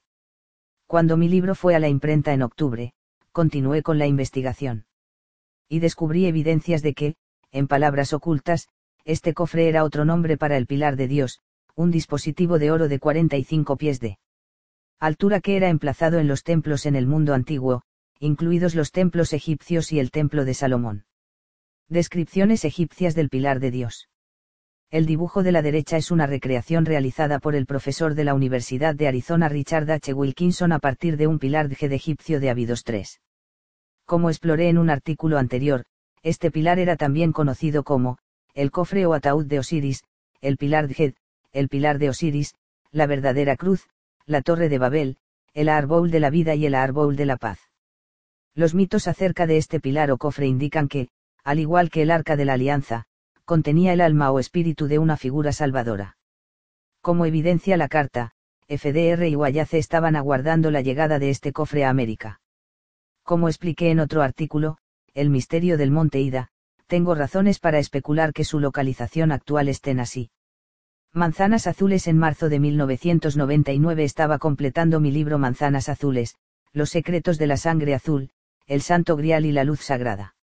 En este libro conecto, quizá por primera vez en dos mil años, la más completa colección de mitos y leyendas sobre el pilar de Dios. La suma de estos mitos apunta directamente a la idea de que hay una religión secreta oculta bajo la iconografía cristiana conocida solo por los iniciados. He pasado la mañana de un viernes trabajando en manzanas azules y llevando mis investigaciones y escritos como un mitologista. Esa noche, visité a mi hermana Kim y a mi cuñado en lo que considero mi segunda casa. Son mis cómplices en la investigación. Como ya va siendo usual, nos enfrascamos en la discusión acerca de los misterios sagrados y en el hecho de que parecían estar repitiéndose en nuestra época. Esa noche, estaba compartiendo mi excitación sobre un extraordinario descubrimiento que hice acerca de la diosa Inanna, que es representada abajo en esta escultura de 4.000 años de antigüedad. La diosa con vaso. Picture Point London llamada simplemente la diosa con vaso, esta estatuilla fue descubierta en el templo de Inanna en Mari, en 1934. A veces se conocía a Inanna como Mari Omer, una palabra egipcia que significaba aguas y madre amor. Su ciudad amarita o ciudad del amor Mari está considerada como una de las maravillas del mundo antiguo 4. Inanna barra Mari es también conocida como Maya, la señora de la vida 5 era adorada junto con su consorte serpiente Yama 6 cuyo nombre es el reverso de Maya. De mis investigaciones para el pilar de Dios y manzanas azules, he aprendido que el pilar es simbólicamente equivalente al árbol del conocimiento del jardín del Edén, en el cual vive la serpiente Yama. Maya y Yama dibujo realizado por los artistas de Napoleón en 1798, durante la expedición a Egipto 7 posiblemente procedente de Alejandría o Heliópolis. Muchos estudiosos del Antiguo Testamento consideran que los sumerios son los autores de la historia original del Génesis del Jardín del Edén.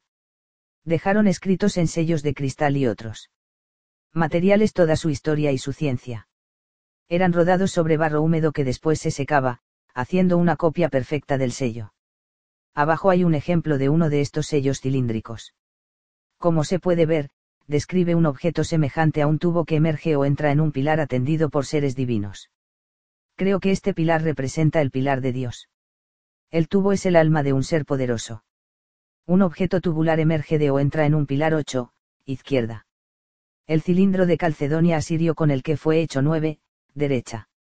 Una diosa identificada como Beretekau, pero mostrando la apariencia de una serpiente femenina, incluyendo un sombrero emplumado, procedente de Alejandría o Heliópolis, amamanta a su hijo Tutankamón X.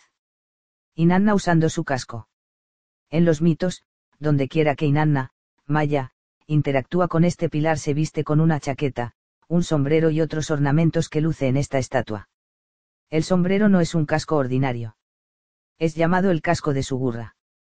De acuerdo con Zecharia Sitchin, Sugurra se traduce como aquello que hace ir lejos en el universo 11. ¿Qué clase de casco es este? Inanna usa también un traje largo y otros ornamentos. El traje es azul, el color del mar. Es llamado el vestido pala o vestido de los soberanos 12 tiene un racimo de piedras azules alrededor de su cuello. Dos correas salen del TET, una caja rectangular en la nuca, y van hacia el pecho. En Egipto, Maya y Yaama eran conocidos como Isis y Osiris fueron la pareja divina original que puso el jardín egipcio de la creación en Abidos. El pilar dorado era conocido como el TET o pilar de De Osiris. De TET Bakaluaurn Bai in Annaling her outfit with de TET pillar. De boxes joined to her helmet, de Sugurra, Bai another strap. This boxes apparently kite heavy, as evidenced by the straps. A house is connected to the base of the box by a circular clasp or buckle a identical stones adorn her. De acuerdo con Sichin, nadie ha sido capaz de explicar la naturaleza del extraño aspecto del traje y el casco de Inanna, así como del resto de los ornamentos. ¿Por qué es usado conjuntamente con el pilar? Es algún tipo de antiguo sistema de realidad virtual que le ayuda a uno a transformarse para un viaje por el universo. Si es así, ¿qué hace este sistema de ensamble en una estatua de hace 4.000 años? Estas cuestiones son el tema de manzanas azules. Yahweh al principio, mi disquisición con mi cuñado Dani semejaba una de tantas relacionadas con manzanas azules. Al profundizar en los misterios antiguos, mencioné el hecho de que en la religión judeo-cristiana el marido de Maya, Yahama, la serpiente, llegó a convertirse en el Yahvé del Antiguo Testamento, el dios hebreo también conocido como yo soy el que soy, Yamo y Griegam. Yahweh envuelve a sus profetas en esta imagen de una Biblia del siglo XII. Los profetas se cubren tras Obadiah. Yahweh forma a su alrededor una serpentina letra C. Su cabeza y cara están en la base de la primera o pilar. Catedral de Winchester, Hampshire 13. Mis amigos cristianos se muestran nerviosos cuando digo que los mitos y las ilustraciones de las primeras Biblias muestran a su creador como una serpiente. Todo lo que puedo hacer es decirles que en realidad no es una serpiente. Es llamado así porque las palabras hebreas Naas, serpiente, el sabio, y Nasama, alma, son fonéticamente similares. En el lenguaje del mito, estos términos son intercambiables. Así que, en realidad, la serpiente Yahama es un alma, o un alma de serpiente. Era descrito con frecuencia como el alma serpentina que vive en el árbol del conocimiento o el pilar de Dios. La tribu pájaro también hice notar la extrema importancia de entender que las letras I M de Yahama y Maya son igualmente intercambiables. Remití a Dani a una tabla alfabética de una vieja Biblia que mostraba este hecho. Inmediatamente, él observó que las I parecían pies de pájaros. Exacto, exclamé excitado, esperando que Dani apreciase completamente el profundo significado de la intercambiabilidad de la I y la M, y la razón por la cual el pie de un pájaro es tan importante. El pie del ave se refiere al hecho de que el misterio de Inanna, incluyendo el misterio de su equipamiento, representa el conocimiento sagrado o misterio de la tribu pájaro, un grupo de seres angélicos que eran representados frecuentemente como hombres y mujeres que llevaban alas. La ortografía de misterio representa una ruptura en mi investigación. La M habla de la madre, o de la grandiosa madre de la antigua religión matriarcal. Era descrita frecuentemente con alas de pájaro. Su religión se centraba alrededor del pilar de Dios. La Is habla de Isis. Ella es la diosa que aparece a la izquierda del pilar en la imagen de abajo. Isis, la gran madre pájaro, y el pilar dorado de Dios. Museo egipcio de El Cairo. En la mitología hebrea, Isis llegó a ser conocida como Lilith, la primera mujer de Adán. Conocida como la dama divina, es mostrada con el casco con cuernos de las diosas y pies de lechuza. De acuerdo con la tabla alfabética, el animal tótem para la M y la I es la lechuza. Lilith. Snowbis al igual que yo, Dani se encontraba algo perplejo por la evidente genialidad de intercambiar M e I, y la forma en que la I representaba un pie de ave. Me excité bastante con la atención que prestó a este detalle. Durante un buen rato he estado persiguiendo a la serpiente del jardín del Edén. Su cabeza ha estado entrando y saliendo de las manzanas azules como un lento pero seguro pistón hasta que he podido reunir documentos comprensibles sobre sus movimientos después de episodio del Edén. De sus muchos nombres, Enki, Tot, Chorzar, me he centrado en el nombre que le daban los gnósticos, Chnobis, el señor de la sabiduría divina. Es descrito como una trompa de elefante y la cara de un león simbolizando su naturaleza solar. Chnobis. Un sentimiento de excitación recorrió mis venas cuando estaba a punto de explicar mis teorías y últimos descubrimientos referentes a Chnobis Adani. Chnobis dije, es a veces mostrado como una serpiente con alas o usando un casco con plumas, pero nunca se le representa con sus pies de pájaro. Sin embargo, Chnobis tiene un pie de pájaro.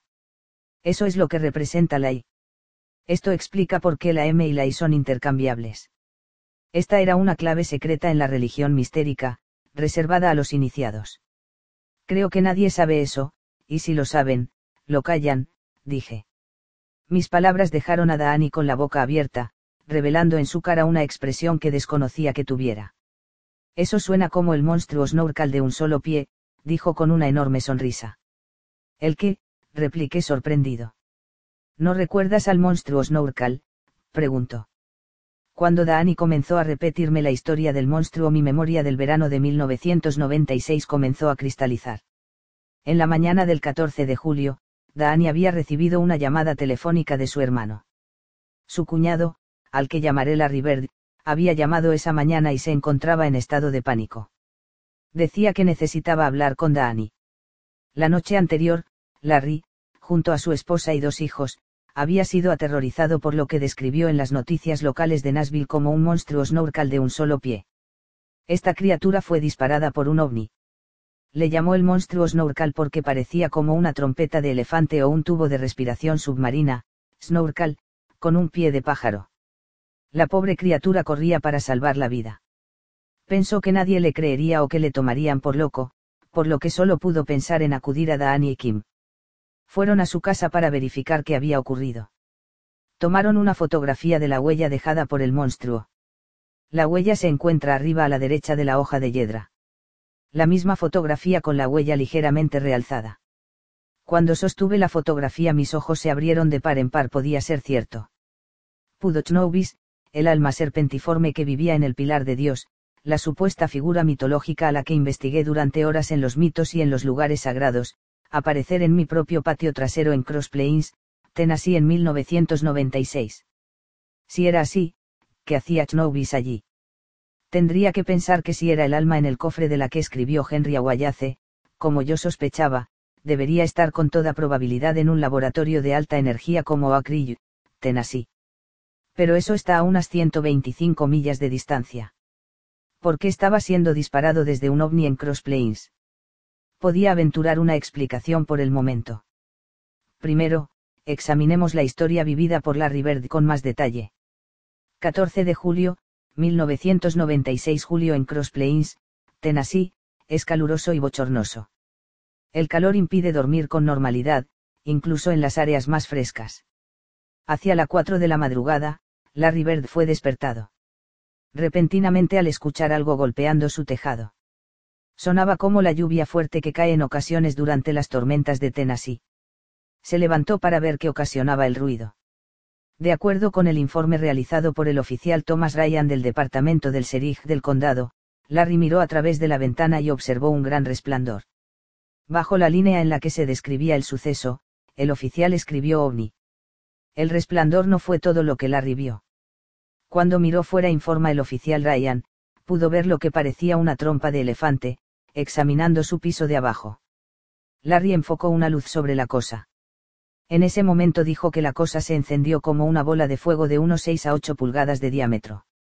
Mientras el monstruo Snorkel estaba bajo la luz, todo el porche brillaba. Como informó el sheriff, se precipitó sobre la casa y los coches aparcados.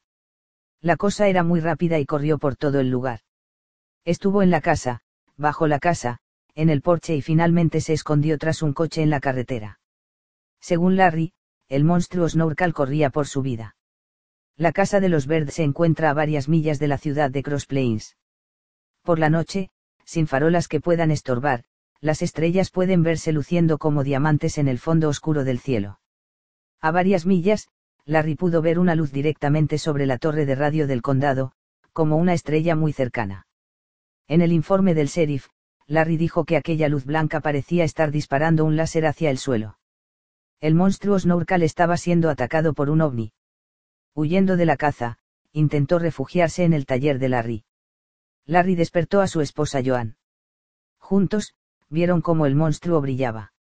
A Joan le recordaba como cuando las torres de iluminación parpadeaban. Ella describió un sonido como de alto voltaje que emanaba de la criatura, el cual cambiaba su pulso arriba y abajo. Las ventanas del coche se cubrieron de niebla, o por calor o por frío extremo, de acuerdo con el informe del sheriff. Más tarde, el coche pareció en poder de una extraña fuerza a su alrededor que hacía vibrar la antena. Joan recuerda que al entrar en el coche el vello se le erizó.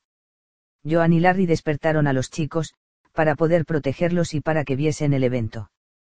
Joan sabía que estaban en presencia de un portento que alteraría sus vidas no quería que, al relatar la historia a sus hijos, estos tomasen a sus padres por locos. Fuera, la brillante luz se desplazaba hacia la torre de radio. Cuando Larry dirigió su linterna hacia la luz, pareció aproximarse a él. Entonces la luz le disparó con luces láser. Uno de los rayos le alcanzó en el brazo. Su hijo vio cómo otro le alcanzó en el cuello. Larry no sintió nada. A la mañana siguiente Joan descubrió unos moratones en los lugares donde Larry había sido alcanzado. Al leer el informe del sheriff, recordé una historia encontrada en los textos egipcios de Edfu. En esta historia de la creación los dioses se encuentran juntos en el huevo de la creación, la plataforma megalítica de 12 acres y medio sobre la que se asienta la gran pirámide de Gize. Una serpiente llamada la Gran Saltarina hace su aparición. Los dioses encienden el ojo sónico de la saltarina. ¿Podría esta ser la misma tecnología con la que se enfrentó Larry? Si es así, ¿quién tenía el control de la luz brillante? ¿Quién disparaba sobre Chnobis? La excitación inicial se transformó en terror. Joan y Larry metieron a los niños dentro. Larry cargó su pistola. Durante la siguiente hora ambos se sentaron frente a la puerta principal de su vivienda, con Larry apuntando el arma contra ella, preparado para disparar si el monstruo Snorkal se acercaba. Al amanecer, no había signo de Chnobis. Estaba saltando por las colinas de alrededor. Este es un país de Dios y de tabaco. Las iglesias compiten con las plantaciones. Se dice que no puedes indicar a nadie la dirección de una iglesia, porque se encontrarán pronto caminando en círculo. Larry era reacio a dar parte a las autoridades debido a la naturaleza cerrada de la comunidad. Dar parte de un ovni era la última trampa en la que podía meterse alguien que pretendía llevar una vida normal. Los Bird decidieron llamar a su escéptico vecino. Él también había visto la luz sobre la torre de radio. Joan dijo que la luz no desapareció, sino que se ocultó tras una nube al romper el día. Joan y Larry examinaron su propiedad. Sobre el porche había varias marcas que los Bird dicen que no estaban allí la noche anterior. Había también impresiones sobre el barro bajo el porche, parecidas a pisadas de pájaro. Los Bird tenían dos perros grandes. Normalmente eran calmados y amigables. Sin embargo, la mañana después de la aparición del monstruo ocultaban el rabo a los pies de Joan. Parecía como si algo les hubiera pateado el culo no tenían capacidad motora y no respondían a las luces que se hacían incidir en sus ojos. Uno de ellos tenía tres marcas de punzadas con una luna sobre ellas en su cuarto trasero. El otro la tenía en la pata delantera. Larry fue al trabajo como de costumbre, a pesar del trauma de la noche anterior. Joan permaneció en casa con los chicos. Hacia las nueve y veinticinco Joan y sus hijos salieron al porche. Joan miró a través de la calle y repentinamente algo apareció en una zanja dijo que era de color verde oscuro, de unos dos pies de altura, y estaba erguido. No tenía brazos ni piernas, y parecía una trompa de elefante o un snorkel. Era el monstruo snorkel. Mientras estaba de pie, giraba. Cuando los coches pasaban, la hierba alta se balanceaba, pero el monstruo snorkel no. Aterrada, Joan llamó de inmediato al 911 pidiendo ayuda. En unos minutos, llegaron Larry y su jefe. El monstruo ya se había ido. A las 9 y 46 el oficial Thomas Ryan del departamento del sheriff del condado de Robertson fue el primer representante de la ley en llegar. Al preguntar por qué los Bird habían esperado hasta ese momento para llamar, Larry respondió que no quería que nadie pudiese tomarle por loco. El sargento Beard y el patrullero Wilson, de la policía de carreteras de Tennessee, llegaron poco después que el oficial Ryan se realizó una búsqueda completa en la propiedad de los Verdi en los alrededores. No se encontró nada salvo unas pocas huellas y varios arañazos en el porche. El oficial Ryan tomó fotografías de las huellas, el porche y la torre de radio, según su informe. También notó que un fuerte olor de animal muerto estaba presente en la casa de los Verdi. La policía dejó la escena. Entonces, Larry declaró que se sometería a un detector para demostrar la validez de su relato. Ausente del informe del sheriff existe un dato extraño.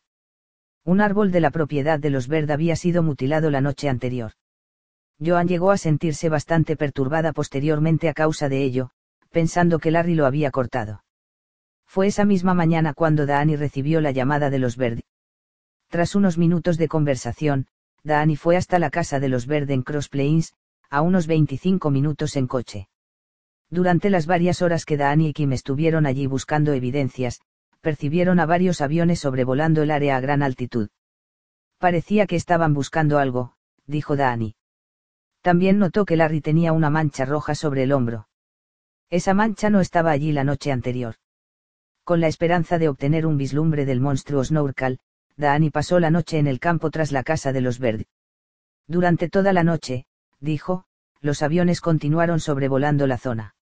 Al día siguiente, Kim y Daani circularon por la vecindad de la casa buscando al monstruo.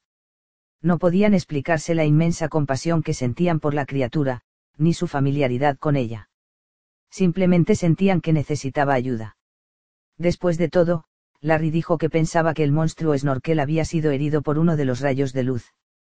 Como Dani dice, se recuerda pensando en que el monstruo Snorkel parecía un animal extraterrestre que había escapado de un zoológico cósmico, y que la luz brillante estaba intentando recuperarlo. El agujero de gusano cósmico de Cristo. 1999. Recuerdo el verano del 96 por este hecho y por el inusual interés que mi hermana y mi cuñado mostraron por el monstruo Snorkel. No me interesaba demasiado por ello hasta que, tras estudiar la mitología, encontré que los hechos se estaban repitiendo en los tiempos modernos. Por ejemplo, había identificado el telescopio espacial Hubble como una recreación de la Torre de Babel. 14 deduje esto del significado de los elementos que forman la palabra Hubble. U significa el brillante o Dios, Ible Babel o puerta.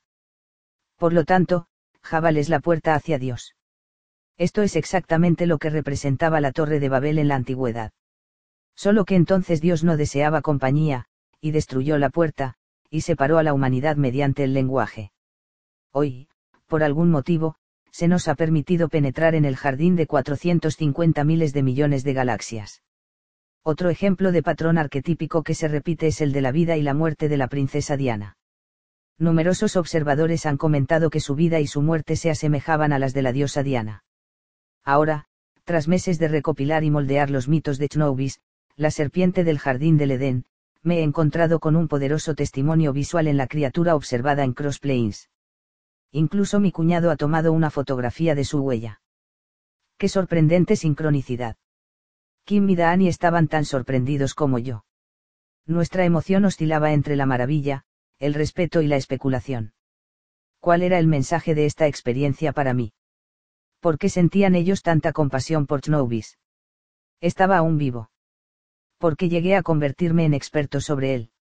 ¿Cómo podría sacar algo en claro de esta experiencia? La mayor parte de la gente opina que Chnobis era una serpiente que trajo problemas a la raza humana.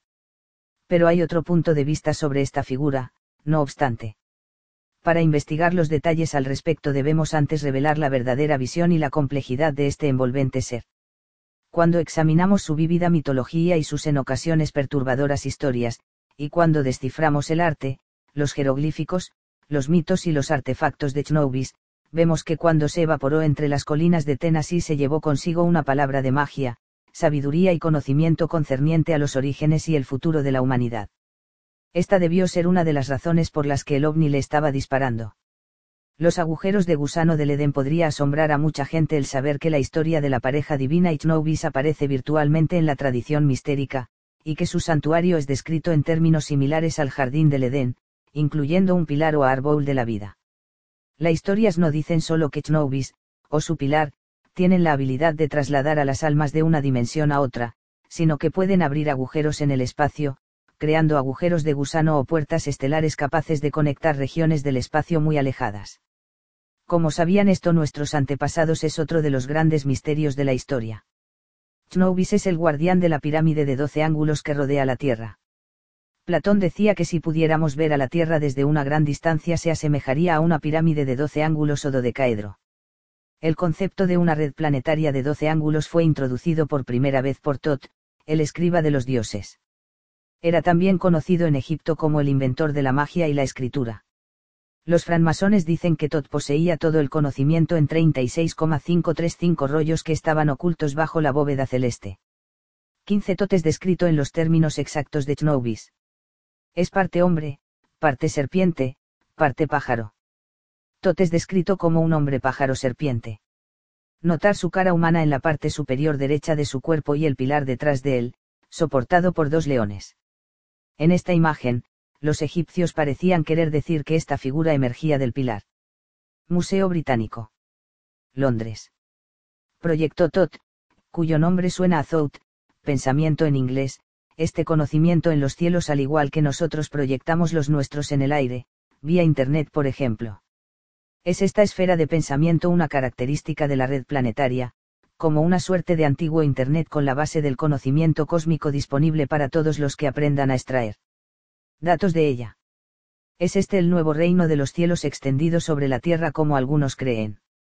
Se decía que esta esfera de pensamiento o de las ideas solo podía ser encontrada por los puros de corazón, quienes la usarían para beneficio de toda la humanidad. Los alquimistas dibujaron a Chnobis. En esta ilustración Chnobis ha escapado del vaso, el santo grial, en el que está contenido.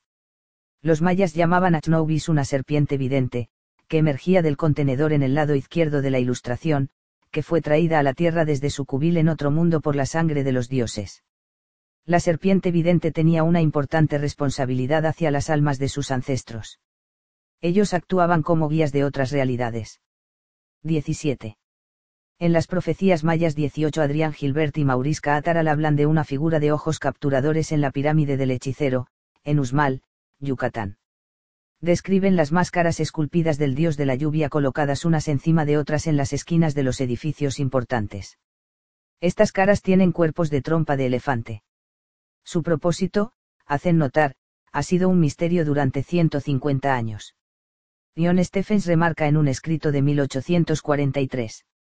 Mide un pie y siete pulgadas de longitud desde el lugar en que está fijada en la pared hasta el final de la curva, y recuerda a una trompa de elefante, cuyo nombre le ha sido dado por Waldeck, quizá bastante apropiadamente, a pesar de que el elefante no ha sido conocido en América 19. La trompa de elefante de Waldeck 20 coincide con la descripción del monstruo Snorkel y el hombre con alma de serpiente del dibujo napoleónico. Ambos parecen estar usando alguna forma de equipo para la cabeza. Los gnósticos hay otra parte en esta historia, la secta gnóstica Naseni. Eran los seguidores del alma serpentiforme radiante, quienes ellos creían que era Jesús. Cuando se tiene en cuenta este dato, las implicaciones de esta historia cambian dramáticamente. Gnosis es una palabra griega que significa conocimiento.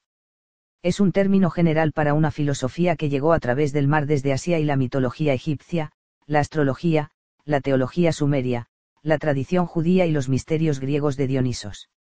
El gnosticismo intenta unir todas las tradiciones con la esperanza de recuperar la verdad. Hoy, esta verdad podría ser etiquetada como grial o conciencia crística.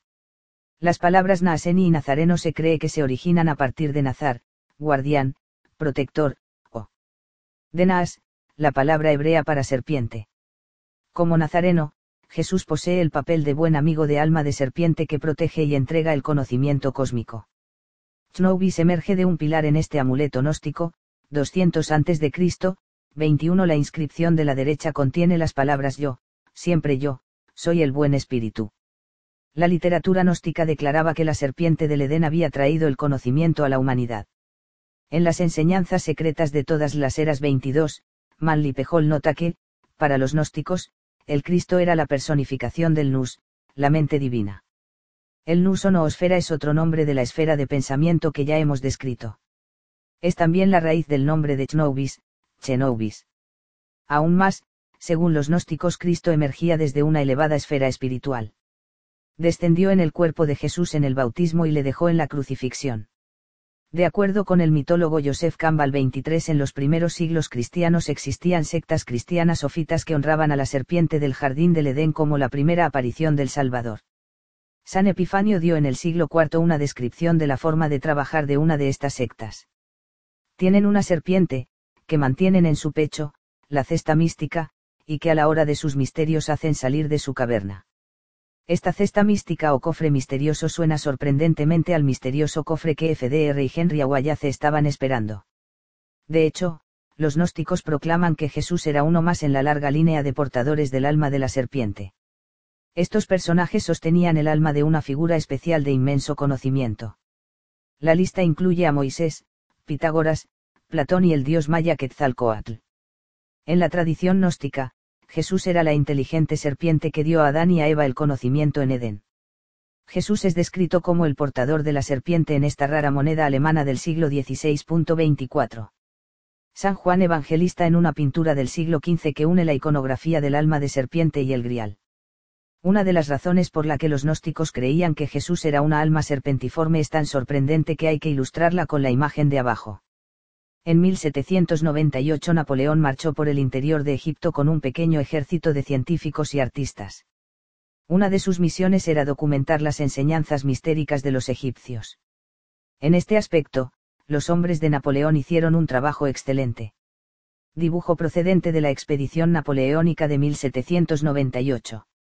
La figura de la izquierda, que podría ser Yahama o Yahvé, es el virtual gemelo del hombre cuya cara aparece en el sudario de Turín. El sudario de Turín 26.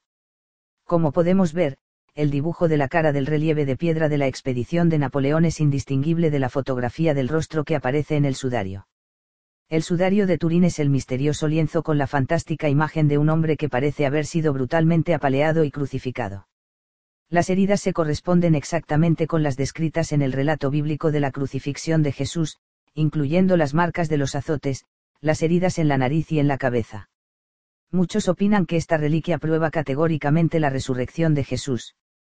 Lo asombroso es que este negativo de la cara no fue revelado sino hasta mayo de 1898, cuando al abogado y fotógrafo Amateur Secondo Pia le fue permitido sacar algunas fotografías del sudario.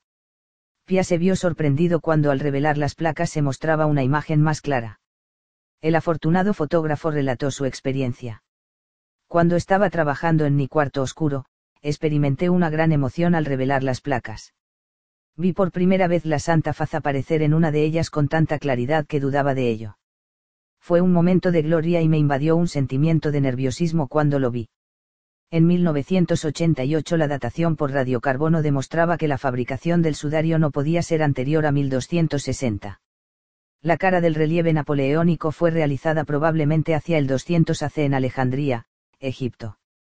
Incluso si no estamos de acuerdo con esta temprana fecha, debemos explicar cómo es posible que aparezca un duplicado exacto de la faz del sudario en 1798, 100 años antes de la primera fotografía que se hizo al mismo. Existen numerosas representaciones de la faz. Ninguna de ellas llegó a ser un duplicado de las imágenes de Pia o al relieve de Alejandría. De hecho, deberíamos maravillarnos si los artistas hubiesen visto la faz del sudario imagen de cristal de Chnobis fusionando la iconografía griega y la egipcia. La serpiente representa a Agatodemón, el espíritu guardián y patrón de Alejandría. 27 Agatodemón era el marido de Santa Agata, la amable. La conexión de Jesús con Chnobis responde potencialmente al por qué ha reaparecido repentinamente en nuestros días. Mucho antes de que investigase a Chnobis, estudié las profecías de Naastra Amas respecto al rey de terror que debía aparecer en 1999, llegando desde el cielo para resucitar al gran rey de Mongolia. De mi investigación sobre Atlántida aprendí que, a requerimiento de Winston Churchill, el mercado americano del cine creó películas especiales presentando las profecías de Nastradamus. Estas profecías eran usadas como propaganda contra los nazis, que también estaban usando esas profecías. Es posible que, si Roosevelt lo sabía, no hiciera nada con el cofre del rey de Mongolia una vez recuperado no había predicho Naastrada más que el rey de Mongolia no resucitaría sino hasta julio de 1999. En Manzanas Azules, comparé la profecía del rey de terror con un mensaje cifrado descubierto en Rennes-le-Château, Francia, en 1891. El misterio de Ren ha sido el objeto de una intensa especulación. Muchos creen que Jesús y María Magdalena pasaron sus últimos días allí, y que las enseñanzas perdidas de la resurrección de Jesús están ocultas en sus colinas. Las manzanas azules descifran que lo que se encontró en Ren declara el caballo de Dios completará o destruirá al demonio guardián. En mi libro El pacificador y la llave de la vida 28 presenté una investigación que revela que Naastra Amas llamó al rey de terror que ha de venir Chiren. En la mitología griega, Chiren o Kairan es un personaje mitad hombre, mitad caballo. Y si el caballo de Dios es Chiren y el demonio guardián es Chnobis. Además, sentí curiosidad sobre la relación de estos personajes como la pareja heroica que aparece en Apocalipsis 7 y 11, vi el cielo abierto, y he aquí un caballo blanco, y el que lo montaba es llamado fiel y verídico. Son el caballo blanco, Chiren y el caballo de Dios el mismo. En estas profecías, un personaje resucita o completa a otro. En otras palabras, le hace sagrado o completo. Este es, creo, el objetivo de Chnobis desea ser hecho sagrado o completo. Esto significa que está buscando su pilar, o su esposa. Pilar o avanzado dispositivo médico. Como detallo en mis libros Atlántida y Manzanas Azules, la historia de Chnobis está siempre conectada con su pilar de oro. Es, de hecho, sinónimo del Santo Grial, la copa en la que bebió Jesús en la última cena y en la que se recogió su sangre tras la crucifixión. Aquí, tenemos que preguntarnos, ¿es esto solamente un pilar o copa o es alguna forma avanzada de dispositivo de almacenamiento de almas? Son contenedores de almas de alta tecnología. La ceremonia egipcia de apertura de la boca. En el centro, dos sacerdotes están de pie detrás de un dios. Un sacerdote sostiene un vaso o jarra. El otro sostiene un alma de serpiente hacia el dios. Papiro funerario de Unefer, dinastía 19. Museo Británico, Londres. Esto no debería ser tan atractivo como suena. Simbólicamente, una copa es un receptáculo, como una jarra, vaso o tiesto. Las jarras y vasos son un icono común en los mitos del dios Sol. Los textos egipcios de las pirámides declaran que el dios Sol mora en un vaso. De igual manera, el Undubasisizá nació de una jarra. La tradición Maslim dice que el alma del profeta Mahoma existía en un vaso de luz en el mundo espiritual antes de su encarnación en la tierra. Este simbolismo se encuentra también en China, donde el hombre de la verdad, Truman, vive en un recipiente, recuerda a la película protagonizada por Jim Carrey El Show de Truman. Para los mayas, el vaso simbolizaba la divina esencia de la luz, y la vida procedente del corazón del cielo. De nuevo, los sacerdotes egipcios declaraban que los muertos resucitados recibían el agua fresca de una jarra en la que Ta, Enki, se encontraba. En medio de los cuerpos, la esencia, o mejor, el alma del Hijo Sagrado era depositada en una jarra de forma fálica. Esta jarra fálica representaba el alma del Salvador en todas las religiones de Oriente Medio y Egipto. Esto nos permite aventurar una explicación sobre el por qué un misterioso personaje con una jarra de agua esperaba a Jesús en la habitación superior la noche de la última cena, Lucas 10 y 10. Aquí, es interesante preguntarse, ¿era solo una jarra lo que llevaba esta persona que esperaba a Jesús o cabe la posibilidad de que se tratase de algún dispositivo de transferencia de almas? Cuando Jesús estaba preparado para convertirse en fantasma, estaba esta persona preparándose para capturar, o liberar, el alma del Salvador para una encarnación futura. Es esto por lo que esta persona le seguía. Por supuesto, Sitchnowbis es el alma del Salvador o la serpiente del jardín del Edén, y esta fue la criatura vista en Cross Plains como los testimonios oculares parecen sugerir, se presenta una cuestión. ¿Por qué está perdido? Ha escapado del pilar. O trata de encontrar el pilar. Estas preguntas trajeron a mi mente varias referencias escritas provocativas sobre el objetivo del alma de serpiente, nadie ha ascendido al cielo excepto quien ha descendido de él, el Hijo del Hombre. Y así como Moisés elevó la serpiente en el páramo, así será elevado el Hijo del Hombre, para que todos crean en él y tengan vida eterna. Juan 3, 13-15. Cuando levantéis en alto al Hijo del Hombre, entonces sabréis que soy yo, y no hago nada de mí mismo, sino que según me enseñó el Padre, así hablo. Juan 8 y 28. Y yo, si fuere levantado de la tierra, atraeré todos a mí. Juan 12 y 32. Nosotros sabemos por la ley que el Mesías permanece para siempre. ¿Cómo pues dices tú que el Hijo del Hombre debe ser levantado? ¿Quién es ese Hijo del Hombre? Juan 12 y 34. ¿Por qué estaba Jesús refiriendo constantemente que el Hijo del Hombre sería levantado? Está hablando del espíritu serpiente, el único otro personaje bíblico que era notorio por haber sido elevado. ¿Quién es el Hijo del Hombre? Es Jesús o su alma de serpiente, Chnobis. También en el libro de Juan, Jesús dice que es llegada la hora en que el Hijo del Hombre sea glorificado, Juan 12 y 23. Es lo mismo que hacerle sagrado o completo como ocurre en la profecía de manzanas azules. ¿Tiene alguna relación la elevación del Hijo del Hombre con el objetivo de Chnobis de elevar la esfera del pensamiento de la tierra? La respuesta a esta cuestión es afirmativa. Si mi evaluación del mito de Chnobis es correcta, uno de sus objetivos es poner en marcha la iluminación de la humanidad mediante la apertura de los 36,525 libros que él mismo depositó en dicha esfera. Esto permitiría a la gente entrenada descargar esa información de forma simultánea en todo el mundo. Este es solo uno de sus objetivos. El efecto de la apertura de la noosfera constituirá la revelación de los doce agujeros de gusano que guarda. Estos agujeros pueden ser en la actualidad los agujeros de gusano cósmicos de Cristo. Con el conocimiento codificado en la noosfera aprenderemos a ver estos agujeros y desarrollar la tecnología espiritual requerida para atravesar las puertas. La apertura de esta esfera de pensamiento se corresponde con la profecía de Daniel, quien tuvo numerosas visiones acerca de los tiempos finales, Daniel 8 y 17. Daniel fue instruido para esconder las palabras, y sellar el libro, hasta el tiempo del fin, y el conocimiento aumentará. Daniel 12, 4. Esta es una de las líneas más importantes y populares en todas las profecías. Presumiblemente, este conocimiento concierne a alguna forma de ciencia avanzada secreta. Hoy, nuestro conocimiento está aumentando. Es el doble de rápido de lo que nos damos cuenta. Muchos historiadores coinciden en que el montante de conocimiento humano se dobló una vez entre el 4,000 a.C. y los tiempos de Jesús. Después, desde el nacimiento de Jesús a 1750, se dobló de nuevo. De 1900 a 1950, se dobló otra vez.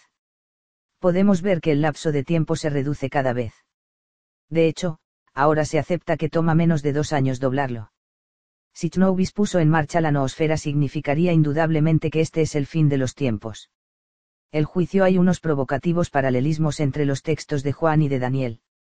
Jesús parece referirse a Daniel en muchas ocasiones. Un objeto favorito de ambos es la idea del juicio. Ahora es el juicio de este mundo, ahora el príncipe de este mundo será arrojado fuera, y yo, si fuere levantado de la tierra, atraeré a todos a mí.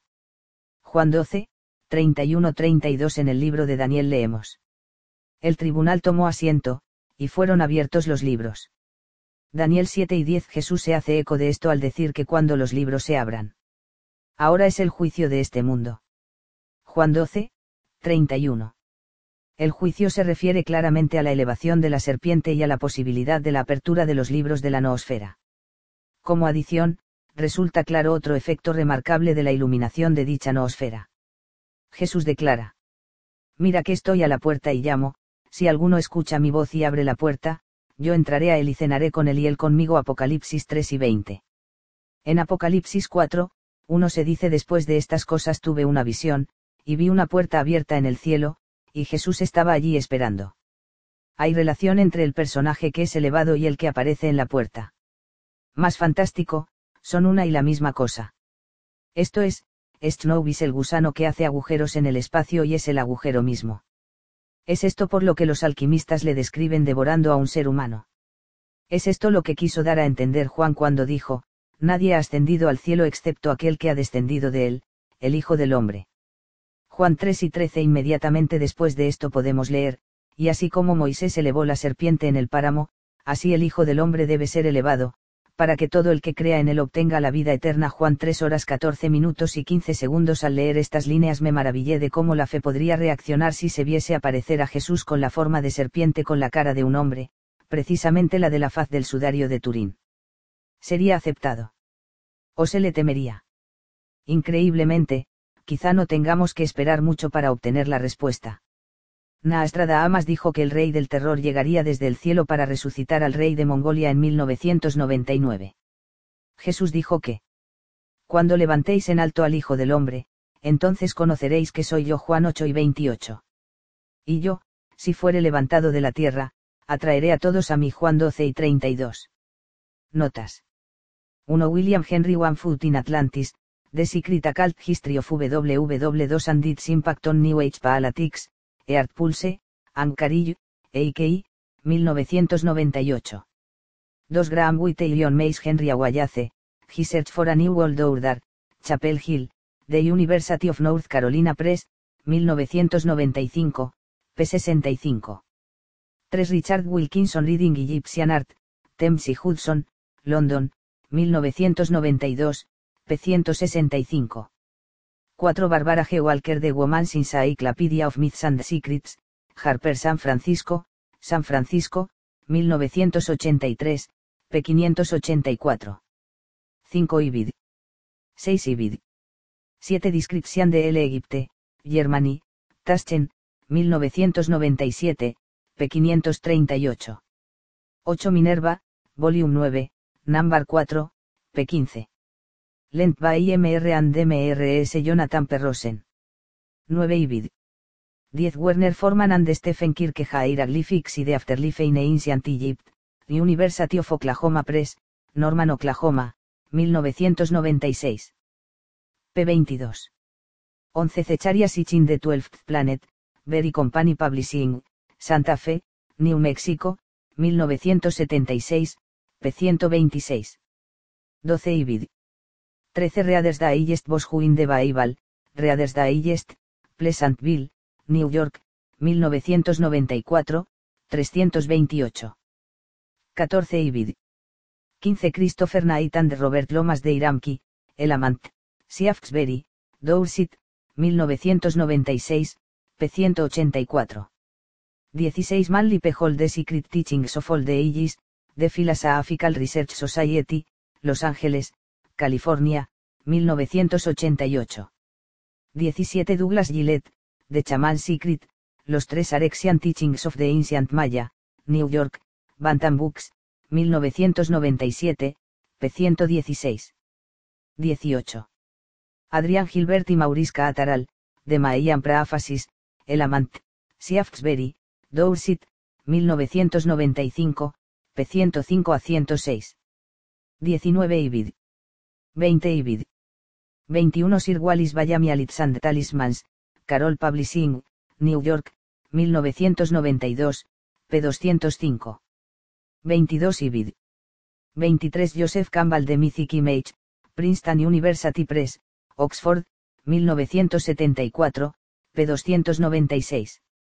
24 Ibid. p. 296. 25 Ibid. p. 297-26. Holy Siraud Guild 27. Ibid. p. 169. 28 William Henry de Peacemaker and the Key of Life, Eart Pulse, Ancarillo, EIKI. 1997, p. 203-1209. La crucifixión puerta estelar. En mi libro Manzanas Azules conté cómo en los tiempos antiguos Jesús, principal apóstol de Moisés, robó los secretos de la puerta estelar de los Anunnaki, los resplandecientes para los Illuminati, de Escol, el Valle del Racimo. Estos secretos estaban simbolizados en el libro de los números, 13, por un racimo de uvas que era tan grande que se necesitaron dos hombres para llevarlo. Estas uvas simbolizan la exótica materia de la que está compuesta la puerta estelar o agujero de gusano. En este cuadro del místico francés Nicholas Poussin, una escalera emerge desde las uvas que llevan nuestros dos ladrones. Esta escalera simboliza la puerta al cielo, la escalera de Dios. En la creencia Illuminati, los secretos de las uvas del cielo, las manzanas azules, fueron empleados en la crucifixión de Jesús. La uvas de la tierra prometida, Nicholas Pusá. Jesús y sus acompañantes retornan a Moisés con los secretos de los Illuminati. Los dos ladrones llevan el mismo racimo de uvas a la crucifixión de Jesús.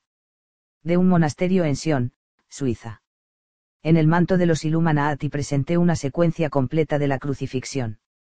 Jesús dijo, la lámpara del cuerpo es el ojo. Sí, pues, tu ojo estuviere sano, todo tu cuerpo estará luminoso. Jesús en el ojo, en la Catedral de Siartra. El Salterio de Winchester del siglo XII ilustra el bautismo de Jesús por Juan el Bautista, mientras un ángel espera, sosteniendo un manto que simboliza la nueva vida de Jesús concedida por el bautismo. Nótese que Juan tiene solo un pie en Atlántida. La flagelación, del mismo Salterio. El visor es lo más interesante. Jesús abre la boca de Leviatán, agujero de gusano, con la cruz, el pilar de luz. Escena de la crucifixión. Del altar del monasterio Visoki Dikeinaí, en Kosovo, Yugoslavia, 1350. Detalle del ángel que cabalga una rueda de viento en la esquina superior izquierda del cuadro. Transfiguración. Jesús está de pie junto a una puerta abierta. En el agujero de gusano.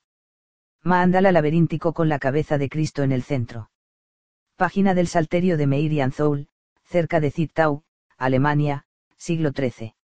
El callado de los obispos y los faraones egipcios es un símbolo del poder divino. Es el bastón del mago del tarot que dirige al alma en su viaje espiritual, el camino real del tarot, o regeneración.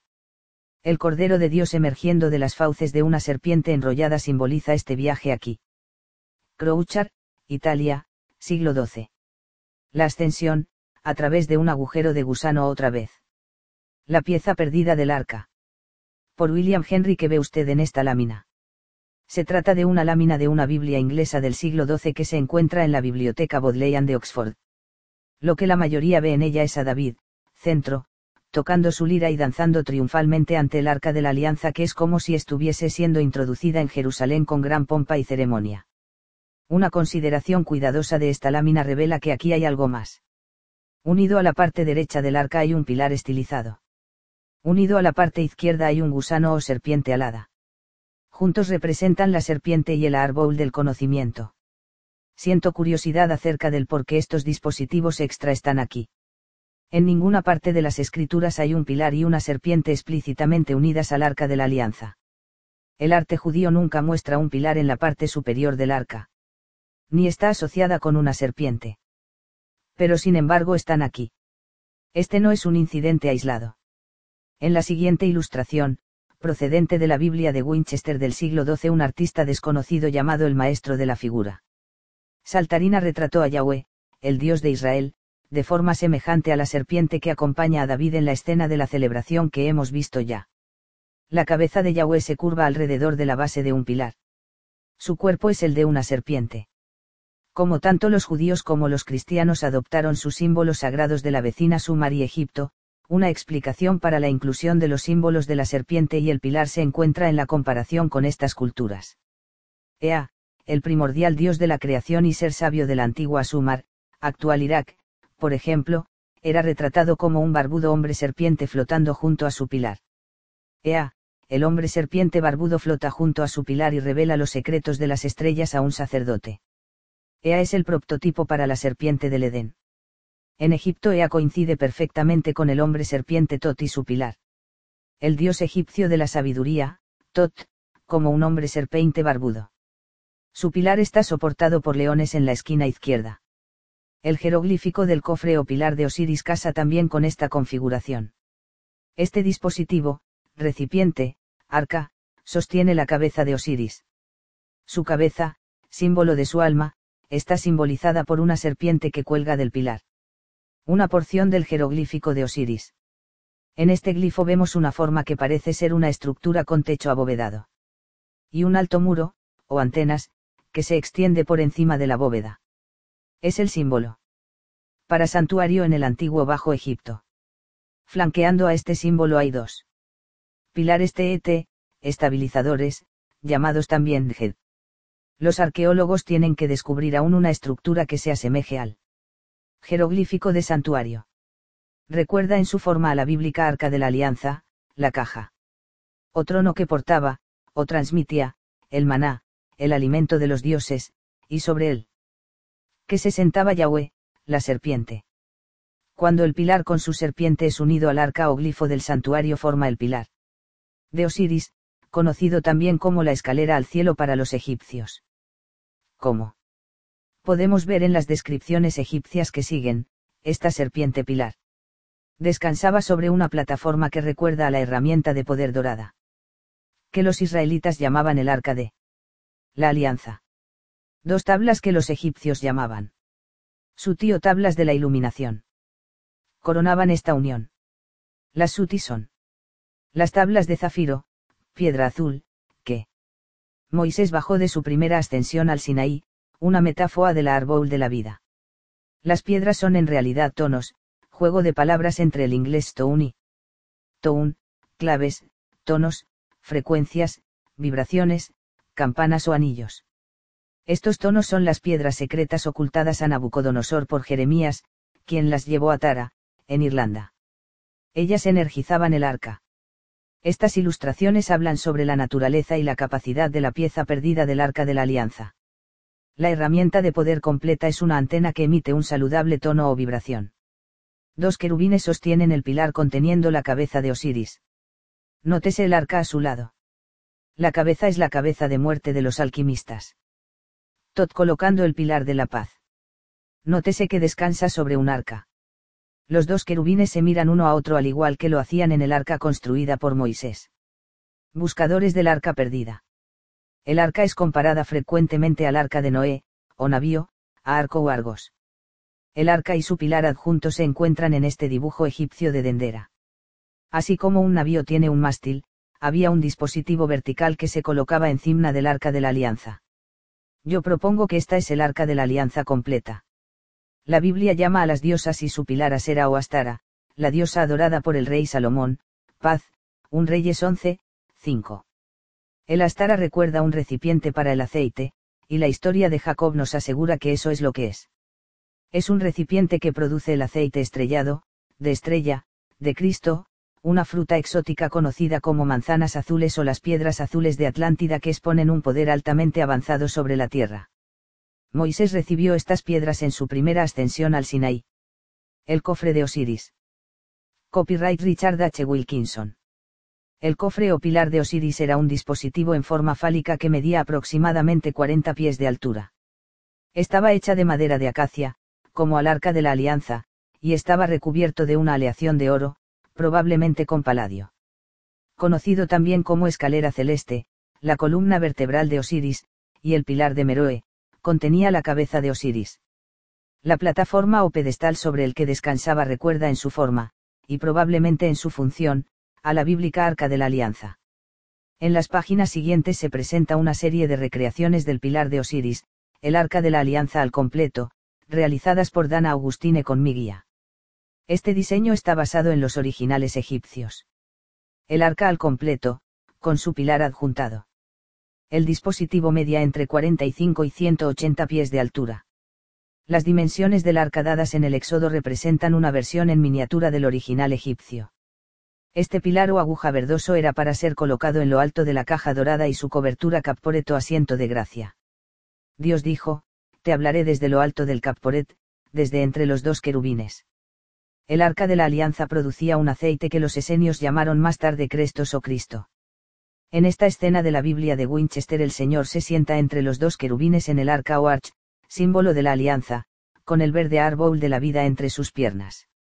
Este verde dorado pilar o aguja era para ser colocado en lo alto de la caja dorada y su capporet cubría el asiento de gracia. Las tablas de iluminación Suti. Este pilar coincide con la historia de Jacob, quien tomó una piedra y la elevó como un pilar. Sobre esta piedra habían siete estrellas u ojos. Son las siete lámparas de la dorada Manoura y el grupo de siete estrellas que sostiene Jesús en el libro del Apocalipsis. Como en inglés la palabra piedra puede ser escrita como tono, stone tone, las siete estrellas deben ser siete tonos o notas. Los judíos que lo transportaban, junto con el arca, a Jerusalén, sostuvieron este pilar con gran veneración en tiempos posteriores.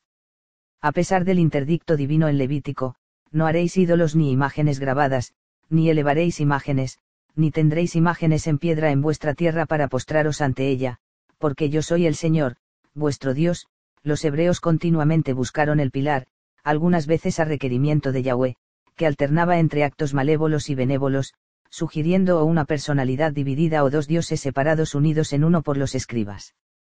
En el libro de los números, yo soy le dice a Moisés hazte una serpiente de bronce y ponla sobre un asta, y cuantos mordidos la miren, sanarán.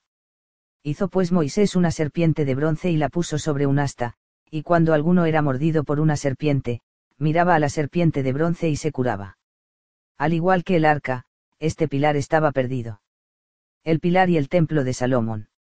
La presencia de este pilar explicaría uno de los grandes misterios del templo de Salomón, la increíble discrepancia entre el templo de Salomón y, 950 AC, y el templo 2, 20 AC 70 DC, construido durante el tiempo de Jesús.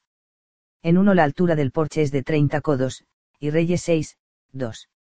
En el otro es de una altura de 120 codos. Esta discrepancia ha dado dolores de cabeza a los eruditos durante siglos. He aquí cómo han reconciliado las diferencias. 1.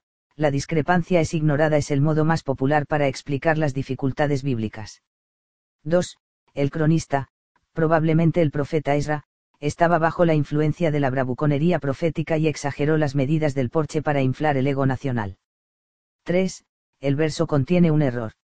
El escriba intentó escribir 20 codos pero escribió 120. Ninguna de estas explicaciones resiste el examen. Esto nos deja una cuarta explicación.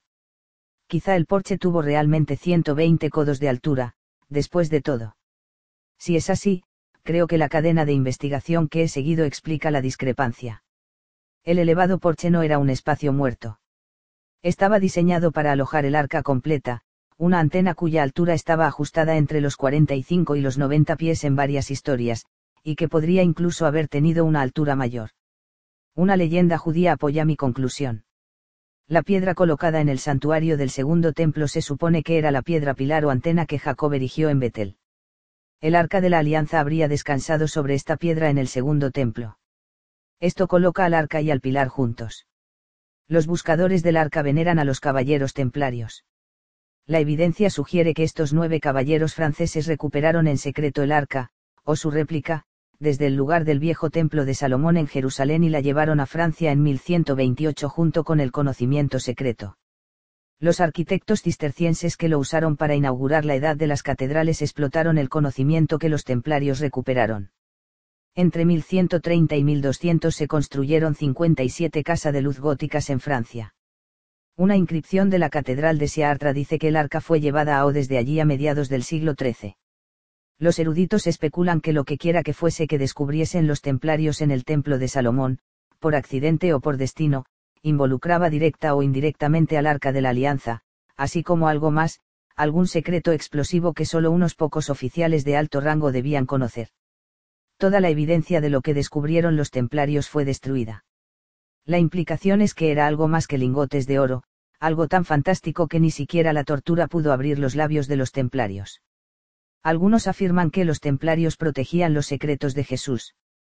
Esta especulación nos devuelve al aceite de Cristo y al entendimiento de que el pilar arca secretaba una sustancia u óleo. En una historia hebrea, recogida por Manly Pejol, cuando Adán estaba próximo a su fin envió a Set de regreso al Edén para conseguir el aceite de gracia que Dios prometió a la humanidad. Este aceite o substancia estaba en posesión del ángel que guardaba las puertas del jardín del Edén. Cuando Set llegó a estas puertas el ángel le permitió entrar. En medio del jardín Set vio un gran árbol, el arca y el pilar, cuyas ramas alcanzaban el cielo. El árbol tenía la forma de una cruz y se elevaba en la frontera del infierno. Desafortunadamente, el ángel rehusó dar a Set el aceite. En su lugar le dio tres semillas del árbol de la vida. Cuando Set regresó a casa Adán estaba tan excitado que murió tres días después, y las semillas fueron ocultadas en su boca, como el ángel recomendó. Las semillas se transformaron en un árbol que absorbió la sangre de Adán. Antes del diluvio Noé sacó el árbol, y probablemente sus tres semillas, para salvaguardarlos en el arca. Después del diluvio, enterró la calavera de Adán bajo el monte Calvario, donde Jesús sería crucificado. Paralela a la leyenda del árbol de la vida, Adán, dice la leyenda judía, también dio una rama del árbol, llamada la llave de la vida por los egipcios, a Enoch. Esta llave de la vida eran en realidad tonos o claves, sonidos y vibraciones. Enoch se la dio a su bisnieto Noé, el héroe del diluvio, que también la llevó en el arca. Luego fue legada al linaje de Sem, generación tras generación, hasta que llegó a Abraham. El nieto de Abraham, Jacob, la poseyó, como hizo también José, quien la llevó a Egipto, donde se convirtió en un personaje principal de la corte. Allí, la llave de la vida permaneció entre los tesoros de los reyes egipcios hasta que pasó a manos de Moisés. Más tarde, aunque esto no se sabe muy bien, Jesús adquirió la llave de la vida, usándola para realizar muchos de sus milagros. Pilar asirio y combinación serpentiforme. El gnóstico cristiano alemán que grabó esta medalla en el siglo XVI adoptó este tema. Une la crucifixión de Jesús con la serpiente pilar. El Kerimeion o piedra de luz muestra el rostro de Jesús. Un miembro del ejército de Napoleón lo descubrió en Egipto en 1798, cien años antes de que el mismo rostro apareciese en la primera fotografía tomada al sudario de Turín. En mi libro Ark of the Christus, concluí que un importante depósito de secretos templarios sobre el arca se encuentra en la abadía de St. Denis en París, la ciudad de la luz. Esta joya de la luz se localiza unas pocas millas al norte de la Ile de Citie, ciudad de Ili, luz, cuyo corazón es París. Una brillante representación del arca pilar se encuentra en St. Denis. Esta abadía deriva su nombre del primer obispo de París, Denis, santo patrón de Francia. En 250 fue arrestado y decapitado junto con dos compañeros. Según la leyenda, recogió su cabeza muerta y con la guía de un ángel caminó seis kilómetros hasta un lugar llamado Catulla, lugar de la abadía actual, donde cayó y fue enterrado. La cabeza decapitada capta mi atención. Los alquimistas llaman al símbolo para los secretos templarios cabeza muerta. A causa de la cabeza de Denis, el lugar emana una energía sobrenatural. St. Denis tiene una atmósfera similar a Tara, el sagrado Valle de los Reyes y Lioari irlandés, y partes del sur de Francia donde vivieron los cátaros. El suelo de estos lugares está imbuido con la energía de la vida. Se dice en consecuencia que en St. Denis suceden milagros. Los reyes franceses eran coronados, educados y enterrados allí. Tras Denis está Dionisos Adonis, el dios del vino, quien lo descubrió e introdujo. Dian es lo mismo que Deion, Deyoan, Dejona and Deoans, el nombre del dios pez de Babilonia. Curosamente significa paloma, el símbolo de Afrodita, diosa del amor, y el Espíritu Santo. Dian, el Espíritu Santo de la luz, de Isus Adonis, Isis Atón, era un prototipo de Cristo, quien también fue asesinado junto a dos compañeros, en el lugar de la calavera, y cuyo cuerpo fue troceado y comido. El símbolo clave es la calavera, el símbolo del secreto de los templarios. La abadía había sido fundada en el siglo VII por el rey Franco Dagoberto en honor de Denis y sus legendarios compañeros Rusticus y Eleuterius. El rey Dagoberto II, y la dinastía merovingia de la que procede, ha sido románticamente mitologizado en la leyenda local y en las historias modernas del Grial, que los consideran del supuesto linaje de Cristo. Son los descendientes directos de Meroveo, un monstruo marino que era descrito como medio pez, medio humano. En el tiempo de los templarios, en 1137, la que había sido durante largo tiempo la abadía real francesa donde se educaba y enterraba a los reyes fue dilapidada. San Bernardo la condenó como una sinagoga de Satán y una adoración a Vulcano. Lo cierto es que Bul era el dios sumerio Ea, identificado como Bulobul, el vulgar alquimista vulcano de los romanos y Tiubalkein, el herrero o chamán de los hebreos. Ea era retratado como un mer, u, manor merman, parte humano, parte pez. Él es meroveo. Una filigrana cetara para un vaso MRBIS y la cruz de la crucifixión, una cruz montada en una cabeza de buey y por la que asciende una serpiente que escupe las tres semillas de la vida. Los cátaros del sur de Francia, quienes compartían secretos con los templarios y los irlandeses, llamaban al pilar de luz de Ea Amor, de la raíz MR, con el significado de luz brillante. Es fascinante también que Merú, la raíz de Maraía y Merovingio, es el nombre del pilar central Atlante. Los griegos llamaban a los atlantes meropes en honor de este pilar. MR es el nombre de la substancia o aceite secretado por el arca pilar. Los meropes son los ofitas, los hijos nacidos serpiente de Ea, que era retratado alternativamente como medio humano, medio pez o medio humano, medio serpiente. La Iglesia de Roma enseña que MR es igual a María Redemptrix, Redentora, y María es la puerta al cielo o el arca. Desde esta puerta serpiente vinieron los merovingios. El cráneo del dios PCA es lo mismo que el tesoro del templo. Sus secretos fueron ocultos en San Denis, y aún permanecen allí. La abadía representa el esfuerzo del abad Suge, quien visionó la iglesia como el centro de una nueva cristiandad iluminada.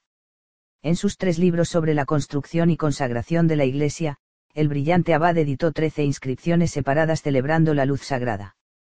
En una de estas inscripciones ilustradas, un verso inscrito sobre las puertas doradas de la fachada oeste nos dice, brillante es el noble trabajo, este trabajo brillando noblemente ilumina la mente para que pueda viajar a través de las verdaderas luces a la verdadera luz donde Cristo es la verdadera puerta. Desde estas palabras Suge desarrolla su teoría de la lux continua, o luz continua. Su objetivo era traer la verdadera luz de Dios al mundo, la llegada del día de los antiguos egipcios. St. Denis, París. Medallón de una ventana en St. Denis, París. El pilar y el arca están rodeados por el león, el toro, el águila y el hombre. El medallón de la ventana de la Catedral de St. Denis, París, mostrado aquí representa el arca de la alianza llevada sobre cuatro ruedas como un carro triunfal. Dentro del arca se ven la vara de Aarón y las tablas de la ley Otoura. El agua simboliza el aceite de Cristo. Dominando a ambos, se eleva majestuosamente desde las profundidades acuáticas del arca un gran pilar sostenido por el mismísimo Dios Padre. Cerca de las ruedas están los cuatro emblemas de los evangelistas, el león, el toro, el águila y el hombre, que son, por así decir, los bordes, elementos, del carro simbólico. Se ve claramente que el arca es el pedestal o plataforma de la cruz.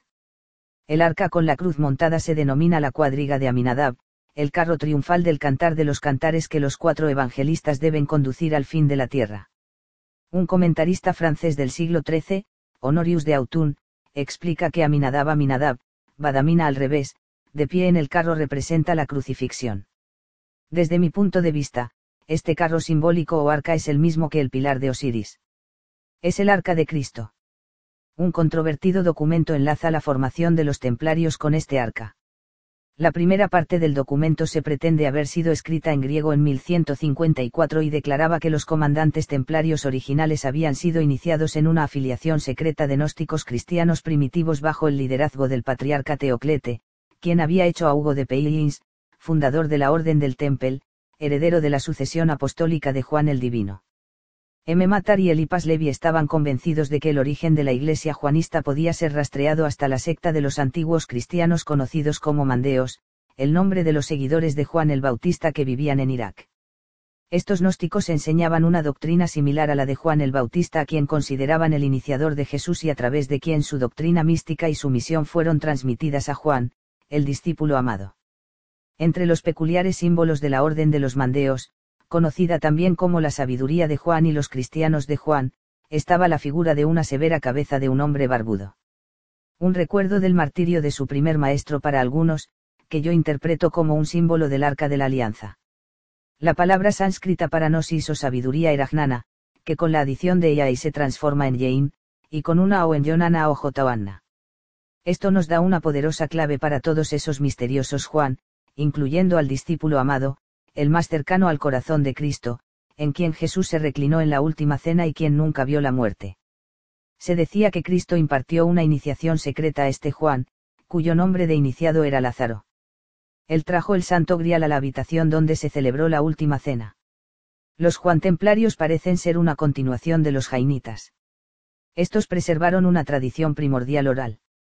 El contenido de esos textos se perdió hace largo tiempo, sin embargo los fragmentos que han sobrevivido tratan de ideas fenomenales, incluyendo, cómo viajar a tierras lejanas por métodos mágicos, cómo realizar milagros, cómo transformar plantas y animales, y cómo volar a través del aire.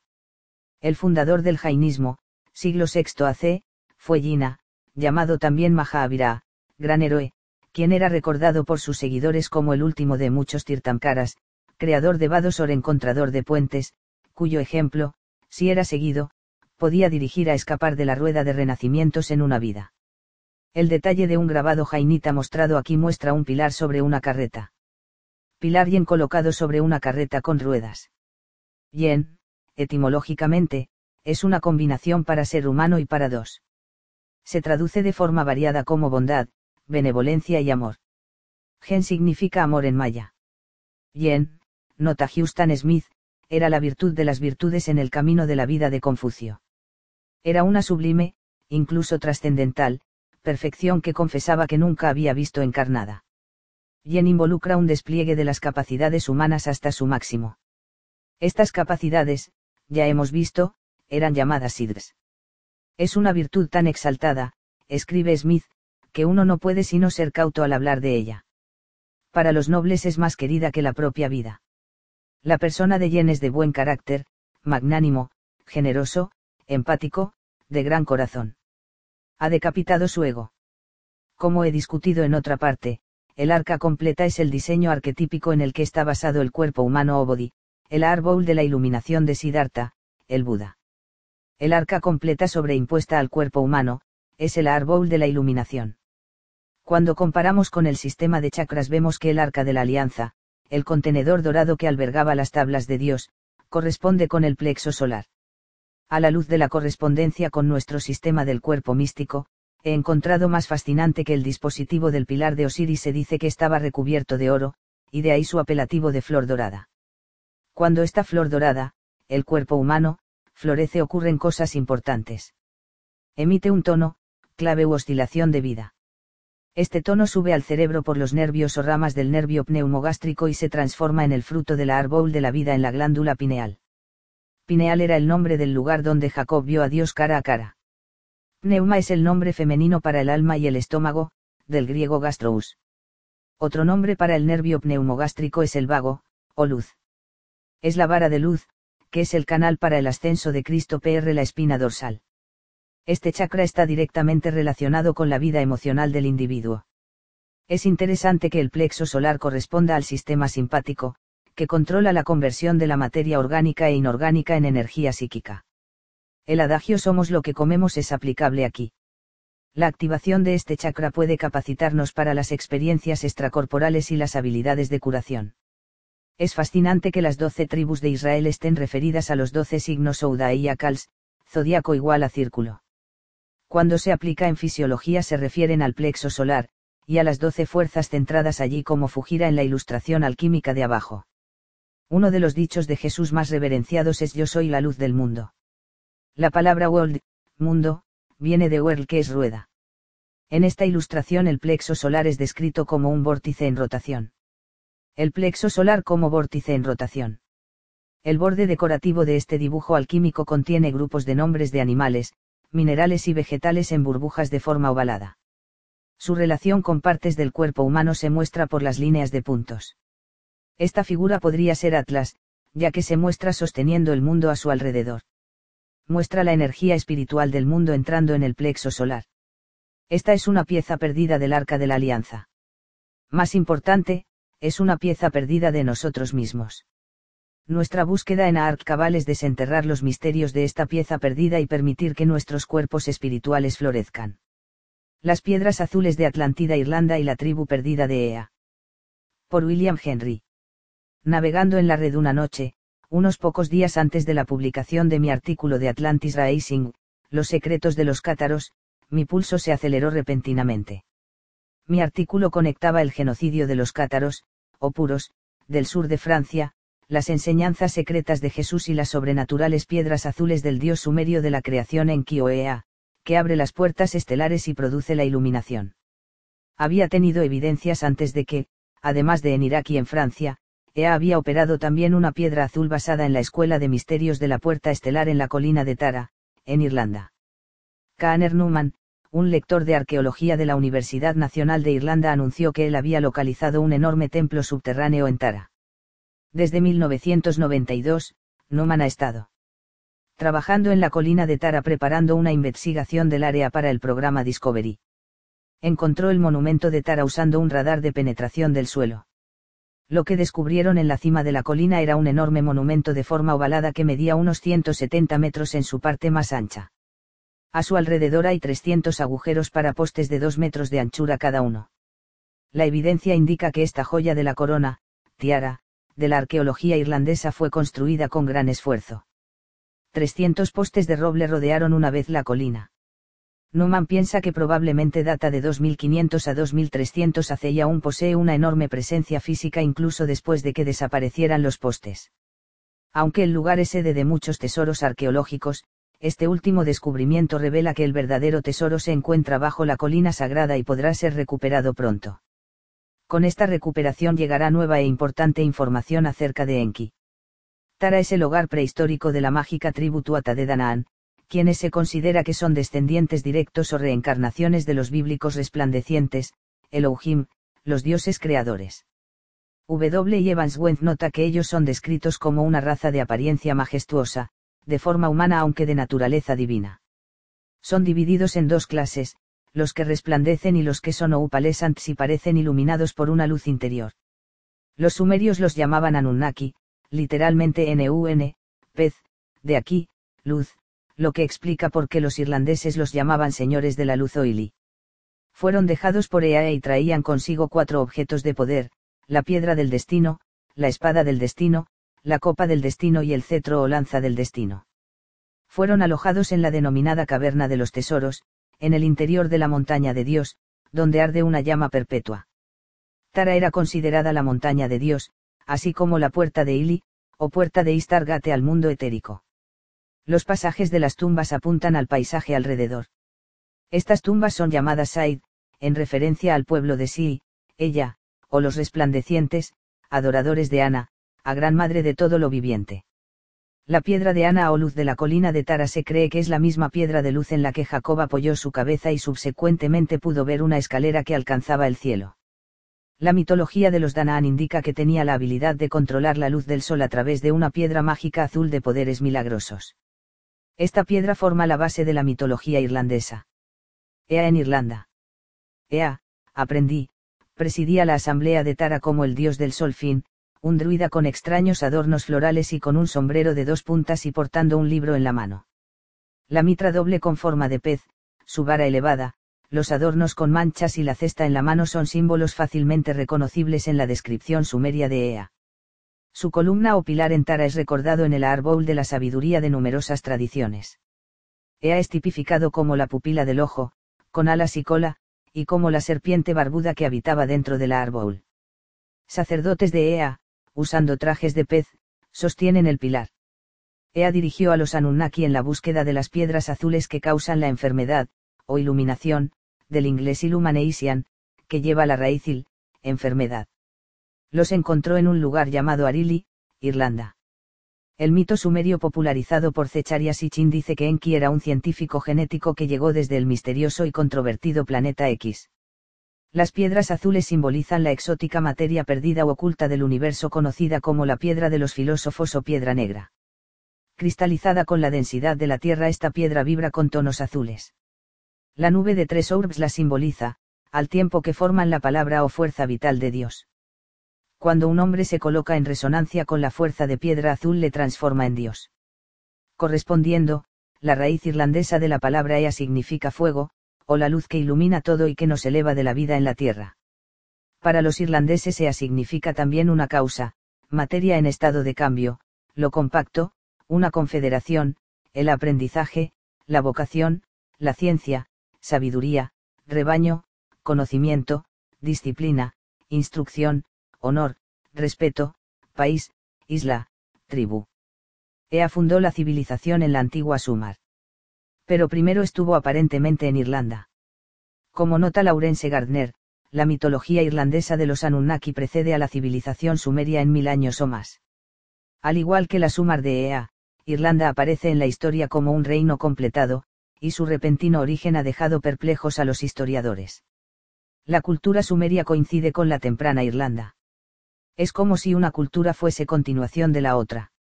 Ambas mitologías, irlandesa e iraquí, se mueven alrededor de las enseñanzas secretas de las piedras azules de Ea. En la antigua religión y mitología irlandesa Tara era el hogar sagrado de los Ari, más tarde los Aris o Airisi, quienes se situaban debajo de los dioses Ili, aunque sobre el pueblo. Irlanda, Arilan, toma su nombre de los Eris o Arios. Es considerada la gran tierra natal de la raza aria, conocida de otra forma como Atlantis, Zuli o Tula. Erian o Arian es una palabra sánscrita que significa noble. El concepto de raza aria ha sido salvajemente malinterpretado. La raíz de este desentendimiento está en la afirmación sumeria de que Ea y la dama Puraninursag, Mari, clonaron el primer modelo de humano como una raza de esclavos.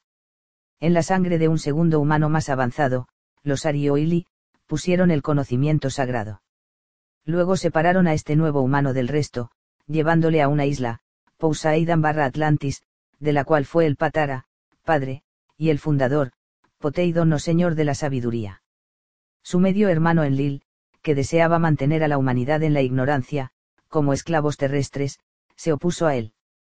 Tara es uno de los laboratorios de la iluminación de Dea y el lugar donde trajo a los hijos de Atlantis, la tribu perdida de Enki, tras ser exiliados por Enlil. La mitología irlandesa insiste en que los secretos de Ea y su tribu perdida permanecen ocultos bajo el suelo de Tara. Los irlandeses dejan claro que la mitología del post-cataclismo atlante, incluyendo las piedras azules, se originó en Irlanda y llegó hasta Sumar, Egipto y la India, y el sur de Francia. Entre otros usos las piedras azules, llamadas manzanas azules en el sur francés, eran empleadas para abrir puertas o pasajes a otras realidades los cristianos gnósticos mantenían que estuvieron presentes durante la crucifixión. Después de todo, estaban en posesión de los cátaros, a quienes Jesús enseñó los secretos de estas piedras. De acuerdo con las creencias irlandesas, Ea es la raíz de Iesa, el Espíritu Santo, o Jesús. La Iglesia de la Edad Oscura alzó su aterciopelado puño de hierro e intentó desarmar a los cátaros de esta extraña fruta secreta.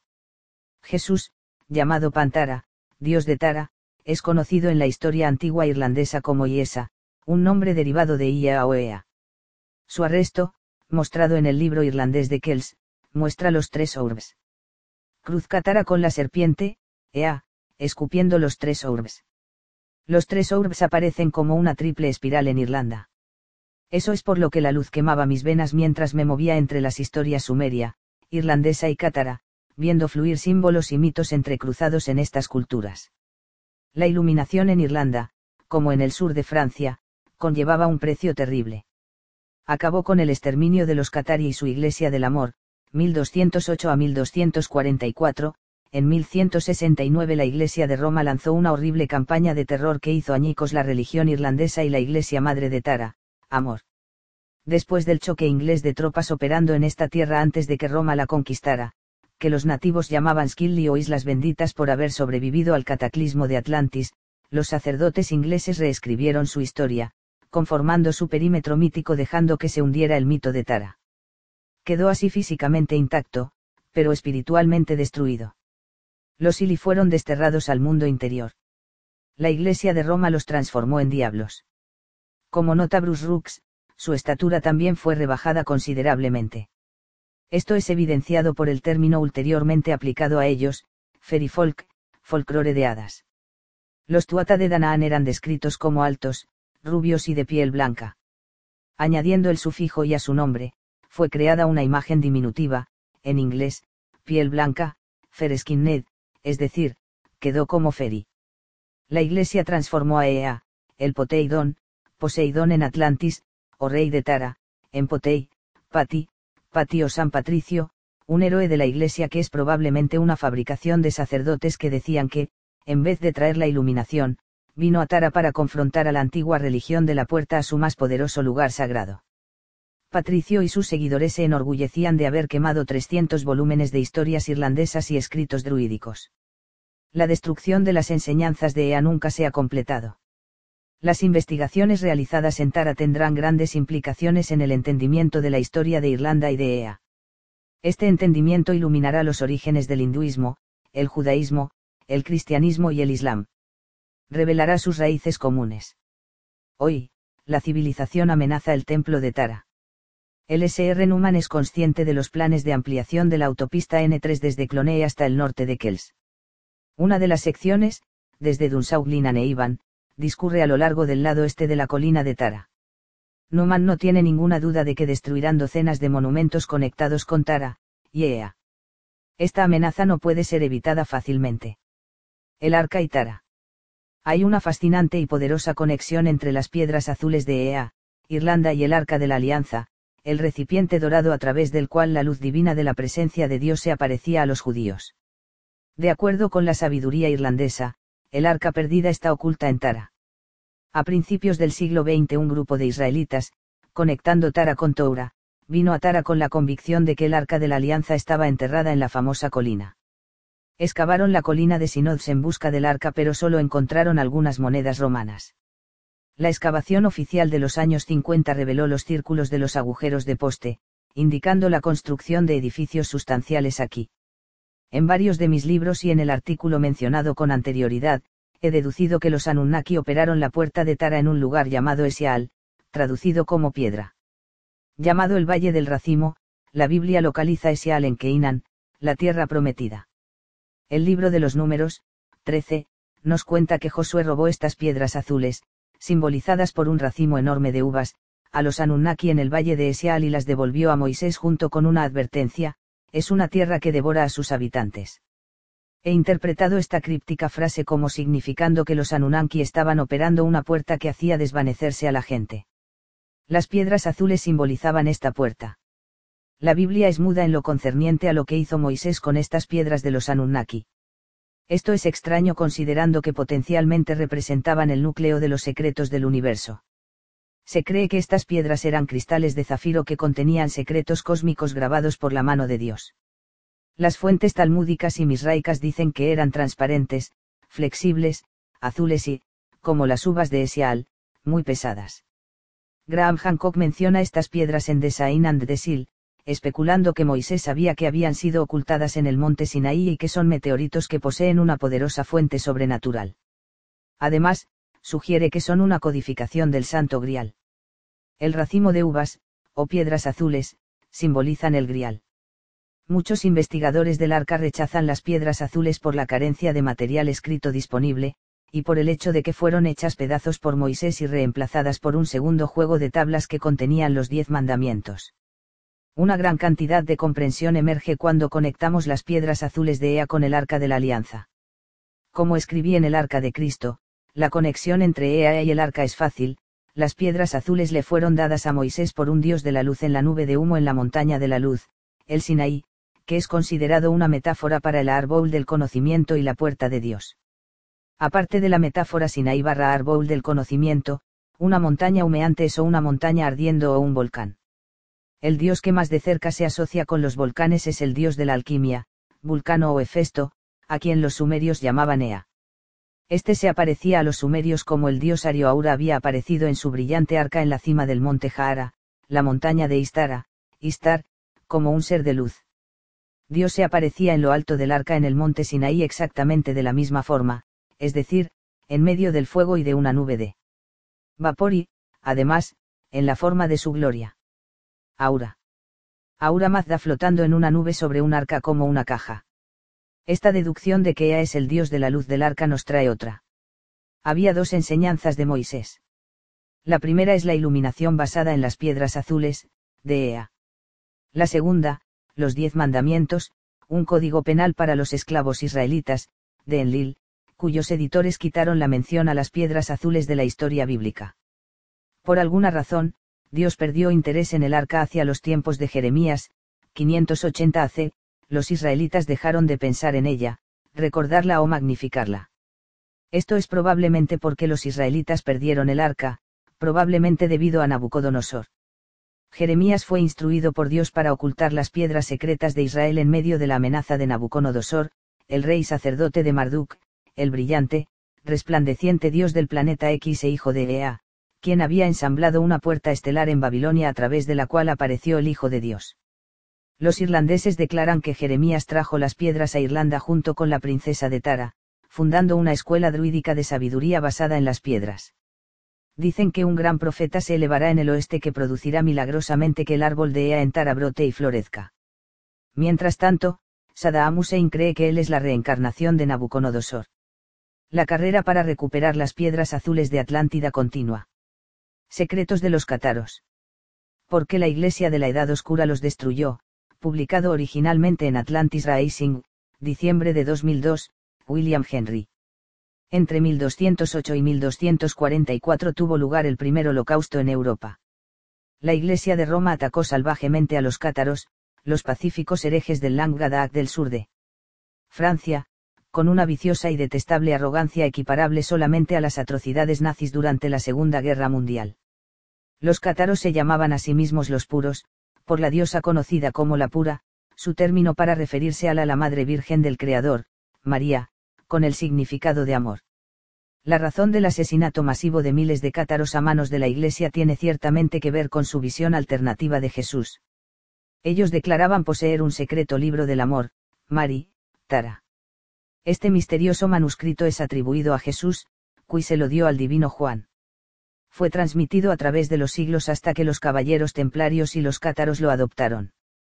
El libro del amor era el fundamento de la Iglesia cátara del amor, Roma al revés. La existencia de este evangelio perdido u oculto fue revelada cuando la Iglesia católica sometió a los cátaros y a los templarios a tortura, 1308. Su contenido era una técnica secreta, skill en inglés, simbolizada por la calavera templaria, Oscal, que se decía que garantizaba la capacidad de controlar las fuerzas de la naturaleza y de transformar la sangre humana ordinaria en la de los sabia, santa y pura sangre de vida de los inmortales Ilio Illuminati, iluminados. Se equipara al Santo Grial. El código Jesús. Según la creencia cátara, un objeto de la tierra podía hacer del cuerpo humano vehículo para la luz del Espíritu Santo, amor. El punto era saber que el grial no era una copa, sino un proceso. Jesús era el modelo. Se entenderá mejor esto estudiando el nombre del hogar de los cátaros, el Langadak. Nombrado en el sistema de lenguaje prediluvial, los sacerdotes cátaros declaraban que Jesús oraba en el lenguaje de Ok, probablemente contracción de Okkami, corrupción de alquimia, este lugar se llama código cátaro Jesús. El diccionario Webster dice que Ok es la raíz de acto 8, y oculas, el ojo.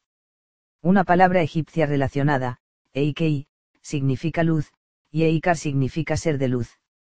Aku es el arquetípico hombre cósmico de luz, o el arquetipo ideal de la humanidad encontrado en las enseñanzas herméticas y gnósticas. Como Mircea Eliade nota en Siam Anisam, entre los igluliques Camous, que fueron conducidos desde una tierra desconocida, una secuencia de iniciaciones concluyen con el Angakok, virtualmente la misma palabra que el Angadaak o el Eangakok, significando iluminación o alumbramiento. Este Angakok, escribe Eliade, consiste en una misteriosa luz que el chamán siente repentinamente en su cuerpo, dentro de su cabeza, en el cerebro, y un inexplicable fuego luminoso que le permite ver con ambos ojos, literal y metafóricamente hablando, puesto que puede ver incluso con los ojos cerrados, a través de la oscuridad y percibir cosas y acontecimientos por venir que están ocultos a los otros. El énfasis aquí hay que ponerlo en los ojos y en la luz. La iluminación es exactamente lo que los cátaros declaraban haber recibido del altamente simbólico lenguaje de Ok. Como mitólogo, es de gran interés para mí el que el jeroglífico egipcio del fénix, el pájaro de la luz, Ak, coincida tan de cerca con la figura estilizada del pez como glifo de Jesús, aunque le precede en milenios. Además, estos dos símbolos son estructuralmente idénticos al signo matemático que empleamos para el infinito, que se puede deletrear ok. Es la raíz de acto u 8. Estos símbolos sugieren una transmisión continua del conocimiento de los secretos de la luz. Criptocracia. Cuando la Iglesia de Roma empezó a consolidar su poder en el siglo IV buscó impedir a sus acólitos el darse cuenta del camino de ocho, el número de Jesús es 888 gematría, y llegar a ser seres de luz como Cristo. Después de todo, no pagaban impuestos, eran difíciles de controlar y no tenían uso para un sacerdote. Aquellos que aspiran a dominar el mundo y forman una criptocracia, regidos por el secretismo, como por ejemplo la Iglesia, y posteriormente los nazis, deben combatir estas misteriosas enseñanzas y a quienes las poseen. Fallando esto deben desacreditar o demonizar la enseñanza y a quienes la propagan, o incluso eliminar a ambos. El mismo proceso tiene lugar hoy con la ciencia y su persecución de los evangelistas del punto cero, la fusión fría y otras tecnologías iluminadas. Roma asimiló el panteón de los antiguos dioses y diosas de Grecia, Egipto, Sumar, Irán y Asia en un diablo compuesto. Todas las naciones que permanecían fuera de Roma eran consideradas adoradoras del diablo. Lucifer llegó a ser un término más para referirse al demonio, y así también los portadores de las enseñanzas de la luz. En realidad, dijeron los cátaros, la iglesia era el diablo, el caído, quien destruyó las verdaderas enseñanzas de Jesús de la forma más diabólica, mediante la sustitución de un falso Cristo por el real. La verdadera enseñanza era la de los cátaros.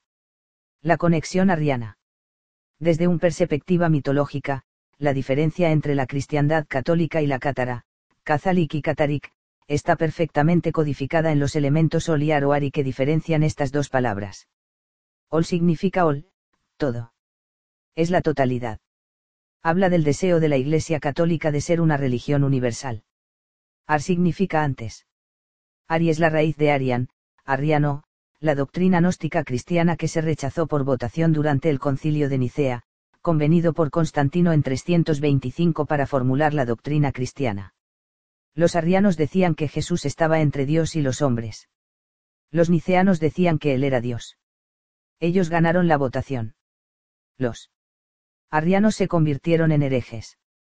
Aria también es erian, significando noble culto de alta cuna or puro, de ahí el elemento ari de la palabra cátaro, catarik. Estas definiciones ilustran poderosamente el profundo interés de Adolf Hitler y Heinrich Himmler por los cátaros. Eran arios. Esto no significa que fueran rubios y de ojos azules. Significaba que llevaban la sangre noble de la raza divina. Más importante, sabían cómo crearla dentro de ellos mismos. Hitler quiso crear una superraza mediante la eugenesia. Los secretos de la sangre cátara eran oro puro para él. Hijos de Atlántida. De acuerdo con el diccionario de jeroglíficos egipcios Bayu, Ar significa hacer, crear, formar. Es la raíz de Ari, el dios creativo. En egipcio, Arien significa hecho por, producido por la señora de la casa. Estas definiciones arrojan luz sobre los cátaros y su prominente dama, María, su diosa pura. En 1934, cuando Franklin Delano Roosevelt envió a Nick Roerich a Mongolia en busca del Grial, el arqueólogo Walter Andrea descubrió una magnífica estatua de 3,200 años de antigüedad de Mari en el lugar de su templo en Siria. Llamada la diosa con vaso, Mari sostiene una copa, Grial, y usa una casco que Zecharia Sitchin dice podía hacerla ir lejos en el universo. Usa un racimo de piedras azules. En su garganta. El caso Sugurra de Istara barra Mari y su collar de piedras azules. Mari se ponía el casco cuando tendía el pilar en el que vivía su marido, una sabia serpiente llamada Ea por los sumerios. Los mitos dicen que podía abrir a Agüeros en el espacio. Ea mostrado como medio humano, medio serpiente, ofrece los secretos de las estrellas. Mari y Ea son prototipos para Eva y la serpiente, el antagonista de Yahweh en el jardín del Edén. Como muchos investigadores profesan, el Edén y Atlántida son lo mismo. Ea es el rey serpiente llamado Poseidón. Era en último extremo la relación entre los cátaros y María y y su conexión Atlante o Aria, lo que aseguró su aniquilación.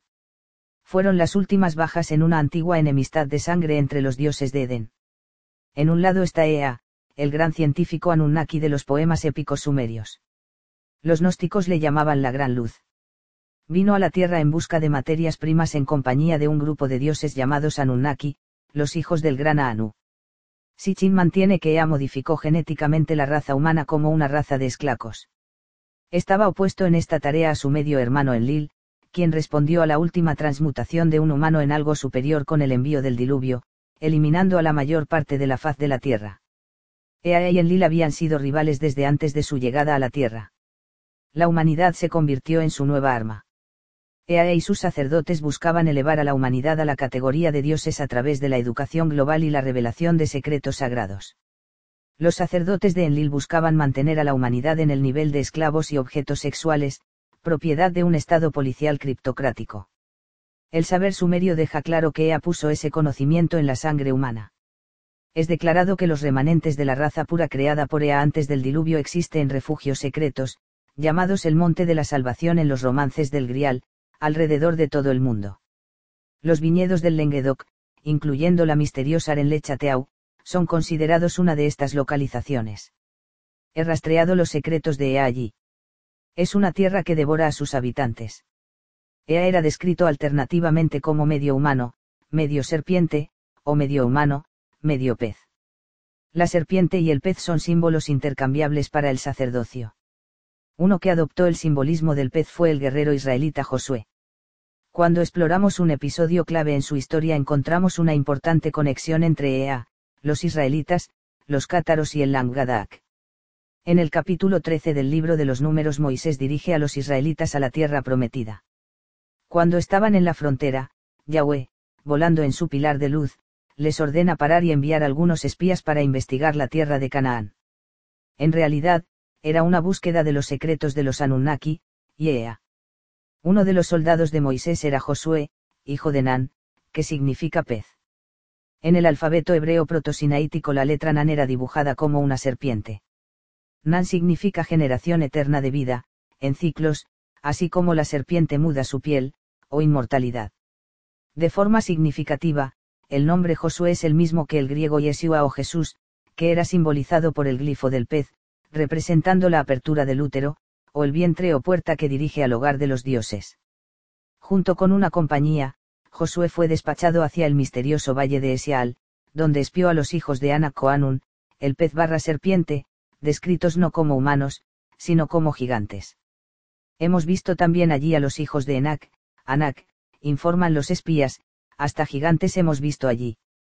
Los sumerios llamaban a estos gigantes, Nepilim en hebreo, los Anunnaki, que se traduce literalmente como pez barra serpiente de luz.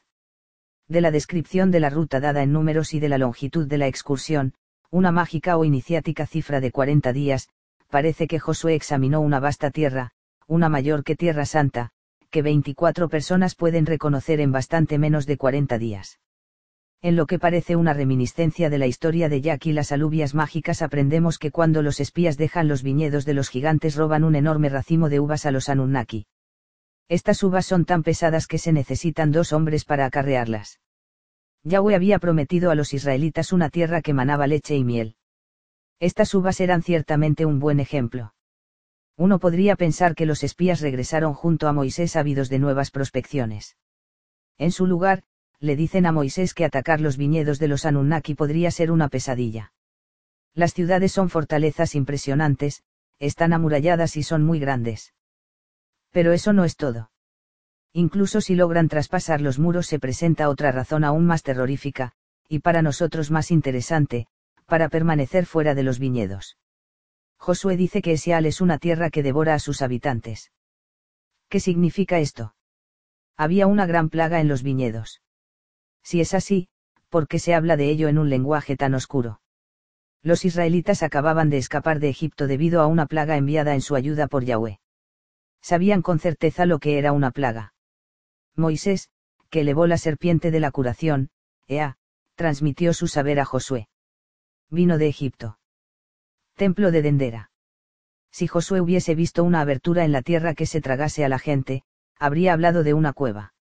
Otra interpretación es que la tierra no era capaz de sustentar a la gente. Esto se contradice con la creencia de que era la tierra de la leche y la miel. Sería fácil decir que los espías vieron una nave espacial. Si fuera así, podrían haber dicho que vieron una nube, un término usado docenas de veces en la Biblia durante episodios muy similares a los modernos encuentros con ovni. La frase, una tierra que devora a sus habitantes debe tener otra explicación, quizás sobrenatural. ¿Qué podría ser? Mi investigación, desarrollada en mis libros de Healing and The Crystal Halls of Christ's Court y Ark of the Christos revela que ahora tenemos un concepto clave, puerta estelar o agujero de gusano. Los Anunnaki, posiblemente con Ea a la cabeza, estaban operando una puerta. Estelar, una puerta al cielo, en los viñedos de Esial. Josué robó sus secretos. Simbolizados por el racimo de uvas. La madre substancia. Ea, como hemos dicho, llegó a la Tierra desde el cielo buscando metales raros y materiales radiactivos, como el uranio y el cobalto. Lo último era descrito como las piedras azules del mundo inferior que podían transmutar a una persona en un helo resplandeciente, un puro, unario. Como el dios sumerio de la minería y la alquimia, se desarrolló un sacerdocio alrededor de las enseñanzas alquímicas de Ea. Era simbolizado por el símbolo del quinto elemento o quinta esencia, llamado también madera, o la palabra, la exótica substancia oscura, perdida, sobre la que el mundo está construido, el racimo de uvas, o manzanas azules, como se las llama en Renle Chateau. El racimo de uvas se transformó más tarde en criptogramas que fueron extremadamente importantes para los esenios y los herejes gnósticos, que sostenían como sagrados. Las filigranas cátaras muestran una serpiente sosteniendo una cruz y escupiendo el símbolo de la palabra. Filigrana cátara con una serpiente escupiendo las manzanas azules. Este bajo relieve de Saiyan, Suiza, ilustra la creencia medieval en la concordancia del robo de las manzanas azules de los Anunnaki y la crucifixión de Jesús. Las escenas del Antiguo Testamento son agrupadas con la pasión de Jesús como si hubiesen ocurrido al mismo tiempo.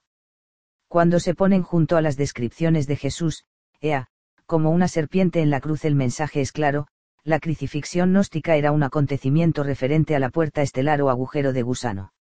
Josué y su compañía aparecen como los dos ladrones en la crucifixión. De Saiyan, Suiza. La crucifixión gnóstica, representando a una serpiente. Alemania, siglo XVI.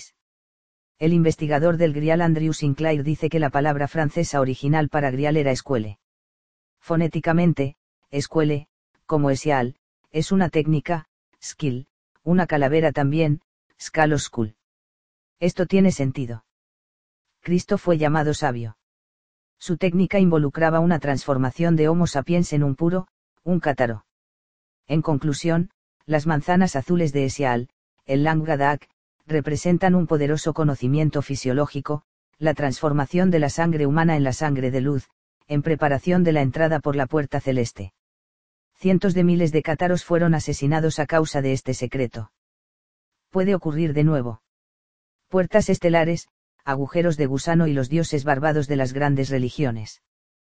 Por William Henry. ¿Por qué son los dioses salvadores con barba de las religiones representados como serpientes?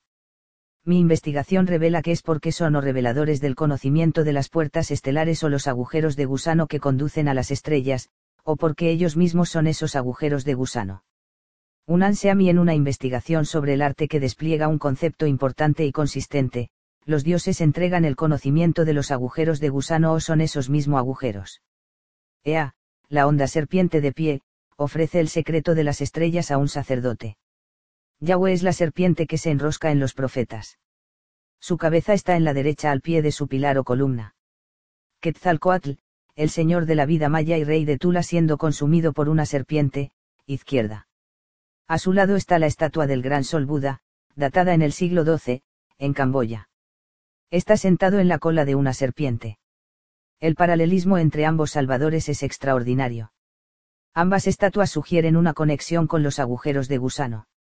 Quetzalcoatl era representado como un hombre blanco con barba cabalgando un arca que se asemeja al arca de la alianza.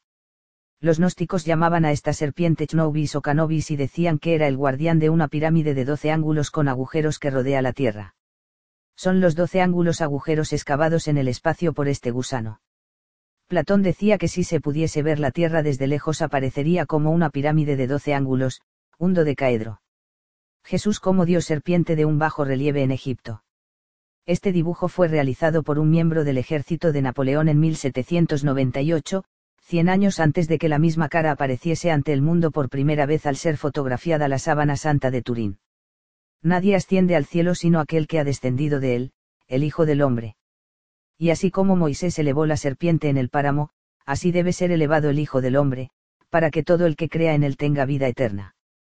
Cuando hayáis elevado al Hijo del Hombre, entonces os daréis cuenta de que soy yo. En los diseños de arriba, de Egipto y Europa, las pequeñas almas emergen jubilosas de la boca de una serpiente, o agujero de gusano. Estos expresan el pasaje Osiris entró por la cola de una gran serpiente, fue a través de su cuerpo y salió por su boca, y así nació de nuevo. La historia de Jonás y la ballena es reflejo de esta historia. Jesús en el anillo. Hildegard de Bingham. Dibujo alquímico de la serpiente con la jarra o grial. De ella emerge un hombre. Hombre, agujero de gusano, diosa. Jasón, el Argos, Atenea. Adán, la serpiente, Eva. Jesús, el agujero de gusano, María Magdalena. Los mayas dicen que en 2012 una escalera emergerá del centro de nuestra galaxia. Zeion Major Jenkins. El dios nueve viento, que podría ser Quetzalcoatl, descenderá por una cuerda serpiente desde un disco solar que se asemeja al símbolo de Nibiru. Jenkins ha concluido que la cuerda serpiente es un agujero de gusano. Símbolo babilonio del sol, la divinidad Inibiru. Cuerda serpiente o agujero de gusano del códice vindobonensis. Están diciéndonos los mayas que en 2012 se abrirá un agujero de gusano o puerta estelar que está conectado con Nibiru. Será la figura que emerge de ella el largamente esperado maestro de la mayoría de las religiones del mundo. Sello Acadio, 2340 a 2180 AC, describiendo el viaje de Gilgamesh y más allá de las puertas en el fin de la tierra, guardadas por guardianes que tienden postes anillados. Encontró a Utnapistim, el Noé sumerio, en la fuente de las aguas de la inmortalidad. Museo Británico. 2012, Puerta Estelar de los Dioses. En otros artículos ya he expuesto mi teoría de que los dioses serpentiformes y con barba de muchas religiones son agujeros de gusano o puertas estelares o tienen su conocimiento. Es un hecho que virtualmente todos los grandes dioses del mito viajan en barco, aunque aún no se ha ofrecido una teoría que explique los muchos e inusuales rasgos de este vehículo celeste, que es descrito constantemente como una serpiente moviéndose a través de las aguas del cielo o como un barco que se transforma en un hombre serpentiforme con barba que una vez amarró en la tierra. Resolver esta oscura cuestión podría ser más vital de lo que pensamos.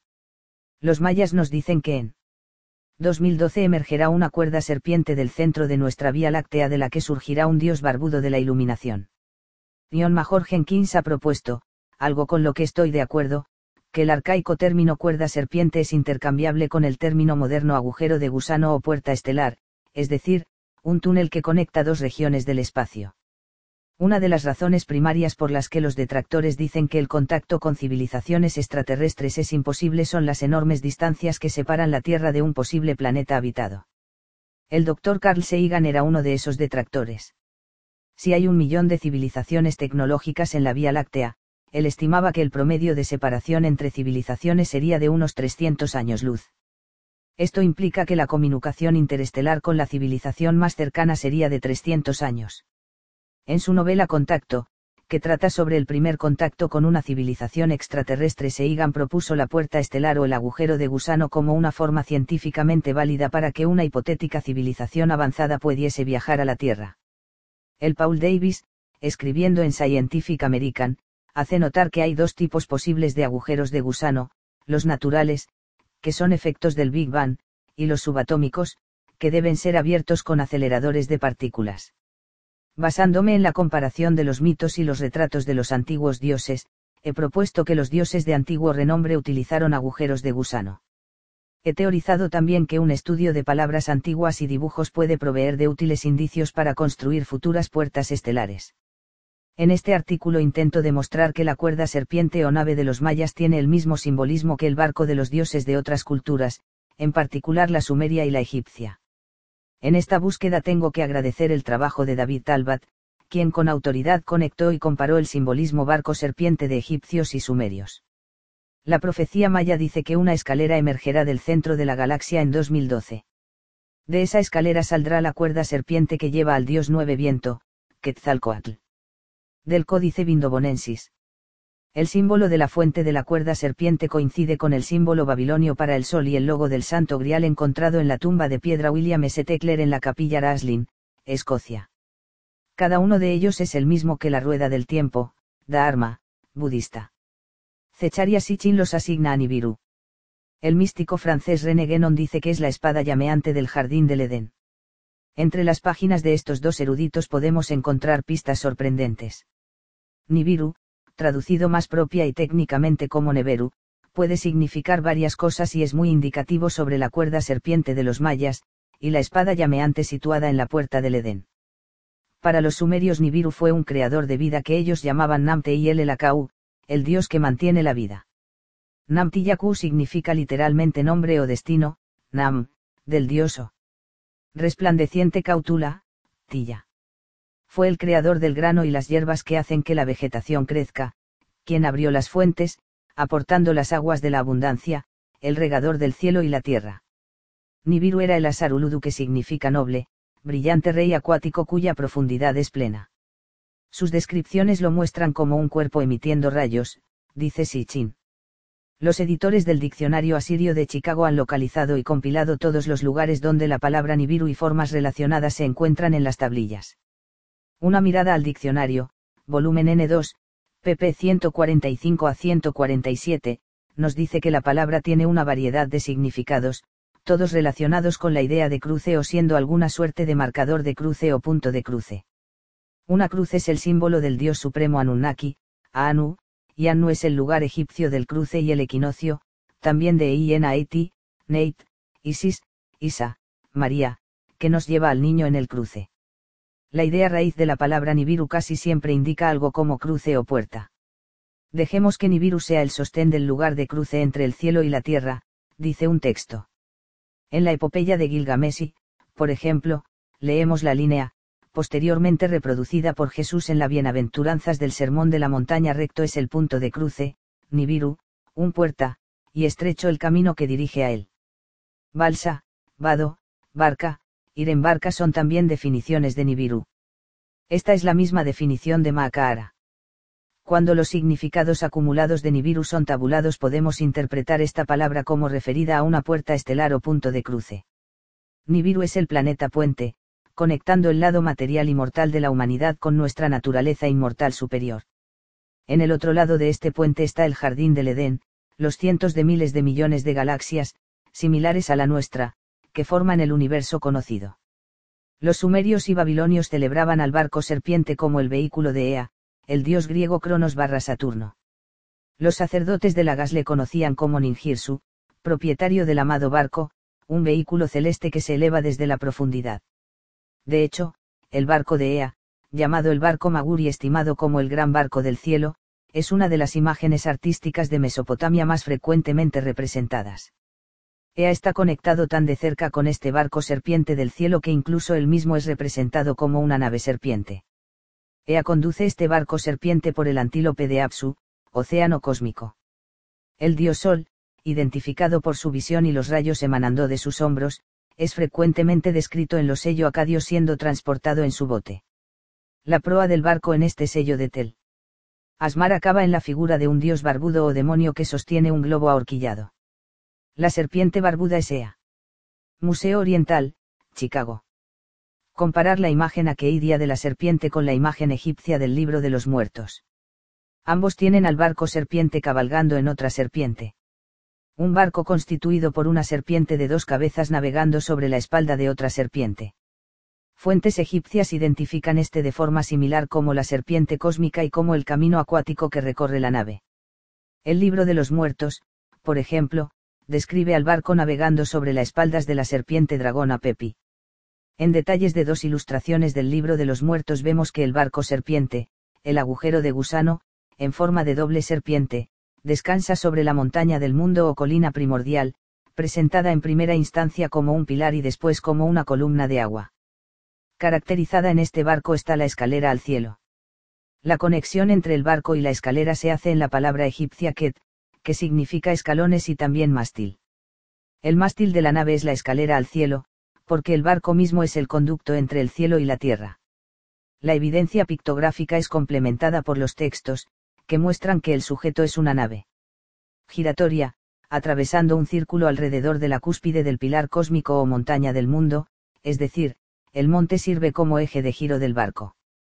En el mito egipcio de la garza, esta cruza las aguas de la vida en la barca o arca de millones de años. En la descripción mostrada aquí la graza observa sobre ese arca, el barco serpiente de dos cabezas, con su escalera al cielo. Dos garzas miran sobre el arca con escalera sostenida por un pilar. Los cuatro vientos de Horus están sentados bajo ellas. Como podemos ver, el simbolismo sumerio, egipcio y maya representan el mismo concepto. El barco serpiente de los dioses se transforma en un hombre serpiente con barba en la tierra. 2012, Puerta Estelar de los Dioses. Esta es la segunda parte de mi artículo Puertas Estelares, agujeros de gusano y los dioses serpiente barbados de todas las religiones. Un artículo relacionado es la puerta estelar de la crucifixión. In the previous articles, and the image galleries, I have briefly outlined the theory that the bearded serpent gods of the ancient world represented Stargate or Bormole traveling civilizations. It is a fact that virtually all of the great gods of myth sail in a ship, though no one has yet offered the theory to account for the many unusual traits of this celestial vehicle, which is constantly portrayed as a serpent moving across the waters of the sky or as a ship that turns into a bearded serpent man on moors on earth. Solving this obscure question might be more vital than we think. The Mayans tell us that in 2012 a serpent trope is going to emerge from the center of our Milky Way galaxy out of which will step a bearded god of enlightenment. John Major Jenkins has proposed, and they agree, that the archaic term serpent trope is interchangeable with the modern scientific term Bormole or Stargate, ye a tunnel that links to regions of space. For more on the Stargates of the gods read Oracle of the Illuminati. One of the primary reasons that detractors contact with an extraterrestrial civilization is impossible is the vast distances separating Earth from the nearest inhabitable planet. Dr. Carl Sagan was one of these detractors. If there are a million technical civilizations in the Milky Way galaxy, estimated, the average separation between civilizations will be about 300 light years. Since a light year is the distance which light travels in one year, a little under 6 trillion miles, this implies that the one-way transit time for an interstellar communication from the nearest civilization will be some 300 years. In his novel Contact, about first contact with an extraterrestrial civilization Sagan proposed the Stargate or Bormole as a scientifically valid way for a hypothetical, arbitrarily advanced civilization to travel to Earth. Dr. Paul Davis, writing in Scientific American, notes that here are two possible types of Bormoles, natural occurring ones that are the after effects of the Big Bang and subatomic wormholes that must be pried open with particle accelerators. Based upon a comparison of the myths and art portraying the ancient gods, I have proposed that the gods of ancient renown employed wormholes. I have also theorized that a study of ancient words and pictures can provide useful insights into the construction of future stargates. In this article intend to show that the serpent trope or shape of the Mayan enlightened shares the same symbolism as the shape of the gods of other cultures, in particular the Sumerian and the Egyptian. In this question grateful for the work of David Talbot, who authoritatively assembled and compared Sumerian and Egyptian serpent shape symbolism. Mayan prophecies is a ladder will emerge from the center of our Milky Way galaxy in 2012. From out of the ladder will emerge the serpent trope carrying the god Nine Wind, Quetzalcoatl. From the Codex Vindobonensis. The symbol for the souls of the serpent rope matches the Babylonian symbol for the sun and the logo for the Holy Grail found on the tombstone of William S. Tekler at Raslin Chapel, Scotland. Each of these is the same as the Buddhist Dharma Wheel of Time.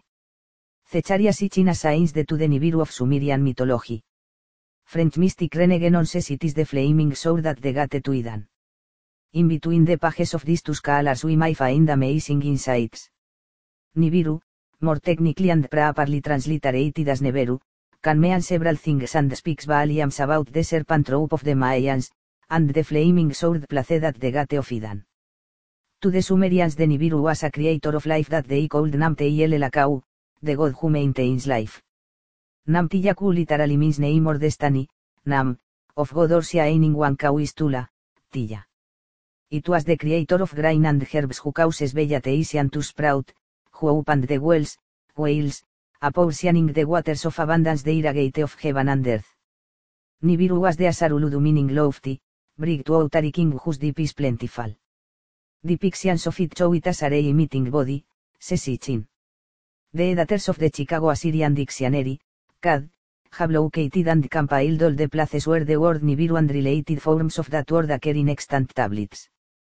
A look at the volume N2, pp 145 a 147, tells us immediately that the word has a variety of meanings, all related to the idea of crossing or being some sort of crossing marker or crossing point. A cross is the symbol of the Topanunnaki god Anu, and Anu is the Egyptian place of crossing and the equinox, also of Enat, Nate, Isis, Isa, Mary, who brings forth the child at the crossing. The idea of the Nibiru word group and its forms almost always mean something like crossing or gate. Let Nibiru be the holder of the crossing place of heaven and earth says one text. In the Gilgamesh epic, for example, we read the line, later reprised by Jesus in the Beatitudes in the Sermon on the Mount Straight is the crossing point, Nibiru, a gateway, and narrow is the way that leads to it. Ferry, Ford, ferry boat, act of, ferrying are also definitions of Nibiru. This is the very same definition of Makara. When the accumulated meanings of Nibiru are tabulated we may interpret this word as referring to a star, gate, crossing point. Punto. Nibiru is the bridging planet, connecting the material, mortal side of humanity with our higher spiritual immortal nature. On the other side of this bridge is Wanderer's Garden of Eden, the hundreds of billions of galaxies, similar to our own, that comprises the known universe. The Sumerians and Babylonians celebrated the serpent as the vehicle of the Ea, the Greek crown as barra Saturn. The priests of Lagas Nuhimas Ninjirsu, owner of the beloved ship celestial vehicle that rises up out of the dam of the deep. In fact, Ea is a ship, called the Magur boat and as the Great Boat of Heaven is one of the more frequently depicted images in Mesopotamian art. So closely is Ea connected with the serpent boat of heaven that is even depicted as a serpent ship himself. Ea rides the serpent ship of the antelope of the Apsu, cosmic ocean, punto. And becomes it in the depiction below. The sun god, identified by his own and the emanating from his shoulders, is often depicted on Akkadian seals being transported in his boat. The prow of the boat on this seal telas marends in the figure of a bearded god or demon holding a forked punt pole. The bearded serpent is a Oriental Museum, Chicago.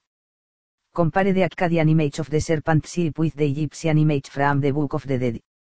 Both portray the serpent ship riding on another serpent. A ship constituted by a double-headed serpent sailing on the back of a second serpent. Egyptian sources similarly identify this as the cosmic serpent as the pathway traversed by the boat. The Egyptian Book of the Dead, for example, describes the ship sailing over the back of the serpent dragon Apepi. In details from two illustrations in the Book of the Dead we see that the serpent ship, the Bormole, in the form of a double serpent, rests upon the old mountain or primeval hill, presented in the first instance as a supporting stand or pillar and in the second as a column of water. Featured on this ship is the stairway to heaven, the mythological flight of steps. The connection between the ship and the stairway is made in the Egyptian word ket, which means steps and also ship's mast.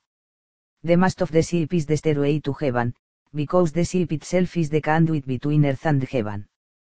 The pictographic evidence is complemented by the texts, which show that the subject is a revolving ship, traversing a circle around the summit of the cosmic pillar or old mountain, ye, the mount serves as the axis of the ship's revolution. In the Egyptian myth of the Heran it crossed the waters of life in the barque or arc of the millions of years. In the depiction shown here the Heran watches over this arc the two-headed serpent ship with its stairway to heaven. To Heran watch over the arc with stairs perched on a pillar. The four winds of Horus sit beneath them. As we can see, the Sumerian, Egyptian and Mayan symbolism portrays the same concept. The serpent ship of the gods transforms into a bearded serpent man on earth. For more on the passable stargates and wormholes of the ancient please my books Ark of the Christos and Cloak of the Illuminati. Jesús, FDR y la superantena de Meru. Por William Henry. Era el mes de marzo de 1933. La Gran Depresión estaba socavando el espíritu americano. El país estaba en bancarrota. Entonces llega Franklin de Roosevelt, un rey herido, quien, al igual que el rey Arturo, se elevó desde su trono y prometió un nuevo tratado para transformar esta tierra baldía en un jardín floreciente una vez más. Amado o odiado, el cumplimiento misterioso del arquetipo del grial en FDR es profundo. Como expongo en mi libro de Atomic Christ, en una verdadera fascinación por el rey Arturo FDR envió a Nicholas Roerich, un pintor y gurú ruso que fue o bien un profeta o bien un espía a Mongolia en 1934 en busca de lo que los cristianos conocen como el Santo Grial. El destino de Roerich fue el reino místico de Chambala, desde cuyo centro, Merú, se habían enviado grandes enseñanzas y maestros para traer un estado de conciencia más elevado a la humanidad. Las cartas enviadas a él por el secretario de Agricultura de FDR, Henry Aguayace, durante el transcurso de su expedición, indican que este trío de hombres sabían bien que el grial no era la simple copa de un carpintero. Guayace se refería al grial como una piedra. Llamada la piedra del cielo, el grial conecta con la piedra filosofal, la piedra de los alquimistas para la transmutación de los elementos. Que existe en el punto de encuentro de lo divino y lo humano. En la actualidad, el grial tiene cuatro aspectos. Es una piedra barra espada barra barra barra copa del destino.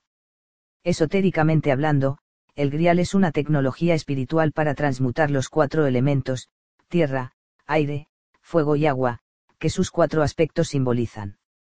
La recuperación de la ciencia del Santo Grial podría realizar milagros, algo que América necesitaba con urgencia. Roerich trajo un conocimiento clave de su misión.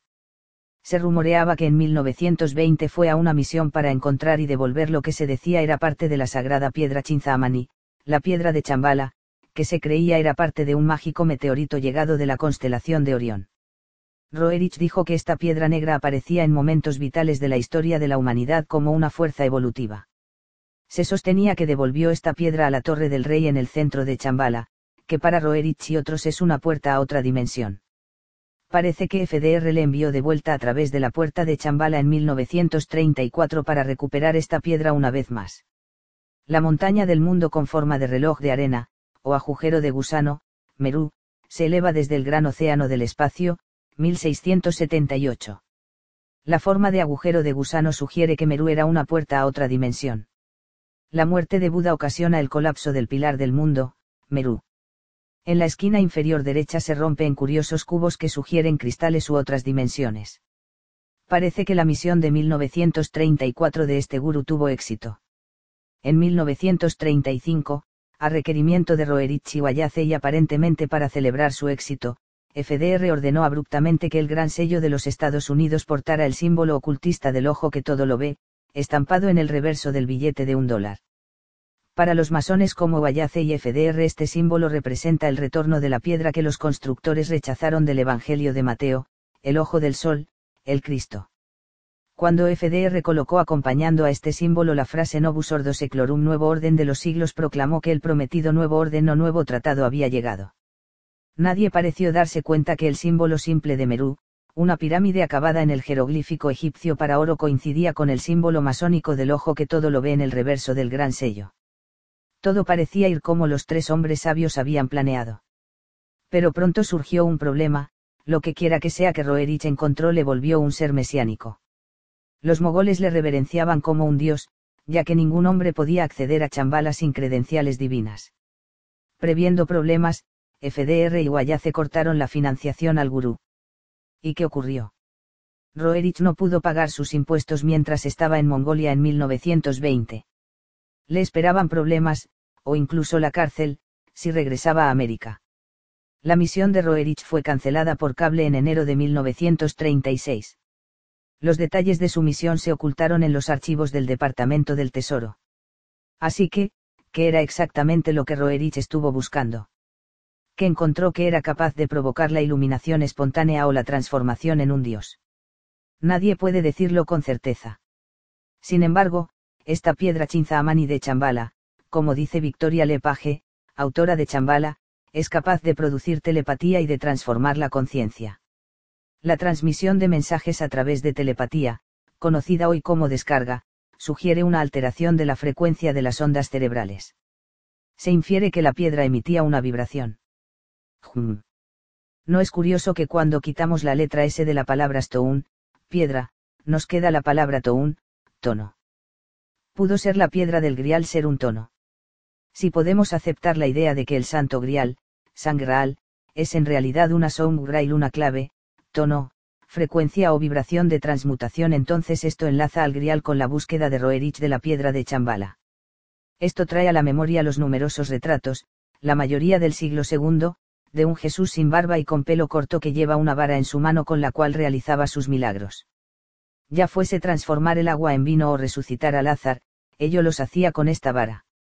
Este instrumento desaparece del arte cristiano hacia la época del concilio de Nicea, 325, que entierra al Jesús gnóstico, místico y faraónico, en las profundidades del subconsciente. Retrato del siglo II mostrando a Jesús resucitando a Lázaro con una varita mágica. Museo Vaticano.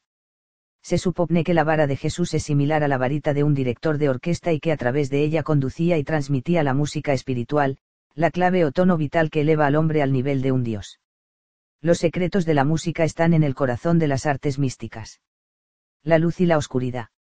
En la época en que se reemplaza al Jesús imberbe y con una varita por el barbudo y de pelo largo en el arte cristiano, los monjes prohibieron el intervalo del diablo, o el tono diabólico, que es el intervalo conocido en música como el tritono. ¿Por qué? Como observa el guitarrista Greg Koch, fue porque pensaban que conjuraba el espíritu del diablo. Si se ha escuchado alguna vez a Led Zeppelin, se conocerán los resultados de soltar el poder del tritono. Los guitarristas influenciados por el blues, como Jimmy Page, usan este intervalo todo el tiempo en la escala estándar de blues. Si existe un tono diabólico, no podría también existir un tono de Cristo. Fue este tono también proclamado oculto. Tuvo éxito Roerich al recuperar este santo grial o su instrumento musical, tal vez algún tipo de bastón, en 1934. Estas son las cuestiones que conducen mi investigación. Y otras muchas. Los estudiosos de las profecías judeocristianas proclaman que el final de los tiempos verá el retorno del profeta Elías y la reconstrucción del templo de Salomón, completado con su porche o torre, persumo, algo que tendrá importancia en la creación de los nuevos mil años de paz. En este tiempo, se cree que Elías devolverá la vara de Jesé al Mesías, quien se sentará en el asiento de gracia en el Santo de los Santos en el monte Maraía, Merú. Colocará la vara de Dios ante él, en el trono de Dios, donde ha crecido el árbol de la vida del jardín del Edén. La vara y el Mesías estarán unidos una vez más.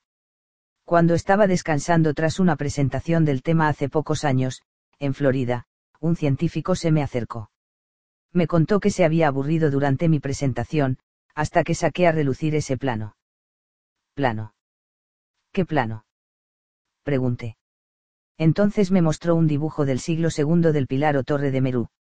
En mi charla la había presentado como ejemplo de un posible afinador del grial y un candidato para la vara mostrada por Jesús en el arte cristiano más temprano. Vara de Merú de un manuscrito chino del siglo II. Nótese que está coronada por un triánfulo, el símbolo delta, puerta.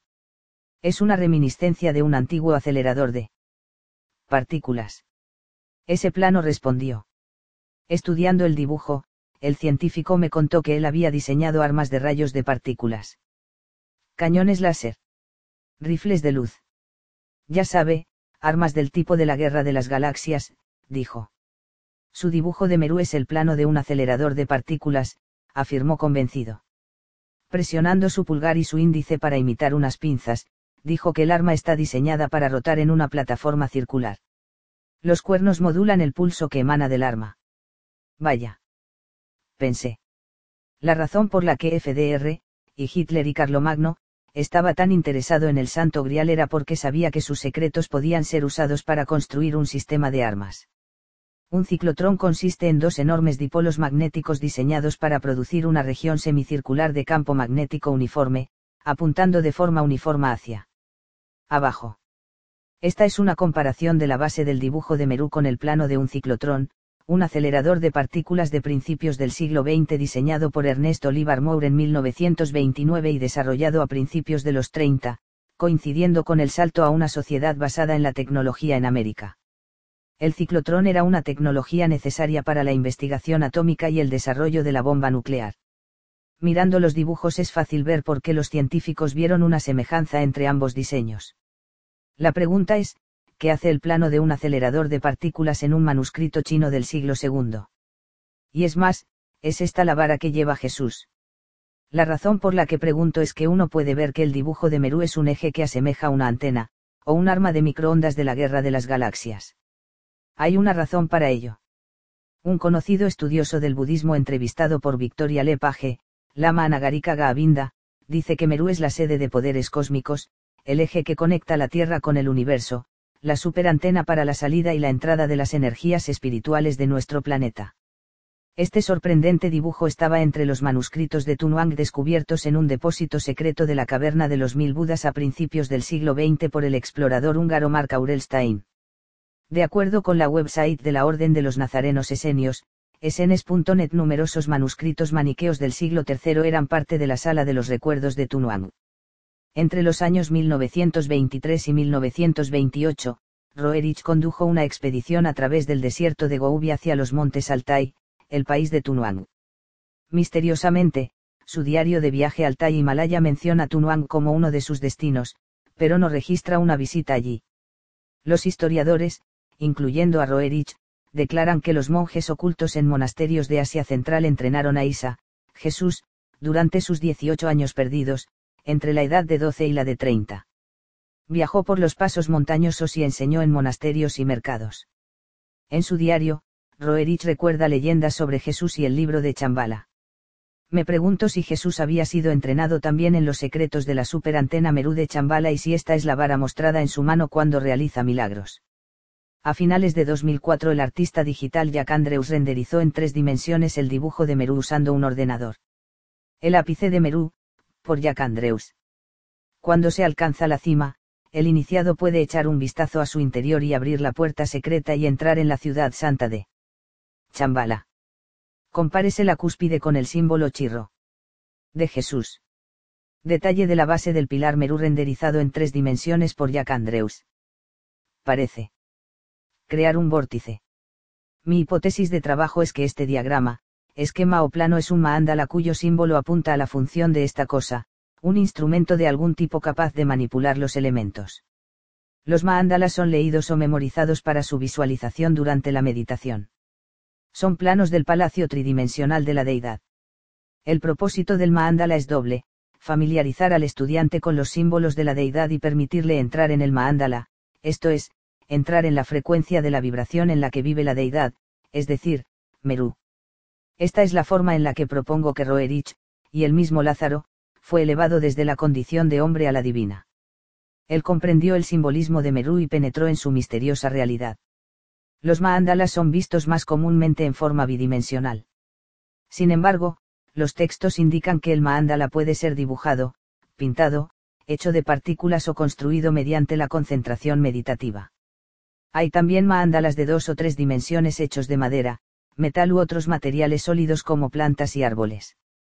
El secreto de la alquimia está contenido en el misterio de cómo un árbol, el árbol de la vida, el pilar del mundo, Merú, se transforma en la preciosa piedra de la sabiduría.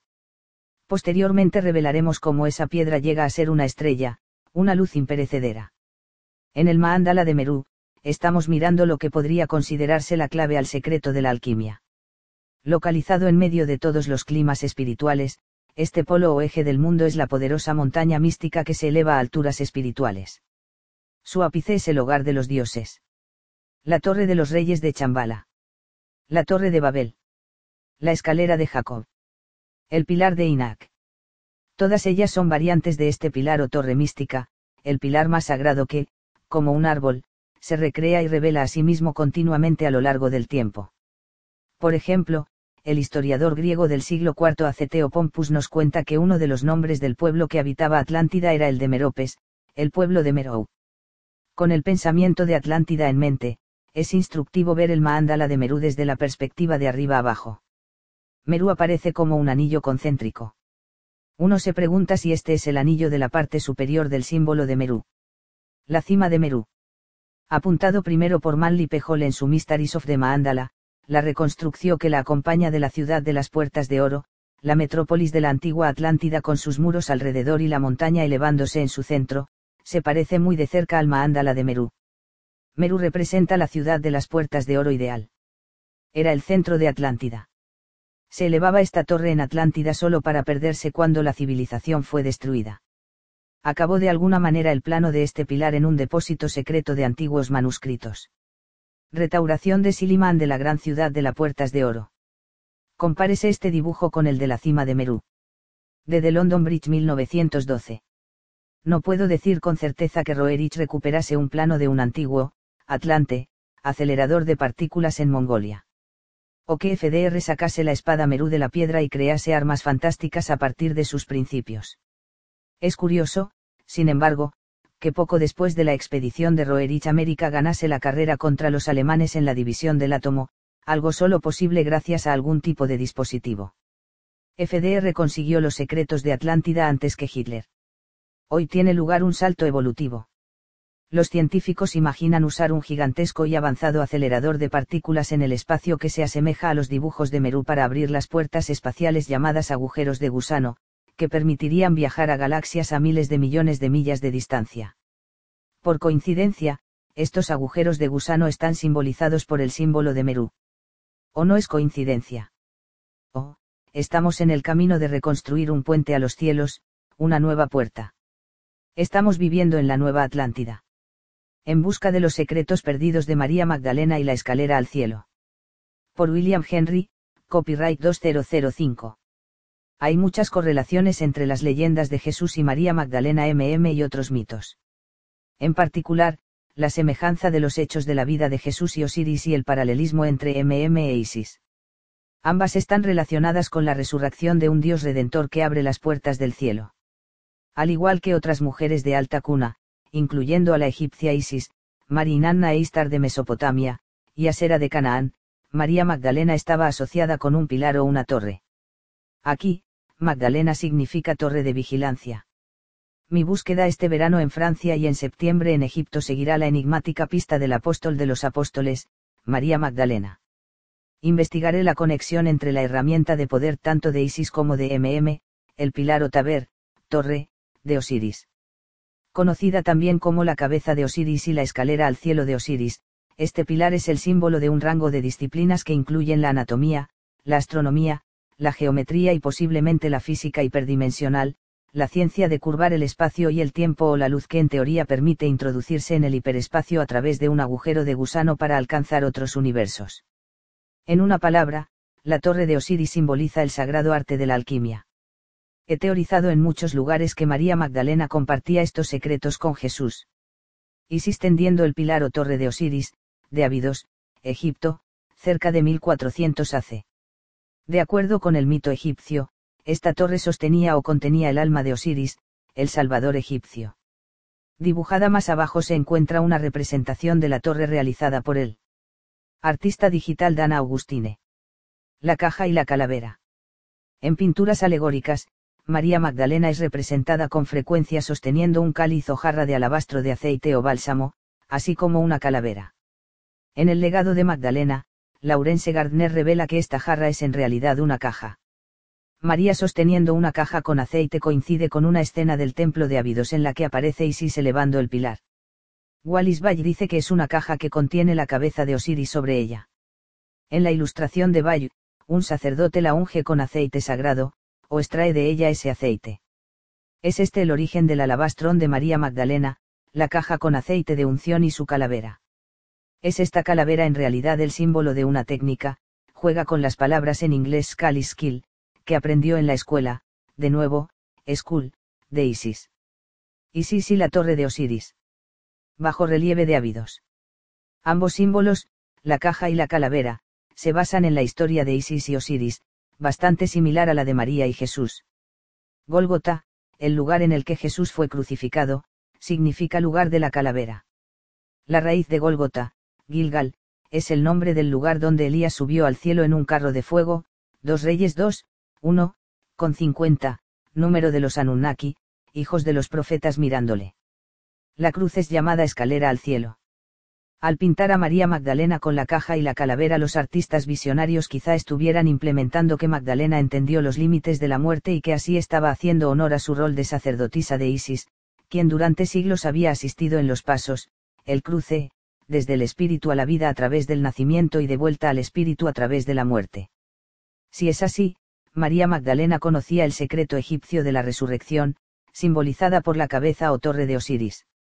Señora de las aguas de la vida. En la tradición del Langadak, como dice Laurence Gardner, María Magdalena, la mujer con la caja de alabastro, es recordada como la dompna de la Quae, la señora de las aguas. De forma interesante, de acuerdo con el alquimista Fulcanelli, alabastrum se refiere al agua pura o a la materia pura. El agua pura es una referencia a las aguas de vida celestiales. Este título es a su vez una referencia a la fuente de aguas vivas de la canción de Salomón, 4 y 15, con la que se ha asociado a María Magdalena. El título Señora de las Aguas podría ser una referencia al viaje de Magdalena a Francia por el mar. Sin embargo, dad su conexión con Isis e Istar puede proponerse que también se refiere a la fuente de agua viva de Isis, la torre de Osiris. La base para esta especulación se encuentra en la representación de la torre en Abidos. En este detalle podemos ver que Isis tiende la caja o cabeza de Osiris. A la derecha de esta cabeza están los jeroglíficos de pan, agua, o vibración, y la llave de la vida. Al lado de la llave está el cetro Yueis. Más a la derecha está el glifo Yamdo Asgat Nefer se muestra con más detalle abajo. El glifo Asgat Nefer significa armonía del agua. Su presencia sugiere que el pilar de Osiris emitía agua o que era incluso una fuente de aguas vivas. Los egiptólogos lo traducen como agua bella o agua buena. Sin embargo, de acuerdo con Stephen S. Meller, el maestro egipcio Abdel Hakim Abyan lo traduce como armonía del agua. La armonía en este sentido, dice Meller, significa más allá de la polaridad de la conciencia, más allá del concepto del bien y del mal, el estado de equilibrio o felicidad. En otras palabras, más allá del miedo a la muerte. Se cree que el glifo Asgat Nefe es una referencia a una ciencia sagrada, primordial y avanzada del agua. Este símbolo aparece en varios lugares antiguos de Egipto y sugiere que estos sitios, como la Gran Pirámide, fueron construidos para utilizar el poder del agua, posiblemente incluso como una fuente de energía avanzada. No es interesante que el glifo de la armonía del agua se encuentre junto al del Towe de Osiris y que Towe sea un anagrama de water, agua. Se encuentra aquí también el hecho, notado por Zecharia Sitchin en el código cósmico, de que Inanna, Istar, fue resucitada por las aguas vivas o aguas de la vida emitidas desde un dispositivo llamado el pulsador y el emisor pudo la torre de Isis ser ese mismo dispositivo. Y si los secretos que poseía María Magdalena eran los secretos de la resurrección a través del agua de vida emitida por la torre de Osiris. ¿Qué significaría para nosotros que María Magdalena se revelase como una sacerdotisa de Isis? ¿Qué pasaría si se reconociese que Jesús y María Magdalena revivieron una antigua ciencia egipcia de la resurrección? ¿Qué pasaría si estos secretos fuesen en realidad los de los Anunnaki y los constructores de la pirámides, que Sitchin opina que eran los mismos. Hay una posible función adicional de esta torre que hay que destacar. Traducida literalmente la palabra egipcia taber significa el vínculo entre la tierra y el cielo, lo mismo que significa el sumerio de Ankai, de acuerdo con Sitchin. Los sumerios describieron el de Ankai como un alto pilar que alcanzaba el cielo. Este pilar estaba asegurado sobre una plataforma y era empleado por los resplandecientes para pronunciar la palabra hacia el cielo. En otras palabras, era una antena. Además de servir como un posible sistema de comunicaciones, es vital notar que el Towe es representado en escenas egipcias relacionadas con el concepto de renacimiento. Es muy interesante que en el relieve de Abido se vea a la cabeza de Osiris colocada sobre una plataforma que se asemeja al arca de la alianza, así como al moderno concepto científico de agujero de gusano, una puerta hiperdimensional a otras galaxias. Compárese el pilar junto a la puerta del dios sumerio Chamas con el pilar de Osiris. Coinciden perfectamente. Volviendo a la escalera al cielo de Sichin, encontramos un dibujo de un sello cilíndrico sumerio en el que se aparece una deidad a un sacerdote. La deidad, probablemente el dios del sol Chamas, aparece a través de una doble montaña. Significativamente, los nombres adicionales de Abido son Abhu y Atu, que significan Abs o Abis, abismo.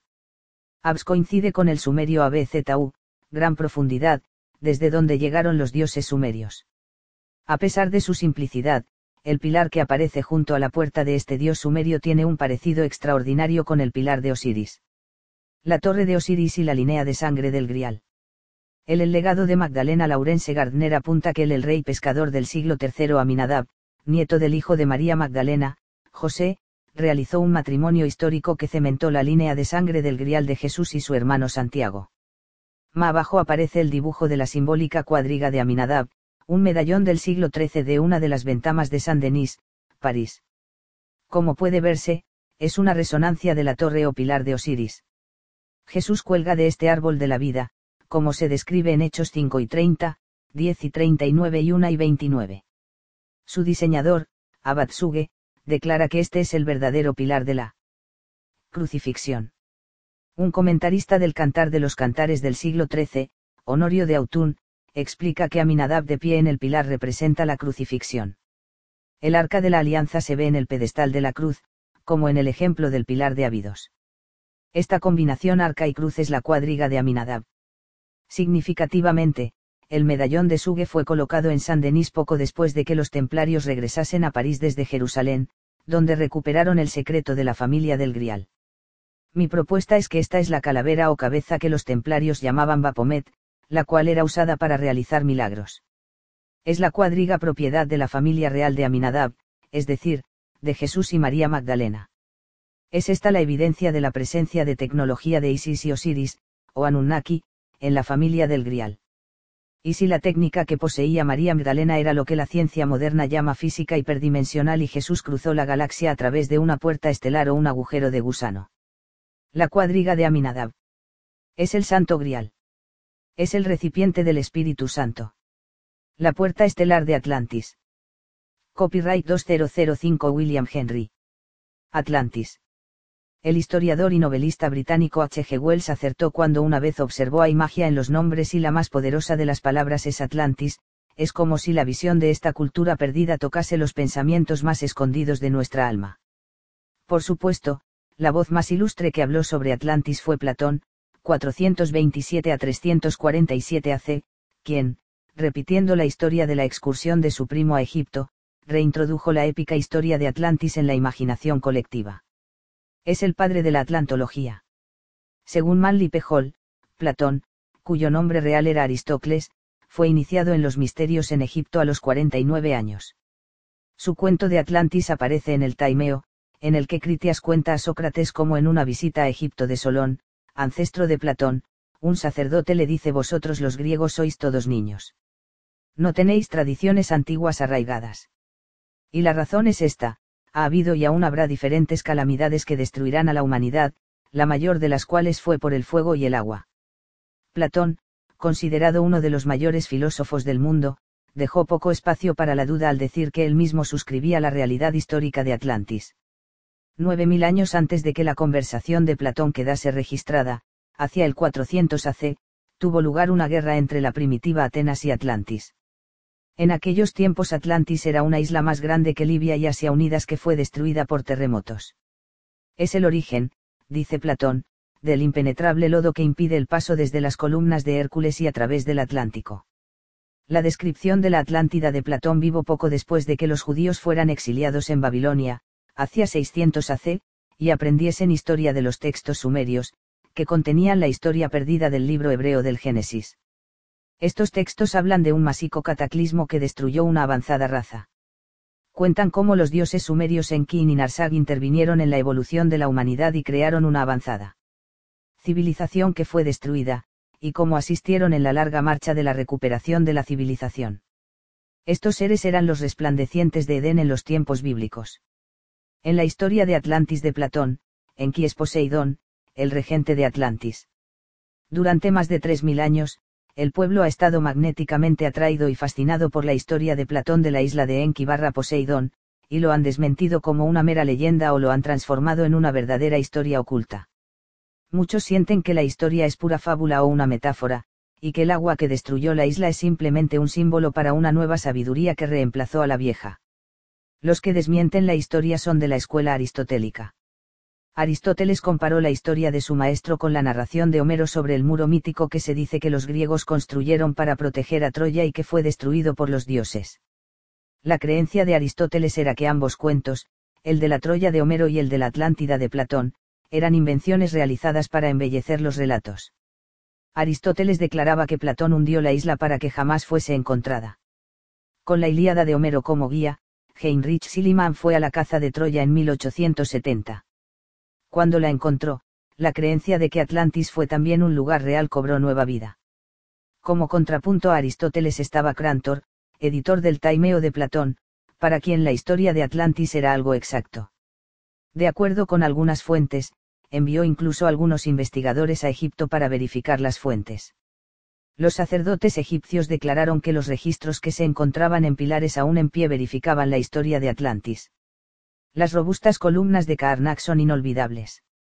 Los pilares que más respeto inspiran son aquellas tres misteriosas pirámides que se elevan en Giza, la meseta de los dioses. Representan una elevada ciencia e industria capaces de crear un edificio prácticamente indestructible. Son estos los pilares del recuerdo.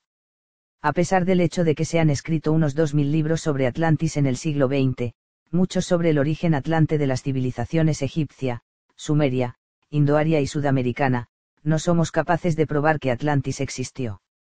Todavía, Atlantis nos recuerda a todos que hubo algo grande sobre la raza humana una vez, y que volverá a verlo. Es un estado de la mente, conducido por los dioses, unido por grandes ideas y medidas de esperanza. He aquí lo esencial de la historia de Atlantis según Platón. La Atlántida de Platón.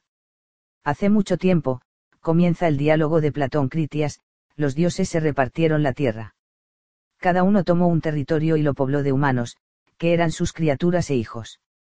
Los dioses cuidaban de los humanos como el pastor de sus rebaños, usando la telepatía para guiar y persuadir a los mortales en su cuidado personal. Los dominios de Poseidón estaban en Atlantis, y allí estableció a los hijos que tuvo con una mujer mortal, en un distrito concreto de la región. En el centro de la isla, cerca del mar, sobre el prado más hermoso, había una colina. Allí había vivido uno de los habitantes originales, Ivane, con su esposa Leucipe. Tuvieron una única hija, Cleito. Ella estaba en edad casadera cuando sus padres murieron, y Poseidón se sintió atraído por ella y la desposó. Fortificó la colina donde vivía cerrándola con anillos concéntricos de tierra y mar, haciendo inaccesible el lugar para otros humanos. Equipó la isla central con suntuosidad divina. Poseidón fue padre de cinco pares de gemelos, para los cuales dividió la isla en diez partes. El primogénito, Atlas, obtuvo el distrito de su madre y dio nombre a toda la isla, Atlantis. En el centro se edificó un templo a Poseidón y Cleito, rodeado por un muro de oro cuya entrada fue olvidada.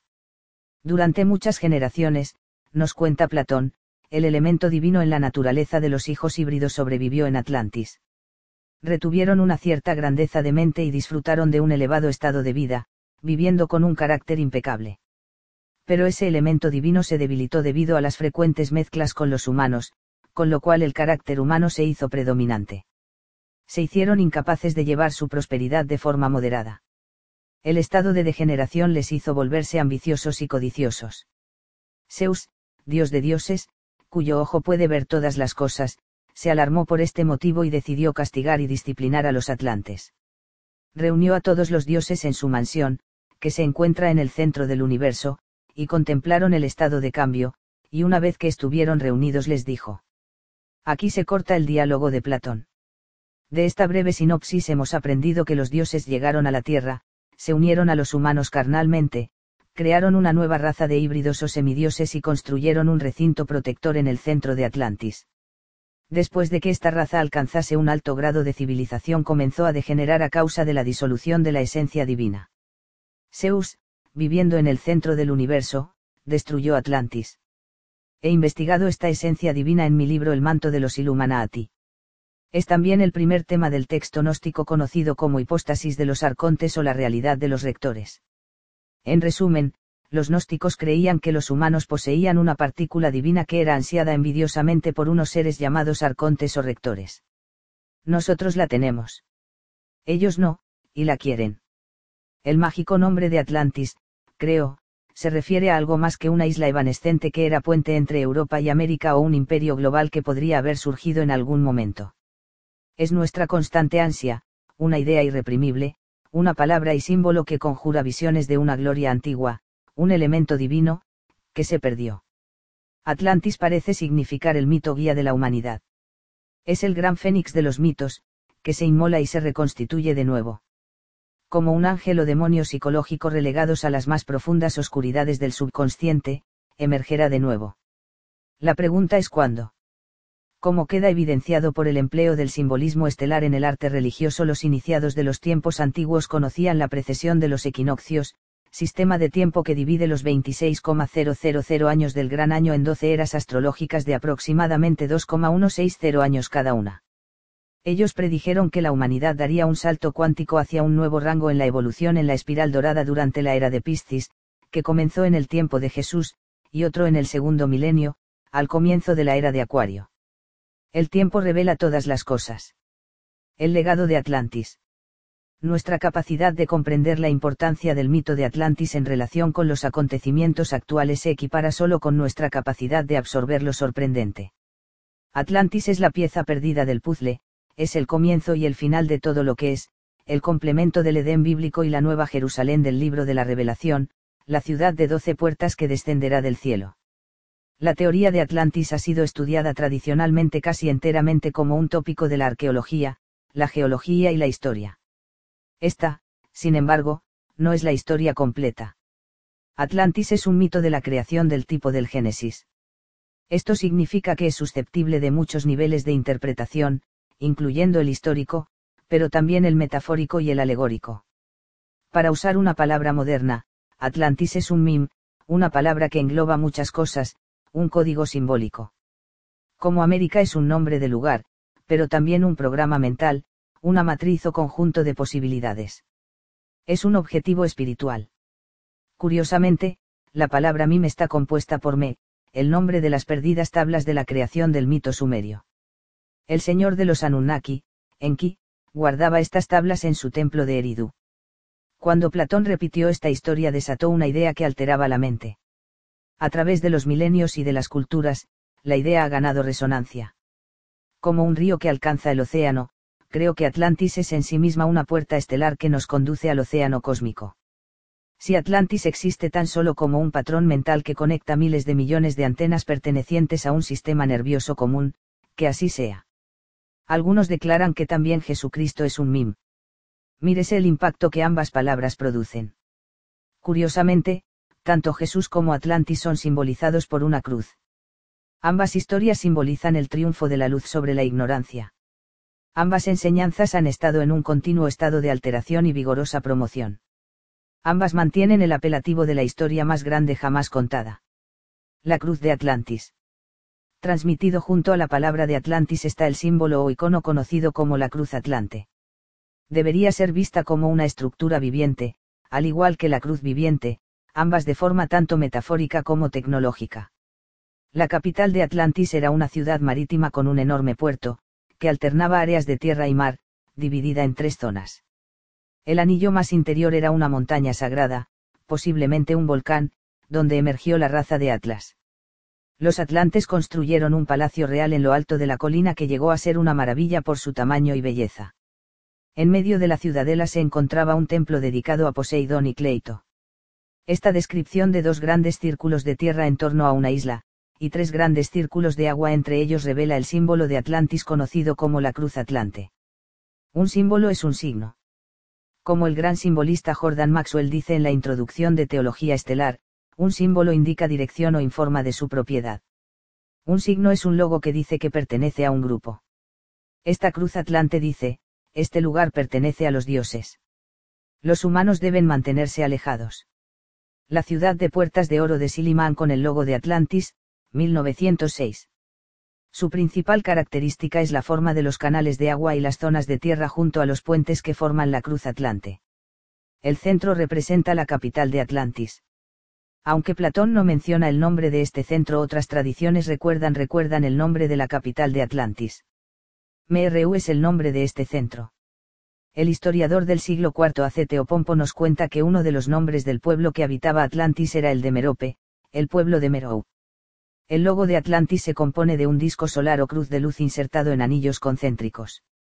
De acuerdo con Laurence Gardner, escribiendo en el legado de Magdalena, una cruz dentro de un círculo es llamada una rosa cruz, una copa de rocío, y es el símbolo original del grial. Los anillos concéntricos simbolizan primeramente la vibración. Además, pueden representar un vórtice. Como en el ejemplo extraído de la NASA que aparece más abajo, los anillos concéntricos pueden representar también una expresión bidimensional de una experiencia tridimensional, el viaje a través de pasajes interestelares llamados puertas estelares o agujeros de gusano. Este hecho ofrece extraordinarias posibilidades cuando interpretamos a Atlantis y es algo que me gustaría entrar a discutir. Esta hipotética nave espacial con un disco de inducción de energía negativa está inspirado en recientes teorías que describen cómo el espacio puede ser curvado con energía negativa para conseguir transportes superrápidos que alcancen estrellas lejanas. En la década de 1990, el Centro de Investigación Glenn de la NASA dirigió el proyecto de física de propulsión de penetración. Es el primer esfuerzo de la NASA para producir una tecnología que permita conseguir la potencia necesaria para revolucionar el viaje espacial y permitir viajes interestelares.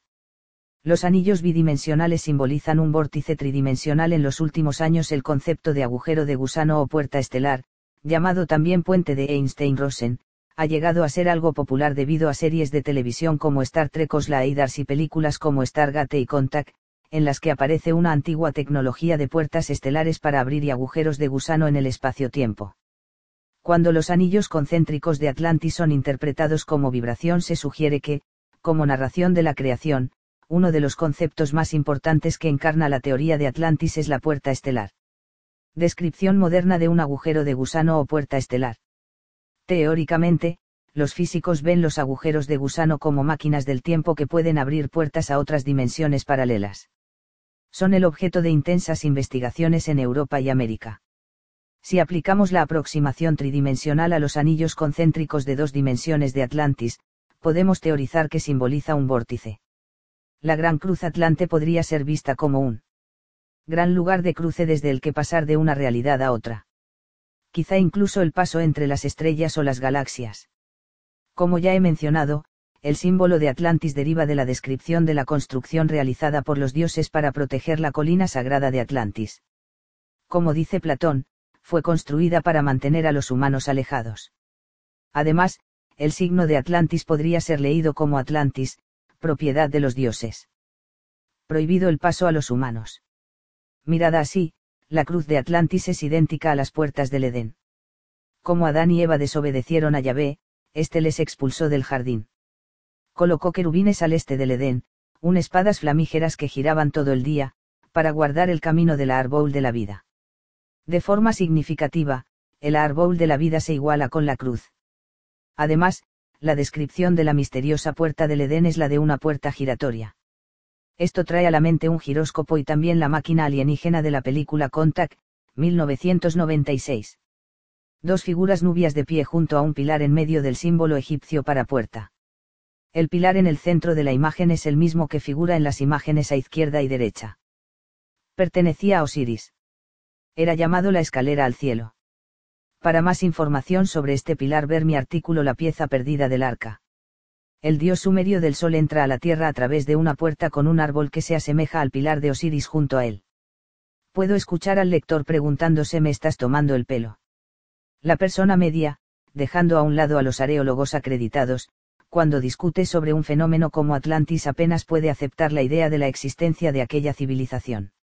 Añadir a esto que incluso posiblemente tuviese una tecnología superavanzada carece de sentido. Esto es tan único como revolucionario. Es también tan esperanzador como el concepto de que el resurgimiento de Atlantis es la joya de muchos cazadores de profecías. Como veremos, el simbolismo del agujero de gusano es predominante en la teoría de Atlantis. Sugiere que el surgimiento de Atlantis tiene que ver con el auge de la física teórica. Por ejemplo, en el diálogo Fedón, Platón recoge la sorprendente revelación de Sócrates en el último momento antes de su ejecución de que la misma Tierra se ve desde arriba, si se pudiese mirar, como esos balones hechos con doce parches. Un balón de piel de doce parches describe un dodecaedro. El dodecaedro con doce caras de cinco lados era un instrumento de enseñanza para dar a conocer al iniciado que él mismo era un sistema de energía como el de la Tierra. Increíblemente, un reciente estudio científico revela que el universo es de la forma de un balón de fútbol, un dodecaedro. Platón está describiendo la Tierra como una red tridimensional pentagonal en la cual se encarnan las almas. Los antiguos griegos aprendieron de los egipcios que el cuerpo humano está idealmente estructurado geométricamente para interactuar con el dodecaedro y su red pentagonal. Platón no estaba solo en esta idea. Los cheraquí sostenían una creencia complementaria. Además, en el siglo II DC, un grupo de gnósticos cristianos describieron la esfera de la Tierra como rodeada por una pirámide de doce ángulos.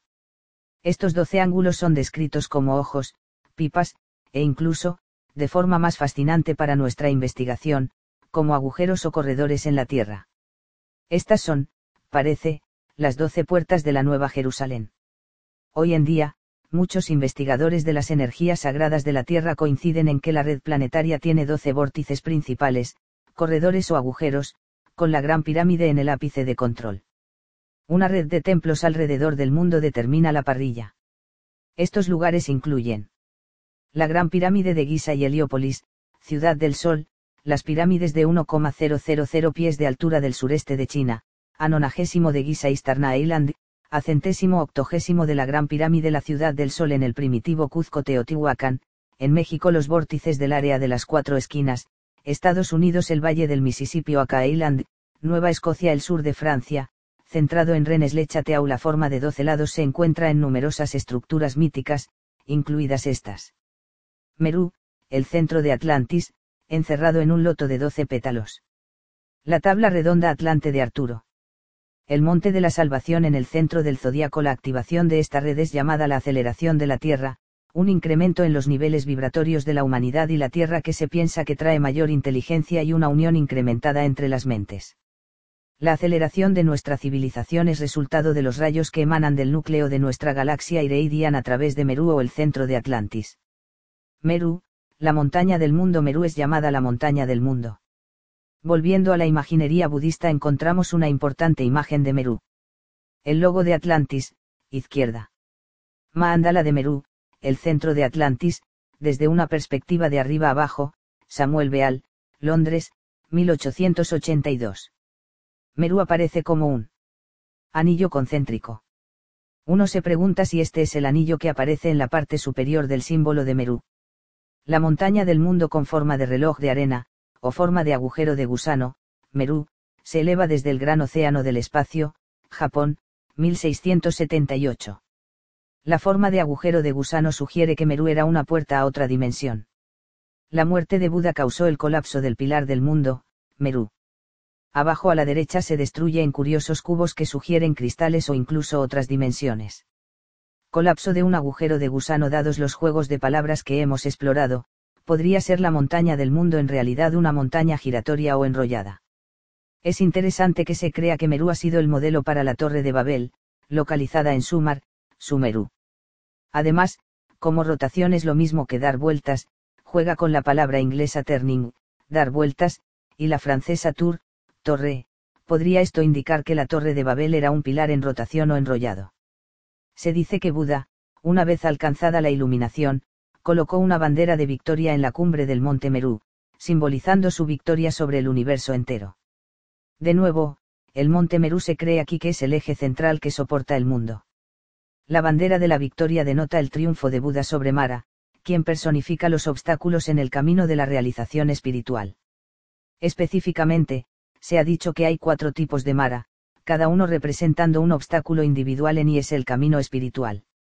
Estos son El mara de la profanación emocional, el mara de la pasión, el mara del miedo a la muerte, el mara del orgullo y la lujuria es solo tras la conquista de estos cuatro aspectos negativos que Buda proclama la victoria sobre la ignorancia y alcanza el nirvana. Aquí hay que hacer un inciso para decir que cuando llamaban a Jesús el camino los primeros cristianos estaban siguiendo los pasos de los budistas. El arte budista más temprano consistía en representaciones simbólicas de Buda. Se le solía representar como un par de huella, indicando el camino para alcanzar la iluminación, o como una rueda de ocho radios, el símbolo de la rueda de la verdad, símbolo Anunnaki de la realeza. La rueda del Dharma, símbolo del octuple camino de Buda o la ley universal primitivas ruedas de ocho rayos cristianas. El símbolo de ocho rayos de Nibiru, puerta, donde quiera que los areólogos descubren restos de la civilización sumeria, el símbolo de la puerta de los dioses aparece de forma prominente. El dios Enki llegó a convertirse en Poseidón en la historia atlante. Los sumerios describían esta puerta como una estrella de ocho puntas. Esta estrella denotaba términos como An, el señor Anu, Dingir, el brillante, An, alto, y Ana, Oan, cielo es frecuentemente encontrado como determinante frente al nombre de los resplandecientes. Así, Dingarea indica el resplandeciente Señor de las aguas. Sichin asigna la versión babilonia del símbolo de la cruz de luz al mundo hogar de Enki, llamado Nibiru, que significa lugar de cruce o puerta. El acelerador de partículas de Atlantis. Tras la presentación de este tema en Florida hace pocos años, un científico se me aproximó me contó que durante gran parte de mi charla se sintió adormilado, hasta que mostré un plano. ¿Qué plano? pregunté. Rebuscó entre mis diapositivas hasta que llegó a un dibujo del siglo II del pilar o torre de Merú. En mi charla lo había presentado como un ejemplo de un posible afinador del grial y un candidato para la vara que mostraba Jesús en el primitivo arte cristiano. Este plano, respondió. Estudiando el dibujo, el científico me contó que él diseñaba armas de rayos de partículas, cañones láser, sables de luz. Ya sabe, armas del tipo de la guerra de las galaxias, dijo. Su dibujo de Merú es un plano de un acelerador de partículas y un arma de rayo de partículas. Juntando su índice y pulgar para asemejar una pinza, dijo que el arma está diseñada para rotar en una plataforma circular. Los cuernos modulan el pulso que emana del arma. A finales de 2004 el artista Jack Andrews realizó este dibujo en tres dimensiones de Merú en un ordenador. Un ciclotrón consiste en dos grandes dipolos magnéticos diseñados para producir una región semicircular de campo magnético uniforme, apuntando de forma uniforme hacia abajo. Aquí está presentada una comparación de la base del dibujo de Merú con el plano de un ciclotrón, un acelerador de partículas diseñado por Ernest Oliver Moore en 1929 y desarrollado a principios de la década de 1930, coincidiendo con el cambio de América a una sociedad basada en la tecnología. El ciclotrón era una tecnología necesaria usada para la división del átomo y el desarrollo de la bomba. Mirando a los dibujos es fácil ver por qué el científico vio una semejanza entre los dos diseños. La pregunta es, ¿qué cosa en el mundo dibujada en un manuscrito chico del siglo II es un plano para un acelerador de partículas? Podemos ver que el dibujo de Merú es un eje que asemeja una antena, o un arma de microondas de la guerra de las galaxias. He ahí una razón para ello. Un bien conocido sabio budista, Lama Anagarika Gavinda, dice que Merú es el asiento de poderes cósmicos, el eje que conecta la Tierra con el universo, la superantena para la entrada y salida de las energías espirituales en nuestro planeta. Hoy, los científicos llaman a estas energías espirituales rayos cósmicos de alta energía. Este excitante dibujo estaba entre los famosos manuscritos Tunuang, descubiertos en un depósito secreto de la caverna de los mil Budas a principios del siglo XX por el explorador húngaro Mark Aurelstein. De acuerdo con la página web de la Orden de Nazarenos Esenios, esenes.net numerosos manuscritos maniqueos y cristianos del siglo III fueron parte de la sala de los recuerdos de Tunuang.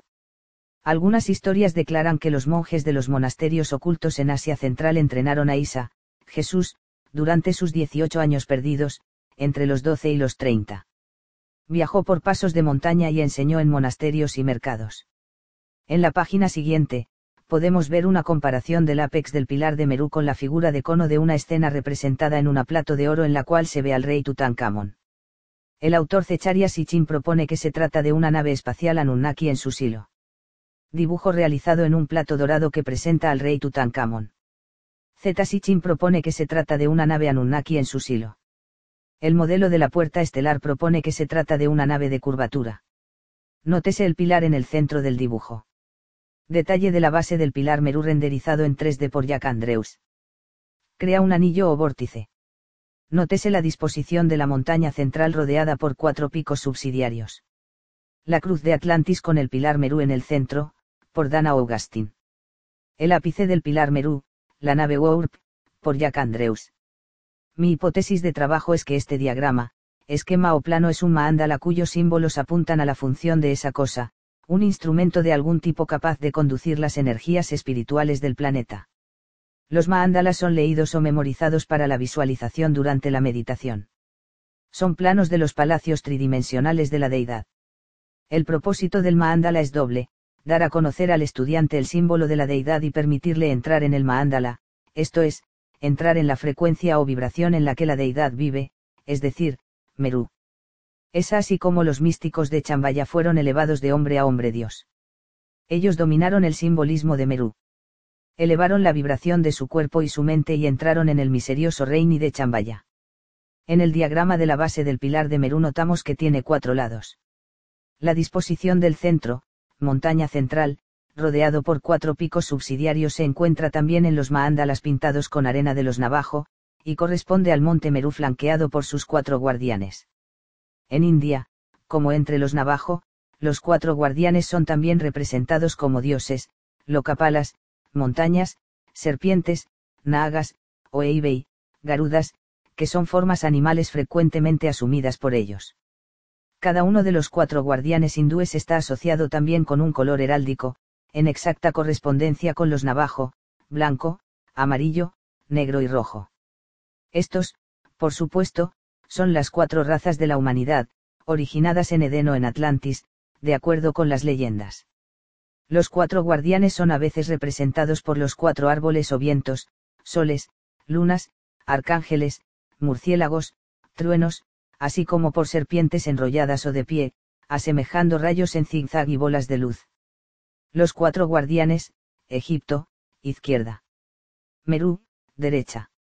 El templo de Salomón, Izda, la cruz Inri de Cristo, derecha. El pilar Merú y la tierra de Roseapel. De acuerdo con una conversación que tuve con un tibetano diseñador de un maándala de arena blanca, los anillos concéntricos de la base del pilar representan agua. Esto está confirmado por Philip Rosen en su libro El arte del Tantra, en el cual presenta un dibujo de la tierra Roseapel, arriba. Estaba muy intrigado por el nombre de esta tierra, manzana rosa. Cuando aplicamos este nombre a la función perceptible de la antena o acelerador de Merú, sugiere que crea un campo de fuerza. Un acelerador de partículas es un dispositivo eléctrico que genera partículas cargadas, como electrones, protones e iones, a elevada energía. Denominados aceleradores nucleares son usados para dividir el átomo durante la investigación, pero muchos de estos aceleradores son construidos para aplicaciones más prácticas. Son empleados para manufacturar una miríada de productos, incluyendo semiconductores. Son también usados como máquinas de rayos X para el tratamiento del cáncer y para detectar debilidades en los materiales. Uno de los primeros aceleradores de partículas, responsable del desarrollo de la bomba atómica construido en 1937 por Philips de Eindhoven reside actualmente en el Museo Nacional de Ciencia de Londres. Acelerador de partículas. El Large Hadron Collider, LHC, está siendo construido en el CERN, Laboratorio Europeo para la Investigación Nuclear.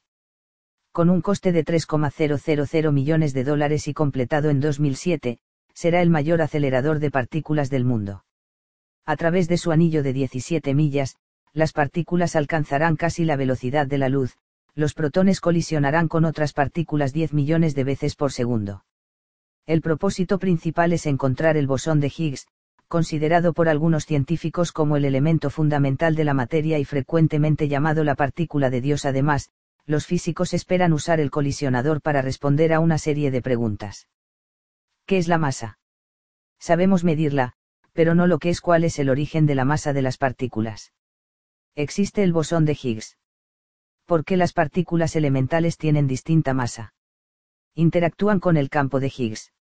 ¿De qué está hecho el 95% del universo si no es masa? Existen las partículas de supersimetría. Hay dimensiones extra, como predicen varios modelos inspirados en la teoría de cuerdas, y podemos verlas. Hay violaciones adicionales entre la simetría de materia y antimateria. En junio de 2005 ningún experimento ha conseguido aún detectar el bosón de Higgs. La búsqueda de esta partícula es reminiscencia de la antigua metafísica. De acuerdo con el Zohar, el maná, el alimento de los dioses, está hecho, detectado o producido, por una máquina que se parece de cerca al pilar de Merú. Comienza como rocío y acaba callando en el campo de las manzanas sagradas. El pueblo que preservaba estos secretos se llamaba a sí mismo los cosechadores del campo sagrado. El hecho de que el maná fuera llamado bendición o gracia, Mersi Merusai, nos dice que el campo sagrado es una vibración beneficiosa. Los cosechadores son quienes saben extraer las manzanas, azules, de este campo. Usan aceleradores de partículas. Luego compararemos el cuerpo humano con estos dispositivos. Es la búsqueda del CERN de dimensiones extra lo que nos intriga más. ¿Qué encontrarán? Además, en las próximas décadas, la posibilidad de la producción de agujeros negros en los aceleradores de alta energía podría elevarse, si ciertas predicciones de la teoría de supercuerdas son exactas, Scientific American, mayo de 2005. Un agujero negro es un área del espacio-tiempo con un campo gravitatorio tan intenso que su velocidad de escape es igual o excede a la de la luz. Como podemos ver de la comparación de un agujero negro en rotación hay una gran similitud con el símbolo de Atlantis. Le dejaré contemplarlo. Esta renderización por ordenador muestra la materia rotando en torno a un agujero negro, cuya forma está distorsionada y no es esférica. Atlantis. Fin.